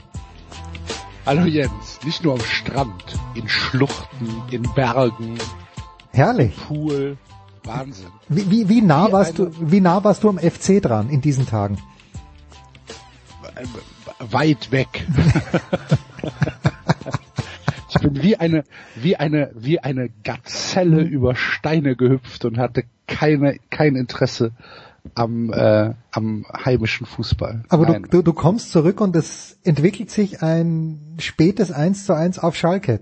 Das hat mich dreifach und doppelt. Erstens mag ich die Kölner, zweitens mag ich Schalke nicht. Das hat mir super gepasst. Ja, mir auch. Ja. Das, war, das war schon, das war, war schon okay, ja, ja. Axel, wir wollen natürlich äh, in erster Linie mal uns die American League anschauen und ich habe vor, ja, vor, vor zwei, drei Tagen äh, den Vorschlag in meiner Lieblings in meinem Lieblingspodcast gehört, Dan Labertard, äh, die Dan Labertard and Stuttgart Show, dass wenn die Yankees gegen die Twins ausgelost werden oder wenn sich dieses Spiel ergibt in der ersten Runde oder zweiten Runde der Playoffs, einfach nicht spielen, sondern die Yankees gleich weiterkommen lassen. Ist das zu fatalistisch oder trifft's die Sache eigentlich doch ganz gut? Naja, Dan Labertard sitzt da in Miami und äh, guckt, na, guckt natürlich äh, immer so ein bisschen abschätzig auf, äh, ähm, auf, auf die Twins. Klar, ähm, am Ende hat, hat, hat er recht gehabt. Ne? Am Ende hat sich gezeigt, dass die Yankees da so ein bisschen durchgecruised sind. Ob das jetzt alleine die Stärke der Yankees ist, da bin ich mir nicht hundertprozentig sicher. Die Twins sind auch so ein bisschen selber schuld. Ähm, wenn man sieht, wie viele Chancen sie mhm. liegen gelassen haben, ähm, können wir jetzt einfach äh, Spiel 3 als, als Referenzspiel nehmen, wie viele Möglichkeiten sie hatten mit Bases loaded 0 aus, mit äh, ähm, zwei, zwei Leuten auf Base 0 out. Ähm, und sie haben es nicht, sie haben es nicht hingekriegt. Auf der anderen Seite muss man natürlich neben der Offensive, neben diesen neuen Bronx Bombers, ähm, die Yankees schon so ein bisschen loben für ihre Defense und auch für ihr Pitching. Mhm. Also das war schon stark. Ähm, ich ich weiß nicht, ob 3-0, ob so ein Sweep gerecht ist gegen die Twins. Vielleicht hätten die Twins schon ein Spiel gewinnen können. Am Ende aber natürlich ein, ein äh, hochverdientes Weiterkommen der New York Yankees, gar keine Frage. Drei Spiele, sieben Runs nur, und du sprichst ja an, ja gerade wenn die Bases voll waren, äh, schwierig. Und äh, diese vier von diesen sieben Runs, Axel, waren halt Solo-Home Runs. Es ist halt Aha. immer auch immer auch das Timing. Es ist wie wie am Immobilienmarkt. Location, Location, Location und Timing, Timing, Timing dann. Ja, richtig. Und dann, ähm, wie gesagt, im entscheidenden Moment war das Timing halt einfach nicht da. Wenn dann bei no, Bases loaded, null aus, wenn dann äh, ein Pop-up in, ins Infield kommt, danach ein Strikeout und danach ähm, ein, ein, ein Groundball äh, zur First Base, ohne dass auch nur die Chance besteht, hm. dass äh, ein Run gescored wird, dann ist es halt am Ende, ja, ist es zu wenig. Und die Yankees auf der anderen Seite haben halt wirklich aus ihren Chancen alles gemacht. Ähm, da gibt's einfach kein Vertun. Und die Yankees können sich jetzt extrem entspannt zurücklehnen. Ähm, wir kommen gleich dazu, aber ein Wort noch zu Max Kepler, bei dem es ja nicht gelaufen ist. Äh, man kann sich anders sagen, auf der anderen Seite, ich weiß, es ist spät und ich weiß, dass alle schon 162 Spiele in den Knochen haben, aber ich finde es halt, wir haben es ja auch äh, in deiner Absenz hatte ich es angesprochen, natürlich kann man nicht bis Mitte November spielen, aber ich finde dieses Play-in-Game, dass es nur ein Spiel ist, nicht toll und ich finde auch Best of Five Series auch nicht toll, weil wenn jemand dann im ersten Spiel 0 for 4 geht, dann, dann bist du schon in einem Loch drin, aus dem, aus dem du dich ja fast nicht mehr rausbuddeln kannst. Und da wäre eine Seven Game Series natürlich schon irgendwie schöner. Ja, also das Play-in-Game, ähm, es, ist, es ist halt wie, wie überall im Sport, ne? man versucht halt noch äh, 2,50 Euro rauszu genau, versucht halt einfach noch ein bisschen raus, was rauszuquetschen. Ähm, letztlich, äh, letztlich ist es so, dass dieses Spektakel ja auch sein kann. Überleg, wenn wir zwei gleiche Teams haben und wir haben ein Spiel 163 und dann noch ein Play-in-Game, das sind halt äh, zwei Spiele, die sich dann halt alles, was sich für Baseball interessiert, einfach anguckt. Mhm. Und ähm, na, ich kann es von vom Liga-Standpunkt her schon verstehen. Ich finde es auch tatsächlich gar nicht so schlecht, zwei Wildcard-Teams zu haben, weil es die ähm, Regular Season tatsächlich auf der einen Seite interessanter machen kann, auf der anderen Seite hast du natürlich, was wir gesehen haben, und die Implikation ist ganz klar, hast du mehr Mannschaften in Contention und damit halt eine, ähm, eine völlig veränderte Basis, was zum Beispiel den Trademarkt angeht Mhm, mhm. Mitte des Jahres. Ne? Du hast ähm, sehr, Teams, die sich sehr lange nicht einig sind. Was sind wir jetzt? Sind wir Buyer oder Seller? Sind wir noch in Contention oder sind wir nicht in Contention? Weil wenn ein Wildcard-Team halt sieben Spiele weg ist von mir aus und das zweite äh, Wildcard-Team ähm, aber aber nur ein Spiel Vorsprung vor fünf, fünf anderen Teams hat, ähm, dann hast du halt sieben Teams in Contention, die halt normalerweise nicht da wären. Und ähm, das verändert das Spiel, ganz klar. Oder es verändert auch die Liga, ähm, ohne jede Frage. Ob ich es jetzt schlecht finde oder nicht? Nee, eigentlich finde ich es gar nicht schlecht. Ich finde dieses Play-in-Game schon ganz okay. Und eine Fünf-Spiele-Serie ist halt einfach tatsächlich dem Zeitplan geschuldet. Ne? Ja. Dann musst du, dann musst du halt von mir aus musst du halt, äh, wenn du in eine Sieben-Spiele-Serie gehst, dann musst du halt die äh, die äh, das Spring-Training halt vorziehen und dann Mitte März anfangen zu spielen. Ja, das ist, Das ist auch nicht überall nee, da möchtest du in Minnesota auch So nicht spielen im Freien. Also Ja, bei, bei aller Liebe, ja. Und ja, wenn du jetzt, wenn du jetzt nimm halt Minnesota und wenn die halt äh, bis in den No- November spielen müssen in in dem neuen offenen Stadion, ja, da wird's kalt. Ja, nee, keine Frage. Also das Target Field, da ist nicht der, der Daumen, was eh gut ist, weil der Stadion so sicher besser ist, aber äh, ist eine andere Geschichte. Und wie du, wie du es ansprichst, natürlich war er im Sommer in New York im Herbst und durch dieses äh, Wildcard-System, die Mets haben halt lange dran geglaubt, dass was geht. Mittlerweile haben sie ihren Manager rausgeschmissen. Aber das sind natürlich Teams, die ja, die, die, und, und die Mets waren ja dann sogar Bayer, indem sie Marcus Stroman geholt haben, der dann zwar wenig, wenig richtig geworfen hat, aber das ist ja ein Junge, wie ich dann erfahren habe, als ich dort war, aus Long Island. Das hat auch ganz gut gepasst. Und ähm, ja, das äh, erhöht die Spannung, gebe ich dir natürlich hundertprozentig recht, Axt. Was, was kannst du uns über die Saison von Max Kepler erzählen? Max Kepler hatte eine hervorragende Saison. Max Kepler ähm, hat ähm, sich bei den Twins auf den Lead-Off-Spot äh, äh, gespielt. Ähm, Lead-Off bedeutet, äh, dass er halt der erste äh, Schlagmann ist, der für die äh, für das jeweilige Team äh, antritt. Ähm, da musst du Qualität für haben. Du musst die ähm, die Möglichkeit haben oder die die Wahrscheinlichkeit ähm, auf Base zu kommen als Lead-Off-Hitter äh, wird von deinem Manager halt sehr kritisch gesehen. Das heißt, er schätzt ein, dass Max Kepler öfter auf Base kommt als nicht auf Base. Ähm, dann hast du eine gewisse Schnelligkeit als äh, Lead-Off-Hitter, weil du halt immer derjenige bist, der als erstes versucht, ähm, einen, einen Punkt zu machen. Das ist eine kritische Position. Er setzt so ein bisschen den Ton für die Offensive der Minnesota Twins. Und das hat er sehr, sehr gut gemacht. Er hat in äh, diesem Jahr ein 2,52er Average äh, geschlagen. Das sind gute zwei, also Punkt zwei äh, Punkte mehr als äh, im letzten Jahr. Das ist eine deutliche Verbesserung. Was sehr klar zu, we zu sehen war, war, dass sich die Plate-Disziplin von äh, Max Kepler erhöht hat, dass er also ähm, einen, einen besseren Blick auf den Ball hatte und dann natürlich ähm, ebenfalls sehr signifikant sein, äh, seine Stärke gegen äh, Left-Handed Pitcher, die hat halt zugenommen. Da hatte er im letzten Jahr noch arge Probleme. Das hat sich geändert.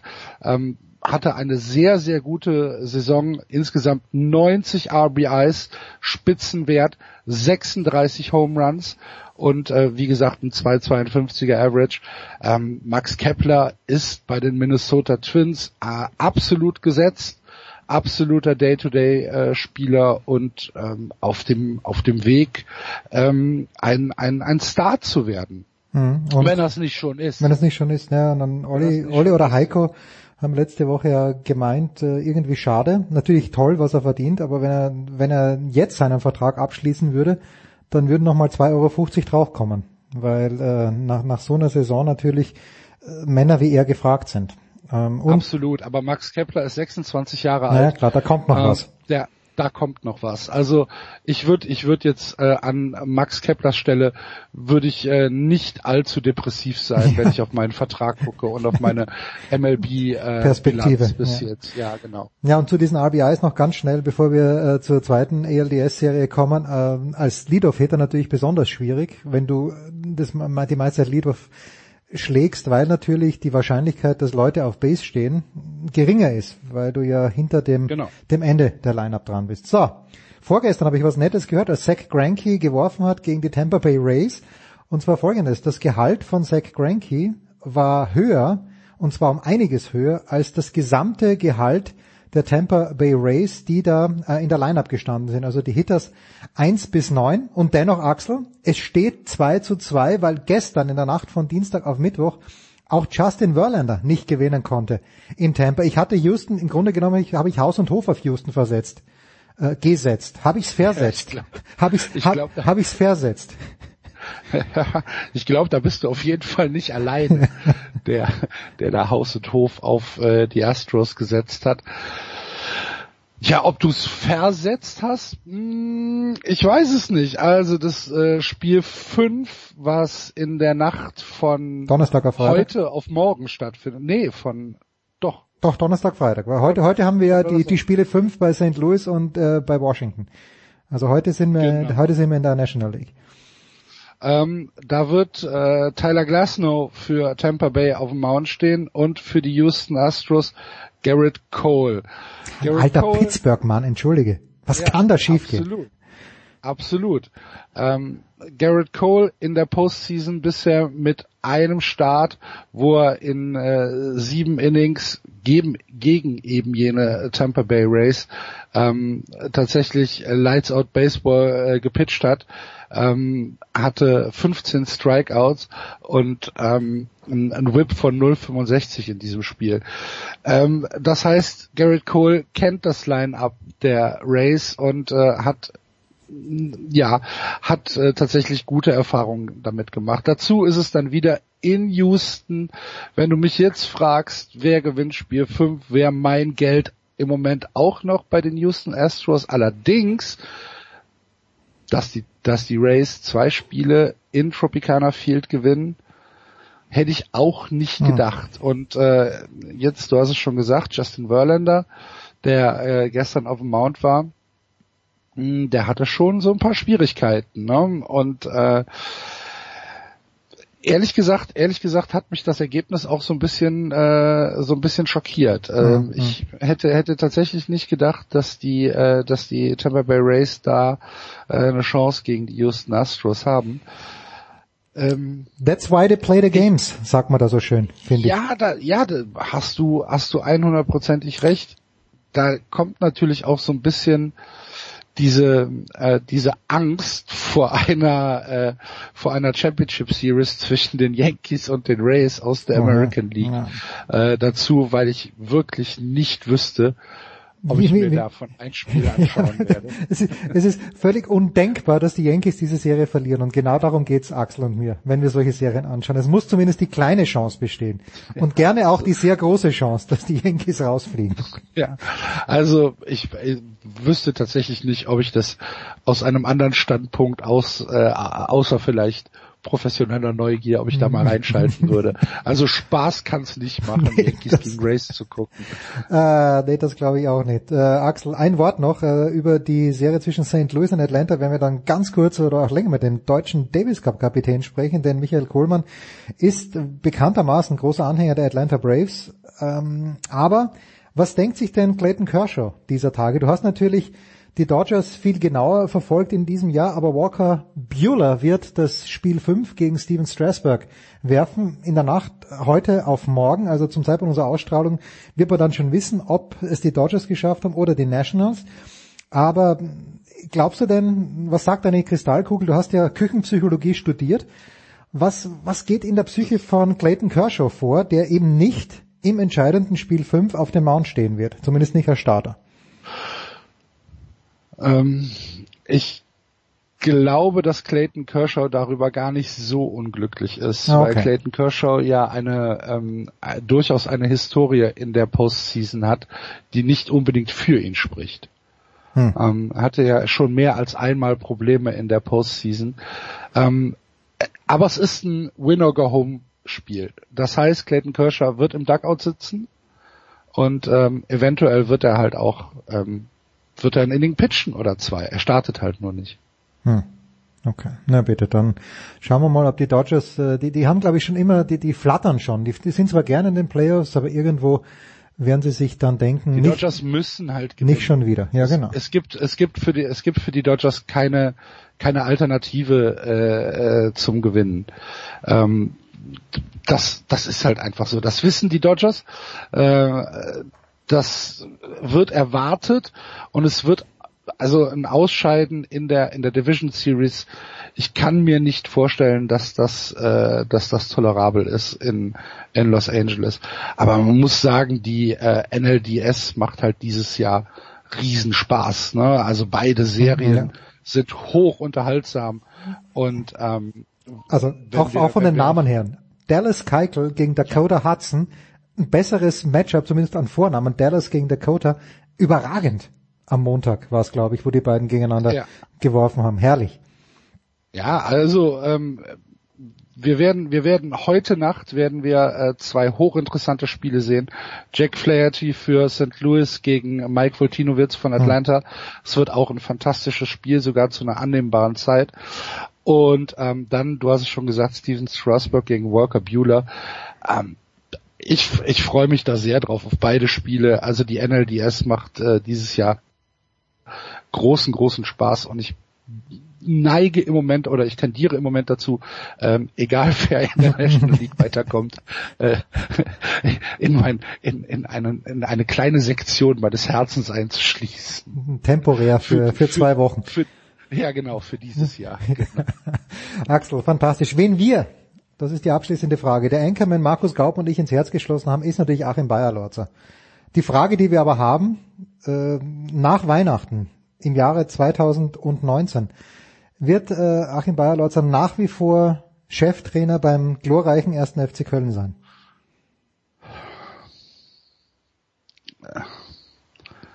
Du stellst Fragen, das so, ich, ich weiß es nicht. Ich hoffe es, ehrlich gesagt. Schon? Ich hoffe, man, man ich hofft hoffe, mit ihm hoffe irgendwie. Es, ja, ich hoffe es noch nicht mal so sehr für Achim Bayerlotzer, ich hoffe es einfach für uns. Für den, für den dass, dass ihr so Köln. gut dasteht, dass, äh, dass Genau. überhaupt keine, ja, okay. dass die Ergebnisse stimmen. Es sind halt jetzt zwei wirklich kritische Spiele, ähm, die anstehen äh, gegen äh, Paderborn und dann gegen Düsseldorf. Äh, dazu kommt halt noch ähm, kommt halt noch Pokal. Wenn du da halt, wenn du da halt nicht mindestens vier Punkte holst, dann glaube ich, wird's schon sehr, sehr unruhig. Und ähm, ja, äh, wie gesagt, ich hoffe, ich hoffe es, äh, dass sich diese Situation ein bisschen beruhigt, dass er nicht zu sehr unter Druck steht, weil machen wir uns nichts vor, äh, die Mechanismen sind auch in Köln nicht Mhm. anders als im Rest der Liga. Wenn du jetzt äh, die nächsten zwei Spiele erfolglos gestaltest und dann irgendwie nach äh, neun oder zehn Spielen ähm, auf einem Abstiegsplatz stehst mit vielleicht schon einer Lücke nach oben, dann ja, dann, dann wird halt einfach gehandelt. Und wo handelst du am ersten? Ja, das ist klar. halt der Trainer. Ja. Und das, Ist, ist ja nur einer. und ich, ja, ich, ich würde jetzt mal, ich würde jetzt mal dazu tendieren, dass ich sage 60-40. Ähm, er ist auch äh, Anfang 2020 noch Trainer des ersten FC Köln. So viel Vertrauen habe ich in die Mannschaft, dass sie ähm, vielleicht jetzt die Kurve kriegt. Okay, na bitte. Ah. Ich fliegt mir das nicht um die Ohren. nein, um Gottes Willen. Mir ist ja Peter Stöger Jahre später noch um die Ohren geflogen. Axel, das ist alles, alles gut auf deiner Seite. Bedanke mich ganz, ganz herzlich bei dir. Wir machen eine kurze Pause und dann geht's weiter in der Big Show 427.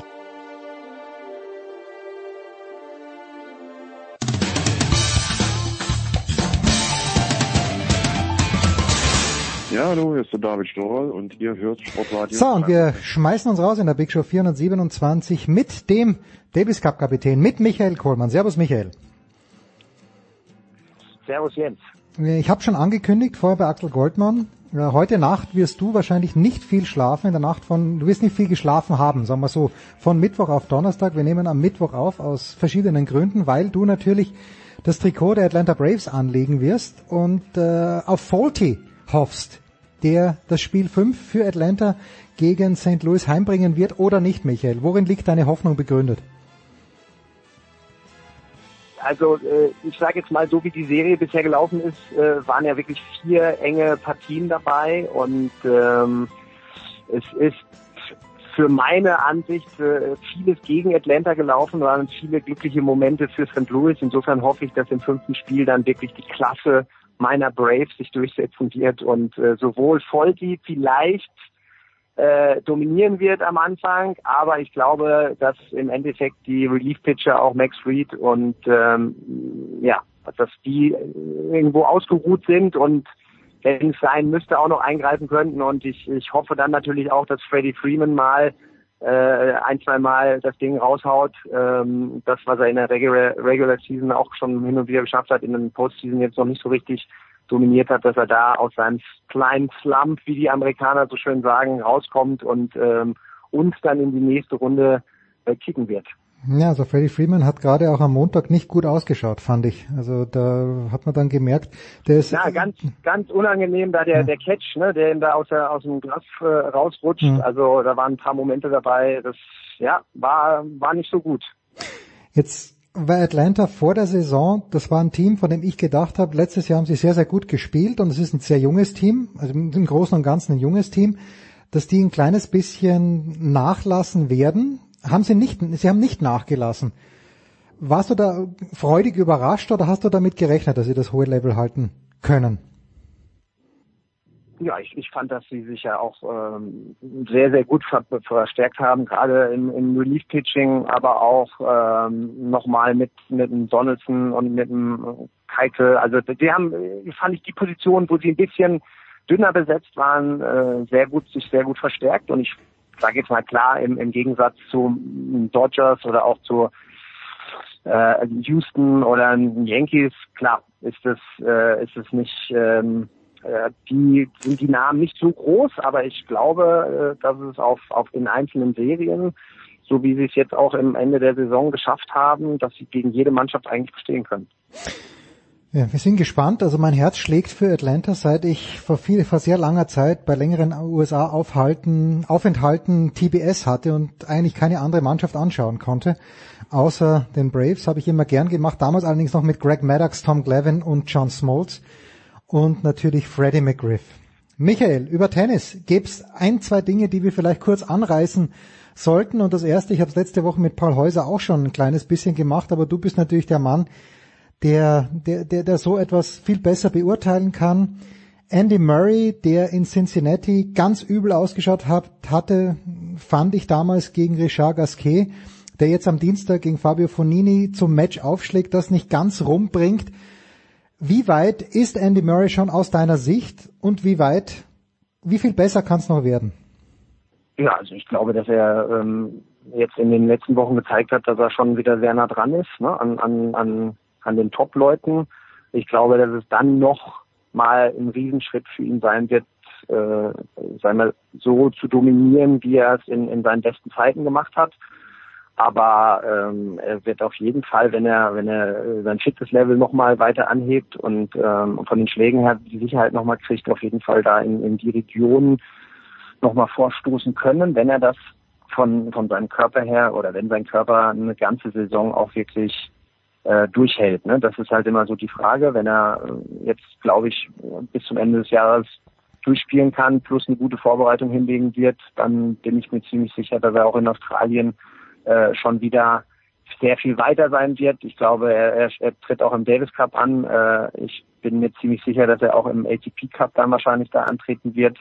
Ähm, also er wird viele Matches haben, schon schon gesetzte Matches und insofern glaube ich, dass er für Australien schon wieder äh, zu fürchten sein wird für viele äh, Gesetzte, weil er äh, bis dahin, glaube ich, noch nicht in die Setzung reinkommen wird. Nee, das äh, gut, da müsste er vielleicht Paris gewinnen, wobei ich glaube gar nicht, dass er Paris spielt. Er wird vielleicht, ich glaube nächste Woche hat er Antwerpen genannt und dann in Wien vielleicht antreten, ist auch noch nicht ganz fix. Du sprichst den Davis Cup an. Äh, du hast ja letzte Woche, glaube ich, mit dem Tennismagazin, das hat's äh, veröffentlicht, du hast ja zu bisschen Stellung genommen zu der Exhibition-Reise von Sascha Zverev. Sascha hat ja eigentlich betont, immer seit klar war, dass es dieses Finalturnier geben wird, dass er dort nicht spielen mag. Du hast Verständnis geäußert, wie äh, wie, wie hat der Sascha, fangen, fangen wir mal sportlich an, wie hat der Sascha letzte Woche in Peking gefallen? Heute war es ein sehr, sehr enges Match gegen Shadi, wo er sowohl den ersten als auch den zweiten Satz verlieren kann. Er hat dann beide im Tiebreak gewonnen. Sportlich zuerst, wie gefällt dir Sascha im Moment?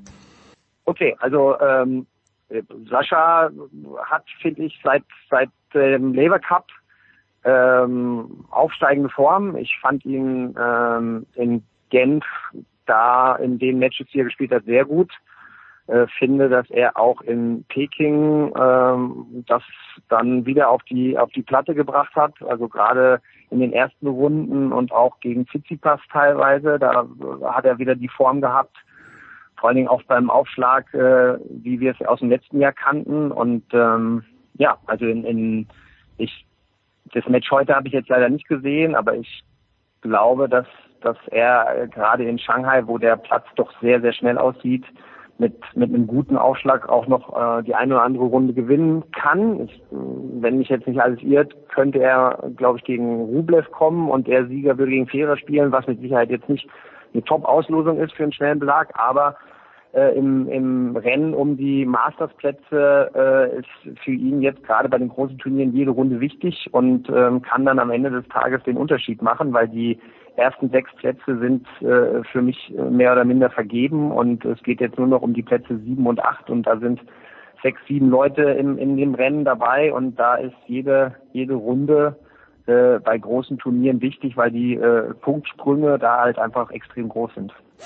Ja, Berrettini hat auch gewonnen, Mofis hat verloren. Goffin ist einer der Kandidaten, die hinter Alexander Zverev stehen der eben, wie gesagt, nicht im Davis Cup spielen wird in Madrid, sondern sich auf eine Reise begeben wird mit seinem Mentor, wie es Paul Häuser immer so schön sagt, aber jedenfalls mit dem Mann, in dessen Agentur er jetzt ist, mit Roger Federer. Michael, bis wann hattest du Hoffnung oder seit wann weißt du, dass Sascha definitiv nicht mit in Madrid spielen wird?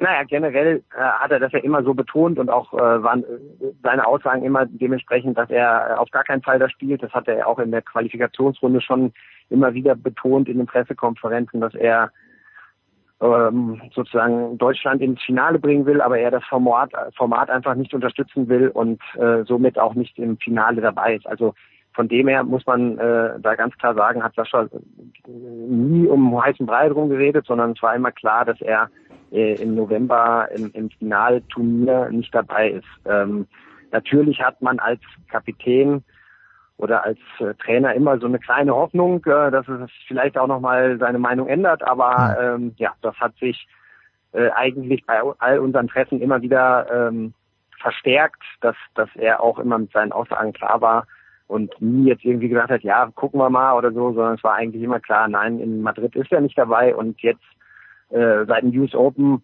äh, war für mich dann sowieso definitiv klar, dass, dass, dass das dann auch so ist. Und äh, jetzt ist ja auch die Bekanntgabe rausgekommen, äh, dass er da mit Roger Federer eine Tour in Südamerika macht. Und insofern ähm, ist es jetzt, glaube ich, auch für alle anderen klar. Also ähm, ja, äh, in der Planung für mich oder für uns hat es jetzt, wie gesagt, auch keinen großen Unterschied gemacht. Wir waren immer vom Kopf her so, dass wir äh, ohne ihn geplant haben und insofern reißt das jetzt auch keine Lücke in irgendeiner Art und Weise, sondern ich äh, bin dabei, äh, jetzt bis zum 21. Oktober, da ist der, die Deadline, mein Team zusammenzustellen und ähm, genau, und jetzt müssen wir halt so, wie wir äh, dann da auch auflaufen, bin ich immer noch von überzeugt, dass wir ja, eine gute Partie machen können. Ob es dann für äh, ganz weit vorne reichen wird, das muss man sehen, aber äh, generell bin ich noch relativ positiv, dass wir ähm, uns in der, in der Gruppe zumindest in einer gewissen Art und Weise behaupten können. Ob wir es dann schaffen, das wird man dann erst in, in einem oder zwei Monaten sehen.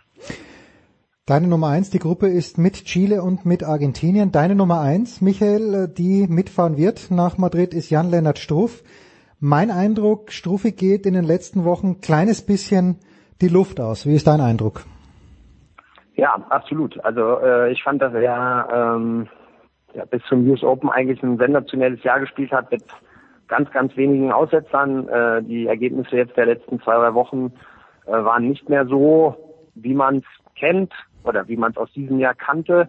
Er hat äh, im Doppel wieder ein bisschen besser gespielt, hat aber dafür im Einzel ähm, ja jetzt auch gegen Berettini 6-2, 6-1 verloren. Ähm, hat da jetzt nicht mehr die Ergebnisse gebracht, die wir eigentlich in diesem Jahr gewohnt waren. Ich hoffe für, für mich und für uns, dass das jetzt eine kleine, kleine Schwächephase ist und dass er dafür aber nochmal am Ende des Jahres richtig auftrumpfen wird. Ähm, äh, Jan Lennart hat äh, mittlerweile, finde ich, absolute Führungsqualitäten auch übernommen im deutschen Tennis und ist ganz wichtig für, für unsere Mannschaft und auch äh, sein Auftreten beim Davis Cup äh, ja, ist immer so positiv und er kann die Leute auch mitreißen. Insofern brauchen wir mit Sicherheit einen starken Jan Lennart Struff. Bei den US Open hat sich, und du hast ihn ja, glaube ich, auch äh, offensiv darauf angesprochen, hat sich Dominik Köpfer natürlich in das, nicht nur in das Erweiterte, sondern in das Blickfeld gespielt, auch von dir. Köpfer war jetzt auch auf der Asien-Tour unterwegs, äh, hat jetzt auch nicht viel Erfolge eingefahren. Wie, wie siehst du die letzten Wochen? Er hat ja auch nicht immer leichte Gegner gehabt, jetzt in Shanghai in der Quali gegen Carreño Busta, der davor in Chengdu gewonnen hat. Keine leichte Auslosung. Wo steht denn Dominik Köpfer in deinen Planungen? Ja, absolut. Also Dominik ist auf jeden Fall einer von denen, ähm, äh, die auf dem Sprung sind, äh, sage ich jetzt mal, ihr Debüt zu feiern im Davis Cup und ähm, ja, das ist jetzt wirklich eine, eine, eine sehr enge Entscheidung. Ähm, man, man, muss dazu sagen, aktuell ist es so, dass dass für für die Position hinter Jan Struff dann mit Philipp Kohlschreiber äh, Dominik Köpfer und Peter Gojovcik drei Mann so Kopf an Kopf so ein bisschen sind, mhm. äh, die ähm, ja von der Rangliste halt auch sehr eng beieinander sind, die alle irgendwo ihre Highlights hatten dieses Jahr. Ähm, mit äh, Philipp Kuscher, der im, im, im März einen Djokovic in Indian Wells geschlagen hat, der äh, Peter Gojovcik hat den der Schinken ähm, als Lucky Loser äh, das Halbfinale erreicht äh, bei einem großen Turnier auf Hartplatz und Dominik mit Sicherheit jetzt so in den letzten Wochen ähm, mit dem US Open nochmal, davor einen Challenger gewonnen. Also äh, die sind alle Kopf an Kopf und haben alle eine sehr, sehr realistische und gute Chance, nicht nur dabei zu sein, sondern dann auch zu spielen. Ähm, und ja, wie ich gerade schon gesagt habe, bis zum 21. Oktober muss ich mich da entscheiden. Jetzt der äh, die Asienwochen, nenne ich sie mal, äh, sind für uns Deutsche äh, nicht so gut gelaufen. Ähm, insofern hat sich da jetzt keiner wirklich äh, ja schon fix ins Team gespielt. Äh, ich werde jetzt nächste Woche nochmal abwarten und mir, mir die, die Jungs angucken und wie sie auf den europäischen Turnieren wieder auftrumpfen und ja, dann meine Entscheidung treffen. Eine letzte Frage dazu noch. Im Doppel, äh, Mies und Krawitz, die, ja, äh, die in der Weltrangliste die mit Abstand bestklassierten Deutschen sind, spielen die nicht nur eine Rolle oder kannst du da Vollzug melden?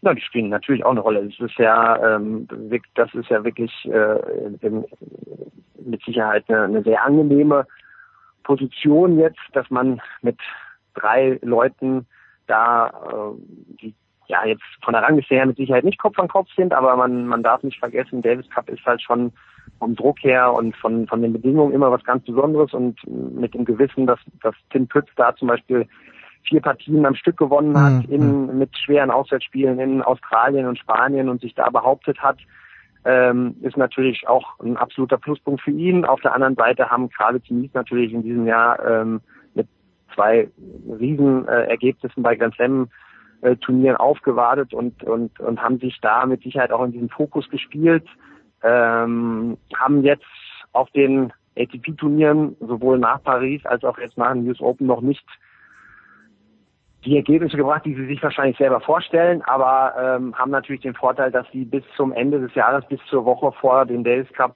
auch äh, mit dem Masters äh, Turniertennis spielen und äh, immer zusammenspielen. Also ähm, ja, habe ich auch noch nicht endgültig die, äh, eine Entscheidung getroffen, aber da äh, glaube ich, haben wir auf jeden Fall drei gute Optionen und äh, werden wir mit Sicherheit auch in, in Madrid im, im Doppel ähm, ja, glaube ich, auf jeden Fall immer mindestens 50-50 sein, wenn nicht sogar leichter Favorit. Und ich meine, wenn man sich die letzten Jahre in, in, in, in Davis Cup anguckt, wie, da waren wir eigentlich immer klare Außenseiter in den Doppelpartien. Insofern ist das mit Sicherheit äh, eine angenehme Sache. Ja, wir freuen uns drauf. Äh, wir freuen uns nächste Woche und ich glaube, dass Michael Kohlmann viel Zeit verbringen wird in Ismaning wahrscheinlich, denn dort steht der Challenger an. Äh, Michael, wirst du jeden Tag vor Ort sein und äh, für die für, für Kurzentschlossene, wen gibt es denn aus deutscher Sicht in Ismaning zu beobachten?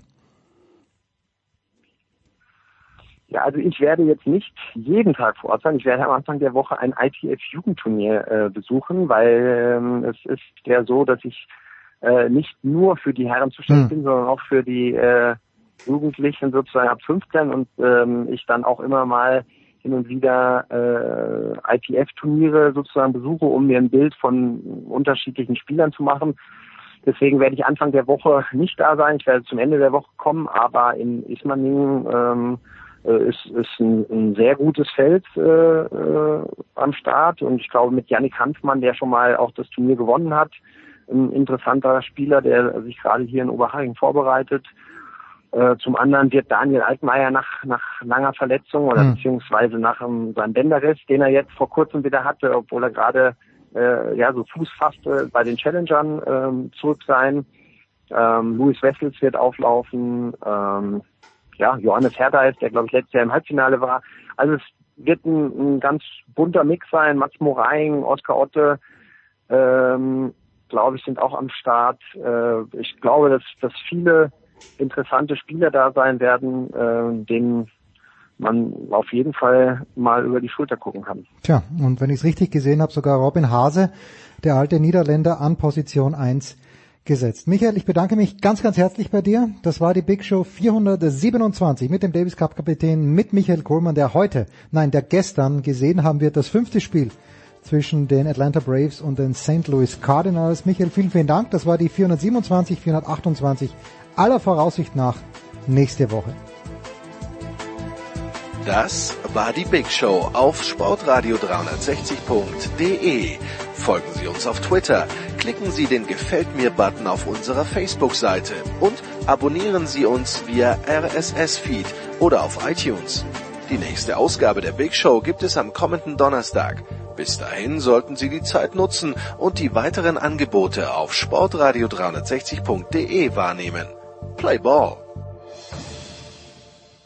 Da ist gar nichts toll!